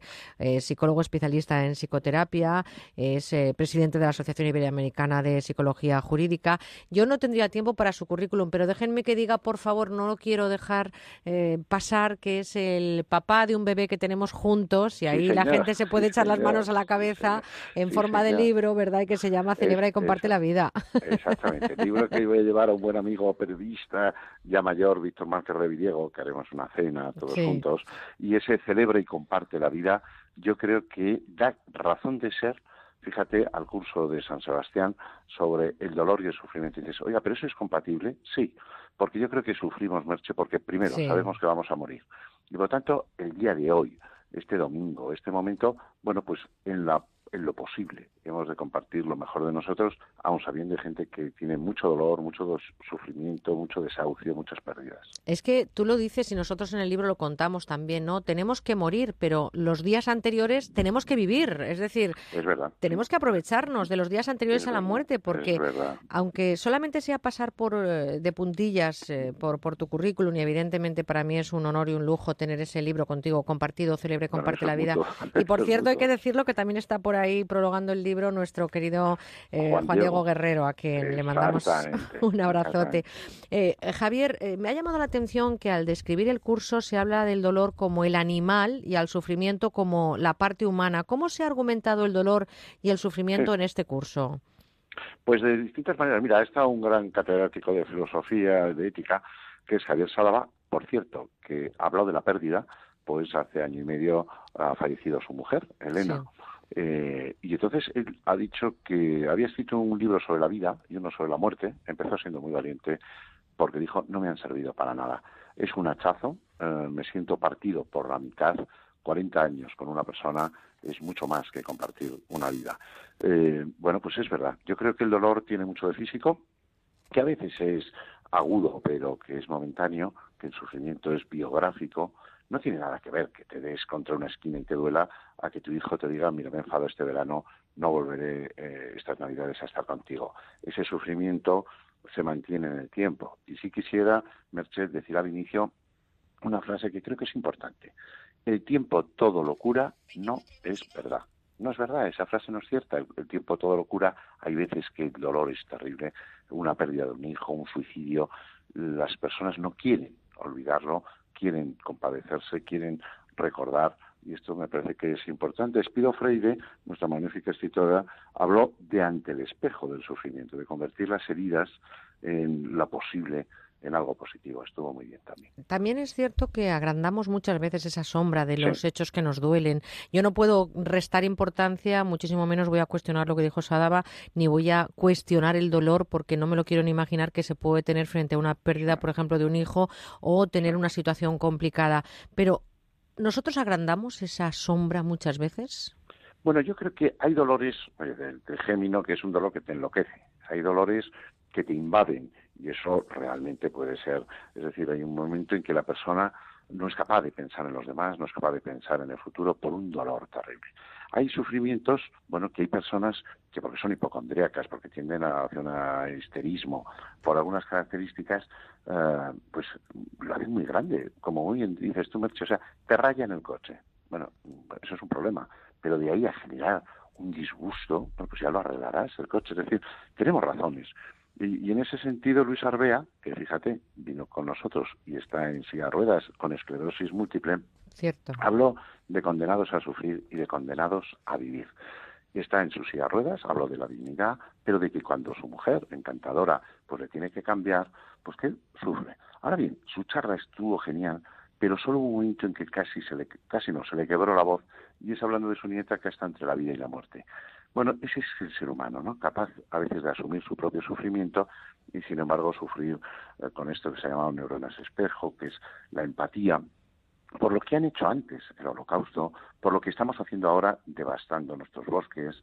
Bueno, ese es el ser humano que tiene mucho de entrañable, ¿no? En ese sentido, eh, hablamos de la soledad como un tema y, y desde luego, más allá de lo que piensen todos los oyentes, el sufrimiento, como tú decías, es puramente humano. El dolor lo es de todos los animales, pero el verdadero sufrimiento eh, requiere eh, el pensamiento y la capacidad abstracta que tiene el ser humano, sin duda. Estos cursos, eh, además de que son importantísimos para entender, como decía, lo que vivimos y lo que cómo tenemos que vivirlo, me parece muy interesante que aborde también lo, que vive el ser humano, porque nosotros sufrimos por lo que pasó, por lo que pudo pasar, por lo que viene, por lo que vivimos, por lo que nos depara el futuro. Eso es una condición humana, pero en este curso, ¿cómo lo habéis abordado? Bueno, pues yo creo que ha sido un curso valiente, ¿no? Que todo el mundo ha dicho, oye, porque fíjate, hay teníamos allí dos eh, personas que nos dijeron, padecemos fibromialgia y además la sociedad no nos cree. Es dolorosísimo. Pues así es. ¿Puede haber un dolor que sea falso? Yo diría que no, porque a lo mejor nuestras técnicas no pueden medirlo. Es decir, el dolor, eh, yo que sé, de un cólico nefrítico, el dolor de un parto se puede medir. Pero volviendo a lo de antes, la pérdida de un hijo, ¿eso cómo se mide? Eso no se mide. Imposible. Eso es incalculable. Eso eclipsa la vida. Eh, bueno, hay personas que nacen con insensibilidad congénita, dolor. Tenemos a esta gente que no, no sufre por los demás, que hemos llamado los psicópatas. Tenemos personas que les es difícil, con el caso de los Asperger, los autistas, captar el sentimiento en ese sentido de los otros. Pero es verdad que el ser humano es capaz también de hacer sufrir ah, por odios, por herencias, por torturas. Ah, bueno, es capaz de lo mejor, pero también lo que sí hemos hablado mucho, mucho en nuestras jornadas es de la importancia del ungüento, de las tiritas ah, para el alma, que es el acompañar, el escuchar, estar junto al que... Porque a veces decimos, sé por lo que estás pasando o sé lo que estás sintiendo. No sé si eso es absolutamente cierto, pero estar al lado, porque el que sufre si lo calla, si no tiene a quien decírselo, sin duda sufre más. Es que eh, es imposible ponerte los pies ajenos, es decir, los zapatos de otro no los puedes llevar tú jamás en la vida, pero sí podemos dejar ese hombro para que les sirva de muleta a esa persona que tiene un sufrimiento. Pues yo creo que sí. Yo creo que eh, el ser humano es muy social, es muy sociable. Mm, todos alguna vez, es verdad que, que, Cervantes habla de eso, de que, bueno, pues que no tiene mucha explicación el ponerse a llorar a personas que lo están pasando bien le podemos dar la vuelta. Tampoco parece que debamos decir que estamos muy bien cuando alrededor toda la gente sufre. Mm, en cinco horas con Mario, Miguel Delibes nos habla eso del llanto, de, que todos tenemos una cantidad de llanto que tendremos que expresar en algún momento. Es importante expresar las emociones. Hay gente que tiene esto que saben llamar alesitimia y entonces tiene dificultad para expresar las emociones. Bueno, yo creo que que es bueno, ¿no? Saber eh, cómo somos, qué sentimos, pero fíjate las personas, por ejemplo, que tienen un hijo con grandes dificultades. Su miedo no es que va a morir, sino que se plantea, y cuando yo muera, eh, ¿qué será de estos hijos míos? Que es verdad que la sociedad se hace cargo, que tenemos residencias, pero eh, me parece que es importante, ¿no?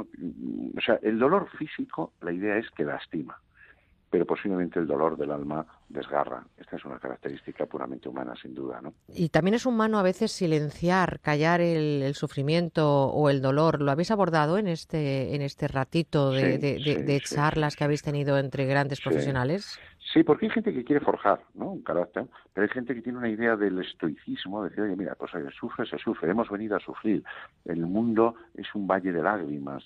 Por eso no es verdad ni la idea actual de esto es toda una felicidad y la búsqueda de la felicidad total y el nihilismo y el placer continuado, pero bueno, a veces el ser humano piensa en hechos terribles. Oye, ¿qué pasaría si en un accidente pierdo a toda la familia? Tal? Y es como ponerse una pequeña vacuna, un decir, Dios mío, eh, voy a agradecer todo lo que tengo, que realmente yo creo que en general es mucho. Y luego, también hay que decir que a veces una persona va a un funeral y se ríe, bueno, esto se llama risa paradójica, no es que se quiera reír. O hay gente que cuando tiene muchísima ansiedad, pues empieza a comer de una manera compulsiva. porque en el fondo también está sufriendo, pero puede sufrir por los amigos, puede sufrir eh, por la familia. Mm, bueno, el ser humano sufre por por tantas cosas, entre otras cosas porque queremos quedar, ¿no? Eh, y escribimos libros y pintamos cuadros y, mm, y dejamos grabaciones para que en algo de la huella de lo que hemos sido. Eso es difícil y es una característica que hace al ser humano ontológicamente, que sufre, que sea un ser angustioso, eh, anhelante y al mismo tiempo muy frágil y muy vulnerable, sí. Si miramos hacia el retrovisor de nuestra existencia, ¿qué nos debería de decir Javier? Ah, eso está muy bien. claro, ese, es nuestro libro, que tú haces preguntas geniales y yo intento contestarlas. Y tú haces respuestas... Pues no lo sé, porque ¿sabes lo que ocurre, Merche? Que si tú y yo volviéramos a tener 17 años, ¿qué haríamos? Pero claro, también hay que ponerse en las circunstancias de los 17 años, en la mentalidad de 17 años. Eh, bueno, yo creo que el ser humano a veces tiene un habla interna que se lesiona, hay gente que se, que se tortura mucho, que no hace las atribuciones correctas, que eh, pero quizá buscaríamos ser más agradables, buscaríamos resolver siempre los problemas, buscaríamos nuestra mejor imagen.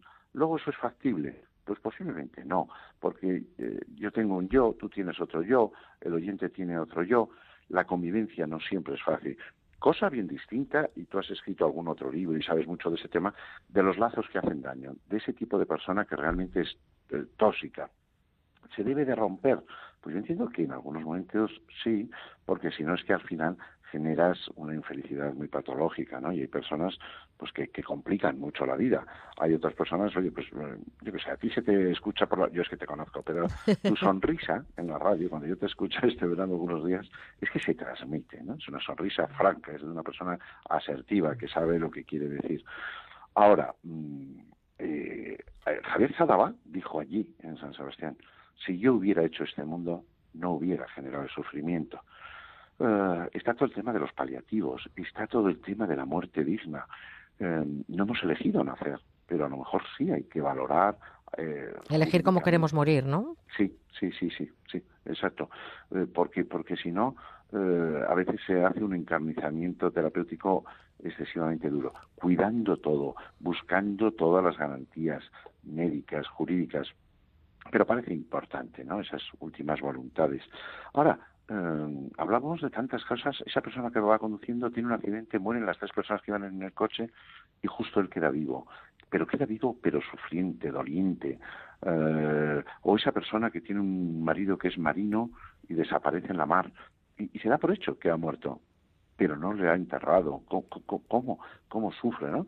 Hablamos, estábamos en el País Vasco, hablamos de cuando alguien ha tenido la voluntad de matar, el caso de ETA.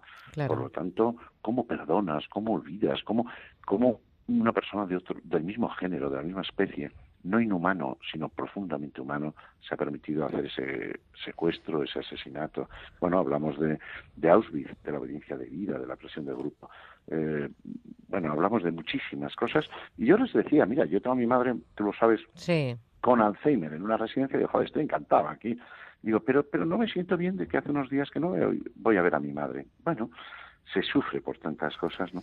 Déjame, ya que terminamos esta entrevista, que siempre se me hacen cortísimas eh, eh, las entrevistas contigo, déjame un titular o, o, una imagen o una palabra o una frase que de todo este encuentro entre grandes profesionales, una vez más en el Palacio de Miramar, en San Sebastián, haya quedado de lo que es el dolor y el sufrimiento? Pues yo creo que mm, la soledad debe estar acompañada, sería una idea importante, que, que todos somos, los seres humanos, somos seres necesitados de consuelo, que a veces tenemos piel de bebé para nuestros temas y piel de jabalí para los de los demás, que hay mucha gente que sufre por su transexualidad, porque es víctima de abusos, por, por tantas y tantas cosas, pero que al final el ser humano lo que necesita, lo que precisa y lo que transmite es esperanza. Esa sería la palabra, esperanza. Pues fíjate, Javier, que yo me quedo también con una frase que me, me gusta mucho de Lance Armstrong. Dijo que el dolor y el sufrimiento son temporales, rendirse es para siempre y yo creo que no hay que rendirse nunca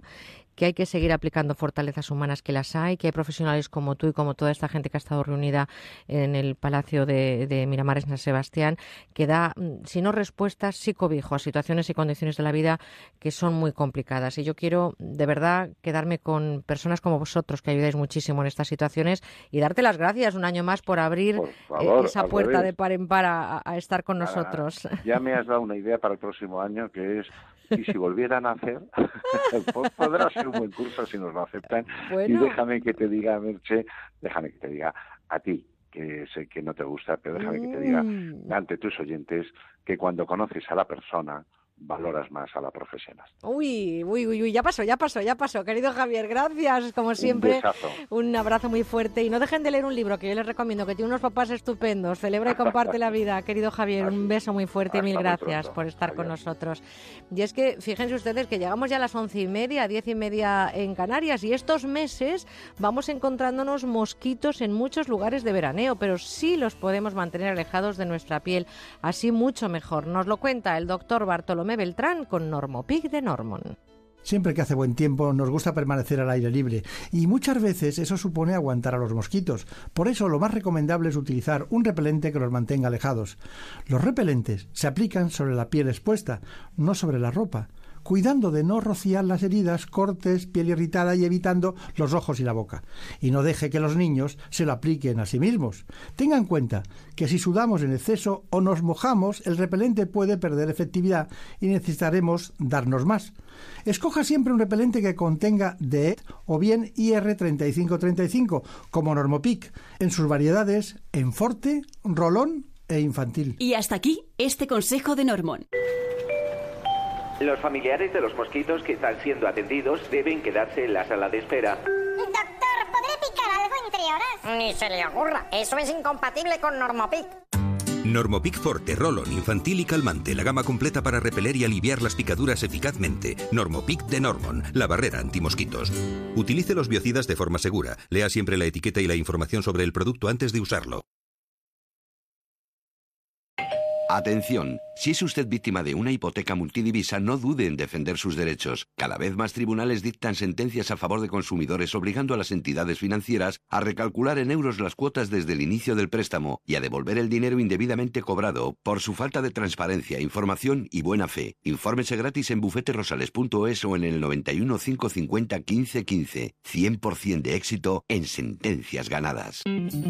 Arrancan las fiestas de San Sebastián de los Reyes del 25 al 31 de agosto, disfruta, además de sus famosos encierros, de la mejor música en directo. Miss Cafeína, La Fuga, Los Secretos, Modestia Aparte, Celtas Cortos y mucho más. Y lo mejor, este año, entrada gratuita a todos los conciertos. No te las puedes perder, con el patrocinio de The Style Outlets de San Sebastián de los Reyes y Maeso.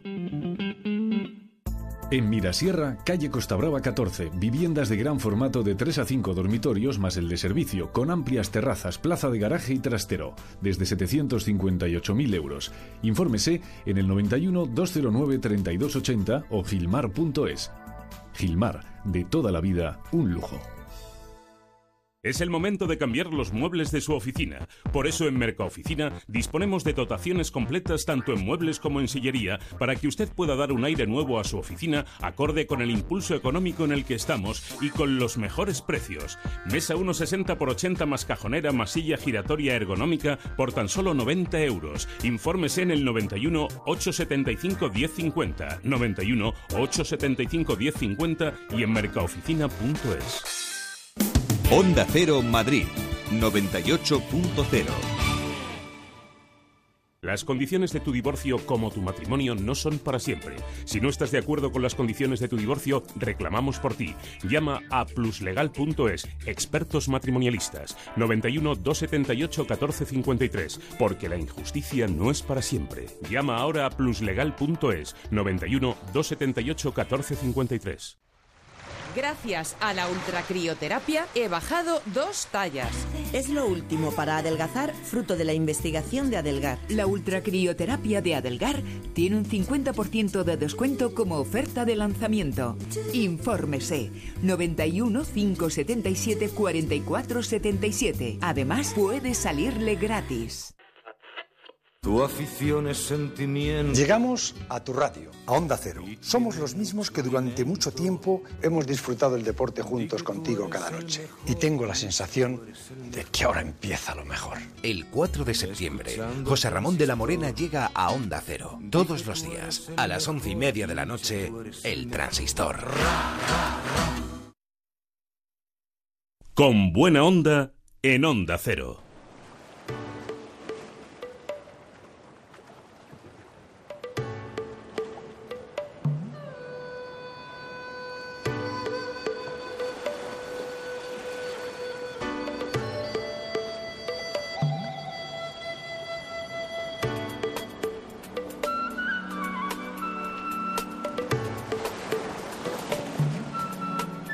Más natural. Estamos viviendo ya este último domingo de agosto. Durante todo el verano nos hemos detenido en lo que nos ofrece la naturaleza. En lo más natural les estamos eh, acercando todas esas cuestiones que nos pueden hacer mucho más fácil nuestra salud y nuestra belleza. Fíjense que hoy vamos a hablar de algo que hace unos años se le daba exclusivamente a los pájaros y hoy algunos expertos afirman, dicen que tiene que estar sí o sí en una dieta equilibrada. Vamos a hablarles hoy de semillas germinadas. Carolina, Carolina Girbés, farmacéutica especializada en fitoterapia. Buenos días. ¿Qué tal, Merche? ¿Cómo estás? Semillas germinadas, antes a los pájaros nada más. Ahora Sí. dicen que comer semillas es comer vida y que es el alimento vivo más antiguo del mundo. Tal cual, tal cual, pero que tú fíjate, germinar, ¿qué significa? Pues es el primer, bot- el primer brote que aparece, donde está toda la energía que pone esa planta y todos los nutrientes para, eh, para que pueda crecer y para que llegue a ser lo que ha de ser. Por lo tanto, si, no- si nosotros consumimos un germinado, sea de lo que sea, lo que vamos a consumir es eh, el potencial que tiene esa planta para poder crecer, con lo cual, imagínate. ¿Y, y dónde nos detenemos? Porque evidentemente no podemos comer todas las semillas o todas las semillas son comibles. Todas, todas, pues no lo sé, pero la gran mayoría sí, y además todas germinan, la gran mayoría germinan. De hecho, tú eh, has hecho la experiencia en el cole, igual que todo el mundo, el garbancito que germina, la lentejita que germina. La patata La pa- en todo agua. germina, todo germina. Eh, entonces, cuando algo empieza a crecer, tiene todas esas posibilidades. Pasa es que eh, estamos habituados a unos germinados muy concretos. Todos hemos consumido los germinados de soja, ¿verdad? Sí. Todos. Pero es que ahora van apareciendo cada vez más germinados, más cosas diferentes que podemos introducir en la alimentación, que son cómodas de, de utilizar y que nos aportan, vamos, una cantidad de nutrientes espectaculares. Fíjense que, claro, dentro de lo que son las semillas tendríamos aquellas que nos suenan a, a- a cool, a, bueno, a lo Mm. último de lo más de lo más, a lo sea de toda la vida, Claro. ¿verdad? Como la quinoa, el trigo, sarraceno, girasol, amaranto, pero sin embargo también hemos eh, descubierto y hemos comido alimentos frescos germinados como los brotes, que los tomamos en ensalada, las lentejas, el brócoli, incluso la alfalfa, que eso sí que no nos suena nada cool. Tomate La, brotes de la alfalfa. alfalfa de toda, de toda la vida. La alfalfa que antes se lo dábamos a los caballos, a los burros. Bueno, pues ahora nos lo tomamos nosotros. Porque realmente cuando germina la alfalfa sale un brote, eh, igual que el brócoli, los rabanitos, las lentejas, son brotes que se suelen utilizar frescos y que lo añadimos a, a la ensalada. Ahora mismo los expertos dicen que sí o sí tiene que estar en nuestra dieta. Eh, ¿Comer vida es comer semillas germinadas? Tal cual, es que, es que eh, como te digo, la, la vida eh, de esa planta está en ese, en ese brote. Ese brote es eh, el, eh, lo que contiene absolutamente lo que va a ser la vida de esa planta. Por lo tanto, la máxima cantidad de nutrientes, la máxima cantidad de vitaminas, de minerales, se encuentra cuando germina. El germen de trigo, por ejemplo, también es algo que nos suena mucho. El germen de trigo es riquísimo en, en vitamina B, el ace- en vitamina E. El aceite de germen de trigo es riquísimo en esta vitamina. Pues si yo mezclo eh, los brotes de amaranto, los brotes de la lenteja, el del brócoli, pues todos los nutrientes de todas estas plantas las estoy tomando en muy pequeña cantidad, pero, pero en su máxima esencia, ¿Y su no nos máximo podemos esplendor. pasar tomando demasiada vida? Es decir, ¿esto tiene un tope para tomarte eh, semillas germinadas? A las personas más mayores se me ocurre que sería estupendo darle... Sería estupendo a los niños, a los mayores. Eh, todo tiene un tope, mm, pues, pues sí, evidentemente todo tiene un tope. Tampoco me puedo, no, eh, no puedo creerme que ahora de repente vaya a tomarme todos los días brotes por la mañana, brotes a mediodía, brotes por la noche y que vamos, que voy a estar, que voy a, a llegar a la eternidad.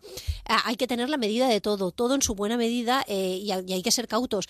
es suficiente totalmente con la cucharadita o media cucharadita de, de, germinados al día. Hoy tomo rabanitos, mañana tomo lentejas, pasado mañana tomo brócoli y ir variando, e ir cambiando, que la variedad está al gusto. Sobre todo yo creo que en este tiempo que dedicamos a lo más natural, a nuestro entorno, a lo que nos da la naturaleza, hay que ser constante, no podemos pensar que de la noche a la mañana nosotros tomando semillas germinadas o tomando temacha, como hemos hablado durante este verano, o, poniéndonos manteca de karité, vamos a ser los mejores, los mejores Ni mucho menos. Aquí esto es una carrera de fondo y por supuesto es complementario a lo que es la medicina tradicional de toda la vida, ¿no? Totalmente. Esto es un premio a la constancia y esto, eh, eh, este tipo de productos lo que van a hacer es que nos encontramos, nos encontremos mejor con nosotros mismos, nos encontremos más saludables. Esos pequeños achaques nos ayude a controlarlos, pero evidentemente aquí hay un premio a la constancia y siempre eh, nos debemos dejar asesorar por los profesionales que son los que nos ayudarán a decidir qué es lo que mejor nos viene, en qué momento y por qué. ¿eh? Porque escuchamos tantas cosas que querríamos tomarlo todo. Hablando de profesionales, yo quiero darle públicamente las gracias a Carolina por haber eh, decidido que la mejor sombrilla y el mejor horizonte, en este caso del Mediterráneo, porque saben que este programa se hace desde Valencia, haya sido estar con nosotros en este estudio de radio. Carolina claro que sí, claro que sí. es farmacéutica, especialista en fitoterapia y ya es la segunda temporada que comparte con nosotros esta sabiduría que, como decimos, en una carrera de fondo nos va a hacer sentirnos mucho mejor y estar mucho más guapos. Carolina, quiero darte las gracias. Gracias yo a vosotros, claro que sí. y te espero, ¿eh? Te espero por supuestísimo, por supuestísimo. Un abrazo muy fuerte Igualmente, gracias por gracias, estar con nosotros.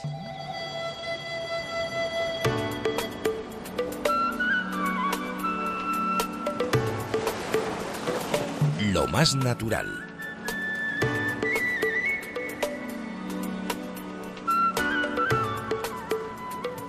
Onda Cero con buena onda. Vas a escuchar el 2% de una discusión en la oficina por el aire acondicionado. Como vaya yo, El 2% puede parecerte nada, hasta que le pones nombre y apellidos. El 2% de los conductores da positivo en controles de alcohol. Puede parecer poco, pero al menos 400 personas mueren al año después de haber bebido. Si bebes alcohol, no conduzcas. Dirección General de Tráfico, Ministerio del Interior, Gobierno de España. Pues sí, en Vision Lab por 57 euros puedes marcar la diferencia con una mirada, con las monturas más elegantes, deportivas o sexys. Si quieres seducir a todo el mundo, sé diferente. Ponte una montura de las mejores marcas por 57 euros, solo en Vision Lab. Consulta condiciones. American Shopping les presenta la solución definitiva para lucir unos pies perfectos con el sistema de pedicura profesional Personal Pedi. Gracias a su rodillo de microminerales y su potencia de casi 3.000 revoluciones, Personal Pedi elimina callos y durezas y actúa eficazmente contra los talones secos y agrietados. En pocos minutos pasamos de unos pies ásperos a otros lisos, suaves y bonitos. Y lo mejor de todo, en la comodidad de casa. Personal Pedi es ergonómico, ligero, fácil de usar y muy cómodo porque es recargable. Nos olvidamos de pilas y de cables es el único que lleva luz y la gran novedad es que se puede utilizar también con los pies mojados. Pida ahora su personal pedi en americanshopping.es o llamando al 902-206-216. Su precio es de 50 euros y ahora se lo enviamos por tan solo 34,95 euros. Y atención porque los 50 primeros pedidos recibirán gratis una lima de uñas electrónica con tres cabezales.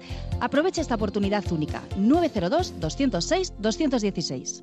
Carrefour te trae emociones sin IVA. Carreras de coches sin IVA, Apocalipsis Zombie sin IVA, fútbol sin IVA, aventuras intergalácticas sin IVA, aventuras normales sin IVA, porque hasta el 28 de agosto te ahorras el IVA en todas las consolas PS4 para canjear en próximas compras. Y además, te regalamos el juego Uncharted 4. Y también en carrefour.es. No sé si llevas buscándolo años, eh, meses, días, tal vez desde esta mañana. Estás de enhorabuena, lo hemos encontrado. El amor está en el aire, presentado por Juan y Medio. Muy pronto, en Antena 3. Probando, probando. Habla el becario de Skoda. Como en agosto estáis todos por ahí a la Bartola, aprovecharé y pondré los precios a la Bartola. Un Skoda Octavia por 16.200 euros. 16.000 porque es un cochazo y 200 por las llantas, el Bluetooth y la pantalla táctil. Porque ¿para qué quieres un coche si no es para vivirlo a la Bartola? Oferta para unidades financiadas con Volkswagen Finance. Consulta skoda.es. Seguimos con buena onda.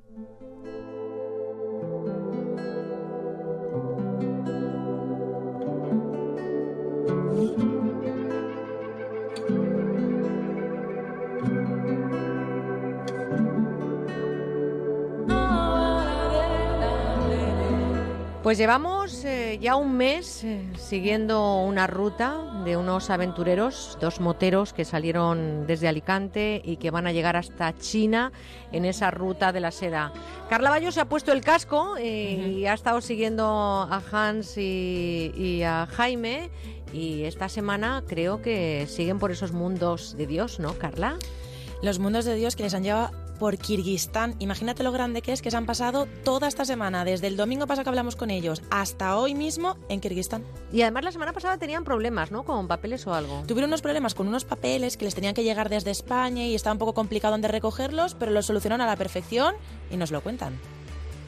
Pues sí, afortunadamente estuvimos dos días y medio, dos noches y tres días en, en Almaty esperando la documentación como agua de mayo y bueno, dejamos el hotel a las 11 de la mañana y a la 1 hemos recibíamos días pre, gracias al concesionario que, que, ha hecho toda la gestión. Tengo ya el tema solucionado del, del, papel, el permiso de circulación, podemos ya pasar fronteras con toda la tranquilidad. Y a partir de ahí, pues bueno, iniciamos ya la marcha. Empezamos directamente al cañón del Charín y antes de llegar ahí acampamos. El cañón del Charín es una auténtica maravilla. Desgraciadamente no pudimos bajar abajo con las motos, eh, estaba muy complicada la cosa. Y bueno, y a partir de ahí, de la visita esta, ya decidimos ya entrar en Kirguistán. Kazajstán nos despidió con una lluvia, no torrencial, pero sí y a muy baja temperatura. Y en fin, pasamos frontera y bueno, y ya el resto que, que lo cuente Hans. Esto ya está solucionado. ¿Qué tramo habéis dejado atrás y qué camino vais a empezar ahora, a partir de esta semana? Pues acabamos de dejar las praderas y estepas de Kazajstán y, y en un valle solitario estaban los el puesto fronterizo de Kevin. Allí ya con los papeles y con toda la tranquilidad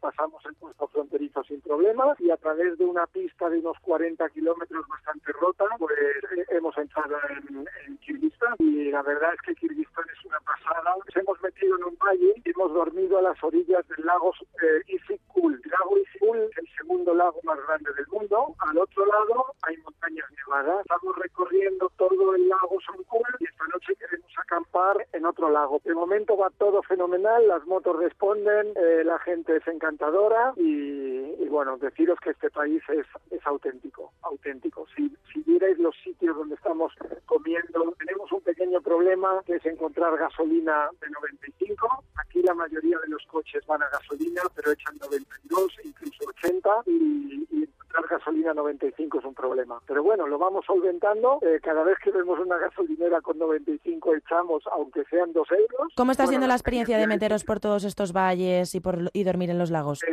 pues de momento preciosa. Todavía no hemos llegado a grandes alturas. La temperatura es bastante buena, 19, 20 grados. ¿Qué países habéis atravesado esta semana? Pues eh, esta semana vamos a estar y, y, bueno, deciros que este país es, es auténtico, auténtico. Si, si vierais los sitios donde estamos comiendo, tenemos un pequeño problema que es encontrar gasolina de 95. Aquí la mayoría de los coches van a gasolina, pero echan 92, incluso 80 y, y encontrar gasolina 95 es un problema. Pero bueno, lo vamos solventando. Eh, cada vez que vemos una gasolinera con 95 echamos, aunque sean dos euros. ¿Cómo está bueno, siendo la experiencia de meteros por todos estos valles y, por, y dormir en los lagos? Eh, pues de momento preciosa, todavía no hemos llegado a grandes alturas, la temperatura es bastante buena, 19, 20 grados. ¿Qué países habéis atravesado esta semana? Pues eh, esta semana vamos a estar entera en, en, Kirguistán y nos vamos a ir acercando a la frontera china, pero no vamos a entrar porque no, nos, no tenemos permiso para entrar en China y lo siguiente que haremos, que es lo, lo más duro de este viaje, va a ser la ruta del Pamir en Tayikistán, que eso será la semana que viene. De Tayikistán ya nos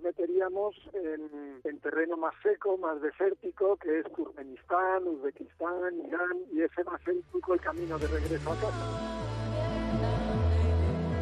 Pues la verdad es que ya nosotros no les vamos a seguir porque terminamos esta mañana esta octava temporada y la verdad es que si quieren seguirles hay un Facebook que por cierto desde que lo dimos en este programa creo que están desbordadísimos. Están súper contentos y están recibiendo muchos mensajes de apoyo, de ánimo y preguntándoles para gente que se quiere unir también al viaje y hacerlo. ¿Qué en Facebook momento. tienen? Hans59. Bueno, dos moteros, dos eh, aventureros absolutos que han querido hacer la ruta de la seda. Una ruta, por cierto, que yo les recomiendo que como mínimo, evidentemente no se suban a una moto si no les apetece o no la hagan eh, andando o, o en coche, pero sí que la conozcan y que pasen, que paseen por ella eh, culturalmente hablando, porque es una ruta milenaria y una ruta que tiene mucha historia y mucho sedimento para disfrutarlo.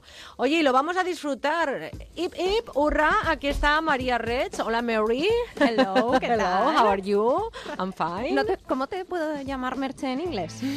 Llámame como quieras, llámame Cari. Menos temprano, os lo digo siempre, llamarme como queráis. Pero si temprano nos vemos los fines bueno, de semana. pero no me llames antes. Vale. Es que para la gente temprano igual son las 11, para nosotros temprano son las 3 de la mañana, Sí, oye. ahí El temprano es subjetivo, ¿o no? Muchísimo. Hay mucha gente que incluso para ellos ahora es temprano arriba que nos vamos por lo menos a escucharnos la despedida, claro. ¿Qué Ah, menos? Claro, temprano, temprano, temprano no es el mismo concepto para todos. No, definitivamente. Definitivamente, definition, de- definition. definitation. ¿Ok? ¿Is Ok, good? Perfecto. Perfect, perfectly. Estamos muy mal. Muy mal estamos, estarás tú, no me metas a mí en tu saco.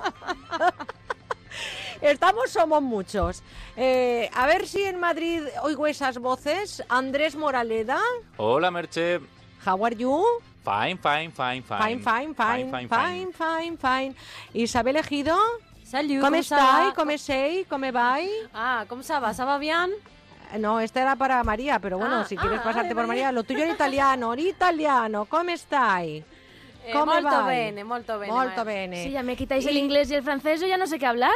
Bueno, tú María en francés. Ça va ¿Cómo bien, ça va bien. Ça va bien, très Oui, bien, oui, oui. c'est pour moi, Très bien. le meilleur. es lo que tiene, que a estas horas, claro, la empresa es muy seria, dice que nosotros no podemos estar más tiempo.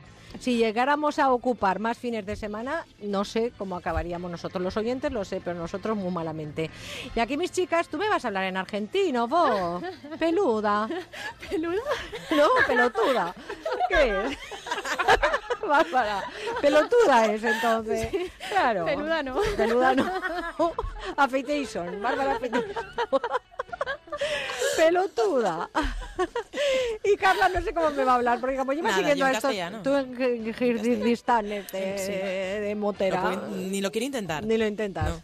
Es que debe ser complicado. Bueno, complicado no es. ¿Qué, qué nos han dejado en el correo, en el contestador y todo eso, María? Tú me lo Empezamos traes. por Twitter. Por donde tú quieras, comenzón. La entrevista con Leo Harlem ha tenido muchísima repercusión, les ha gustado mucho a nuestros oyentes y también a nosotras. Además, también hemos tenido muy activo a nuestro colaborador JM Mulet, Ah, que está pendiente de todos los comentarios que, que hacen los oyentes. Sabela Bravo, que siempre nos dedica unas palabras eh, preciosas y con muchísimo cariño.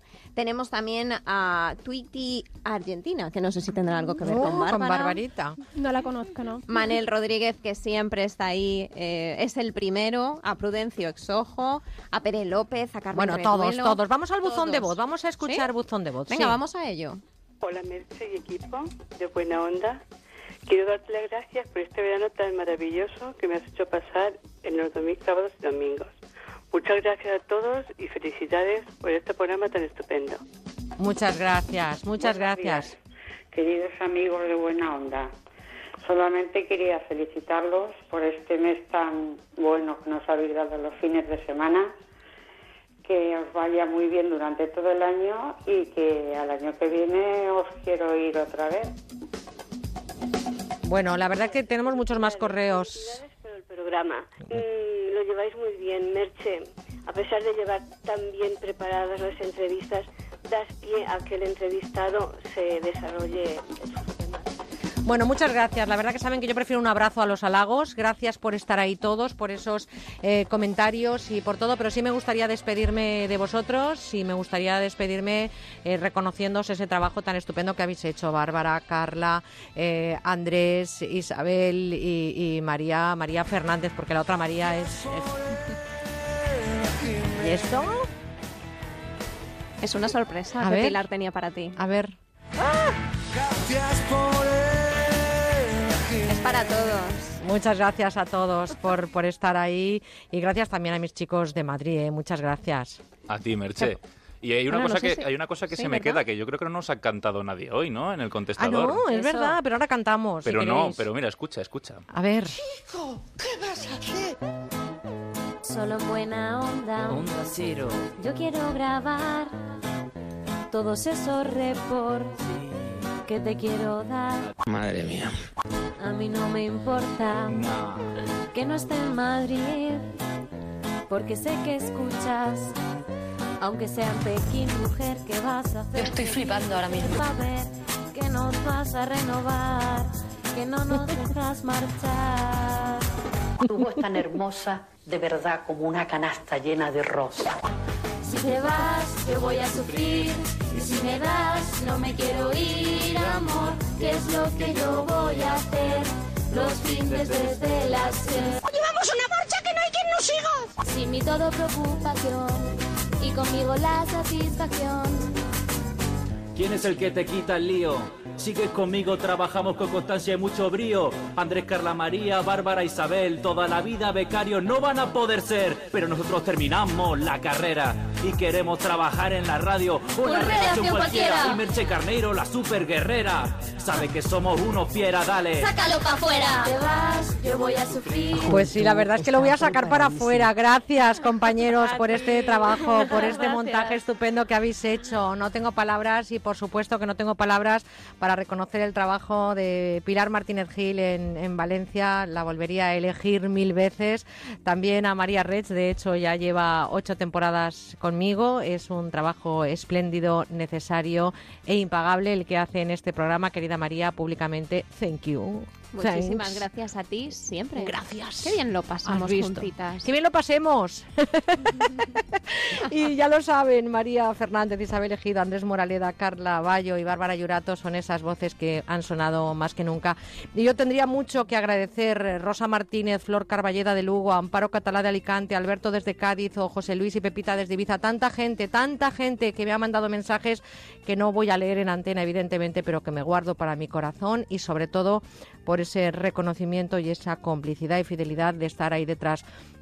Daros las gracias a, a todos y especialmente a esta casa, a Onda Cero, porque sigue confiando un año más en este ratito de radio los fines de semana en el verano. Y yo, de verdad, que no tengo palabras para deciros a todos que we love you, we love you. Estaría bien dicho eh, a este Paulao que los tres no cabemos. ¿Cómo está esto, María? Tradúceme. No, sí, lo del hazte Está- pa' un lado está estupendamente. Está estupendo, ¿no? Sí, siempre. Bueno, chicos, pues quiero que empecéis a escuchar unas notas porque en este programa es un clásico. Hay una canción que dice que nos vamos.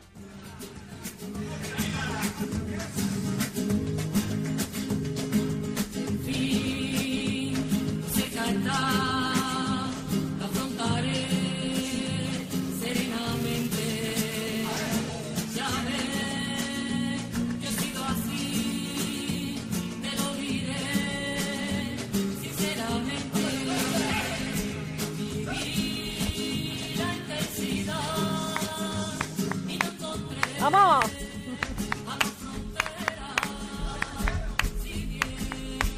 ¡Vamos! ¡Vamos, Andrés! A mi manera. Estamos, estamos en ello. ¡Vámonos!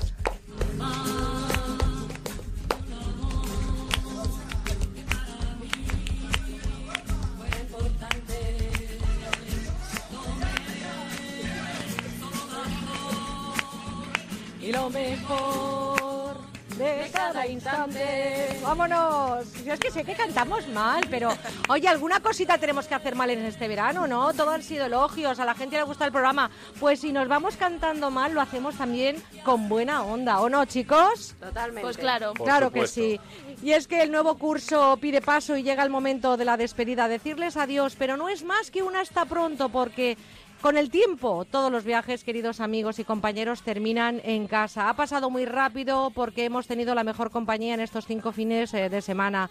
Hemos sido tremendamente felices sabiendo que nos han acompañado en lo que ya es, como les digo, nuestra octava temporada. Le hemos puesto todas las ganas, toda la ilusión para que pasen con nosotros un buen ratito. Ahora ustedes y nosotros tenemos que empezar otras rutinas, así que ojalá que este curso que empieza esté lleno de deseos para ustedes que se cumplan y de sueños que se hagan realidad.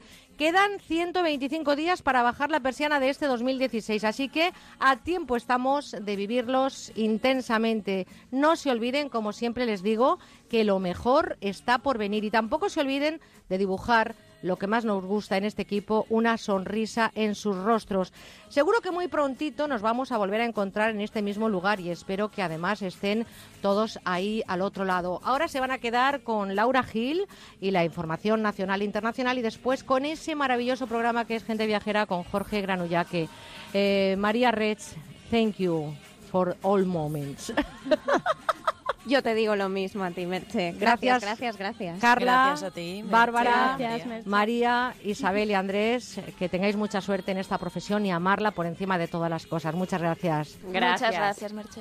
Gracias, Marian, y gracias, Pilar Martínez Gil. Y a ustedes ya lo saben. Disfruten de la vida, sean felices y, sobre todo, sigan siéndonos fieles. ¡Hasta siempre!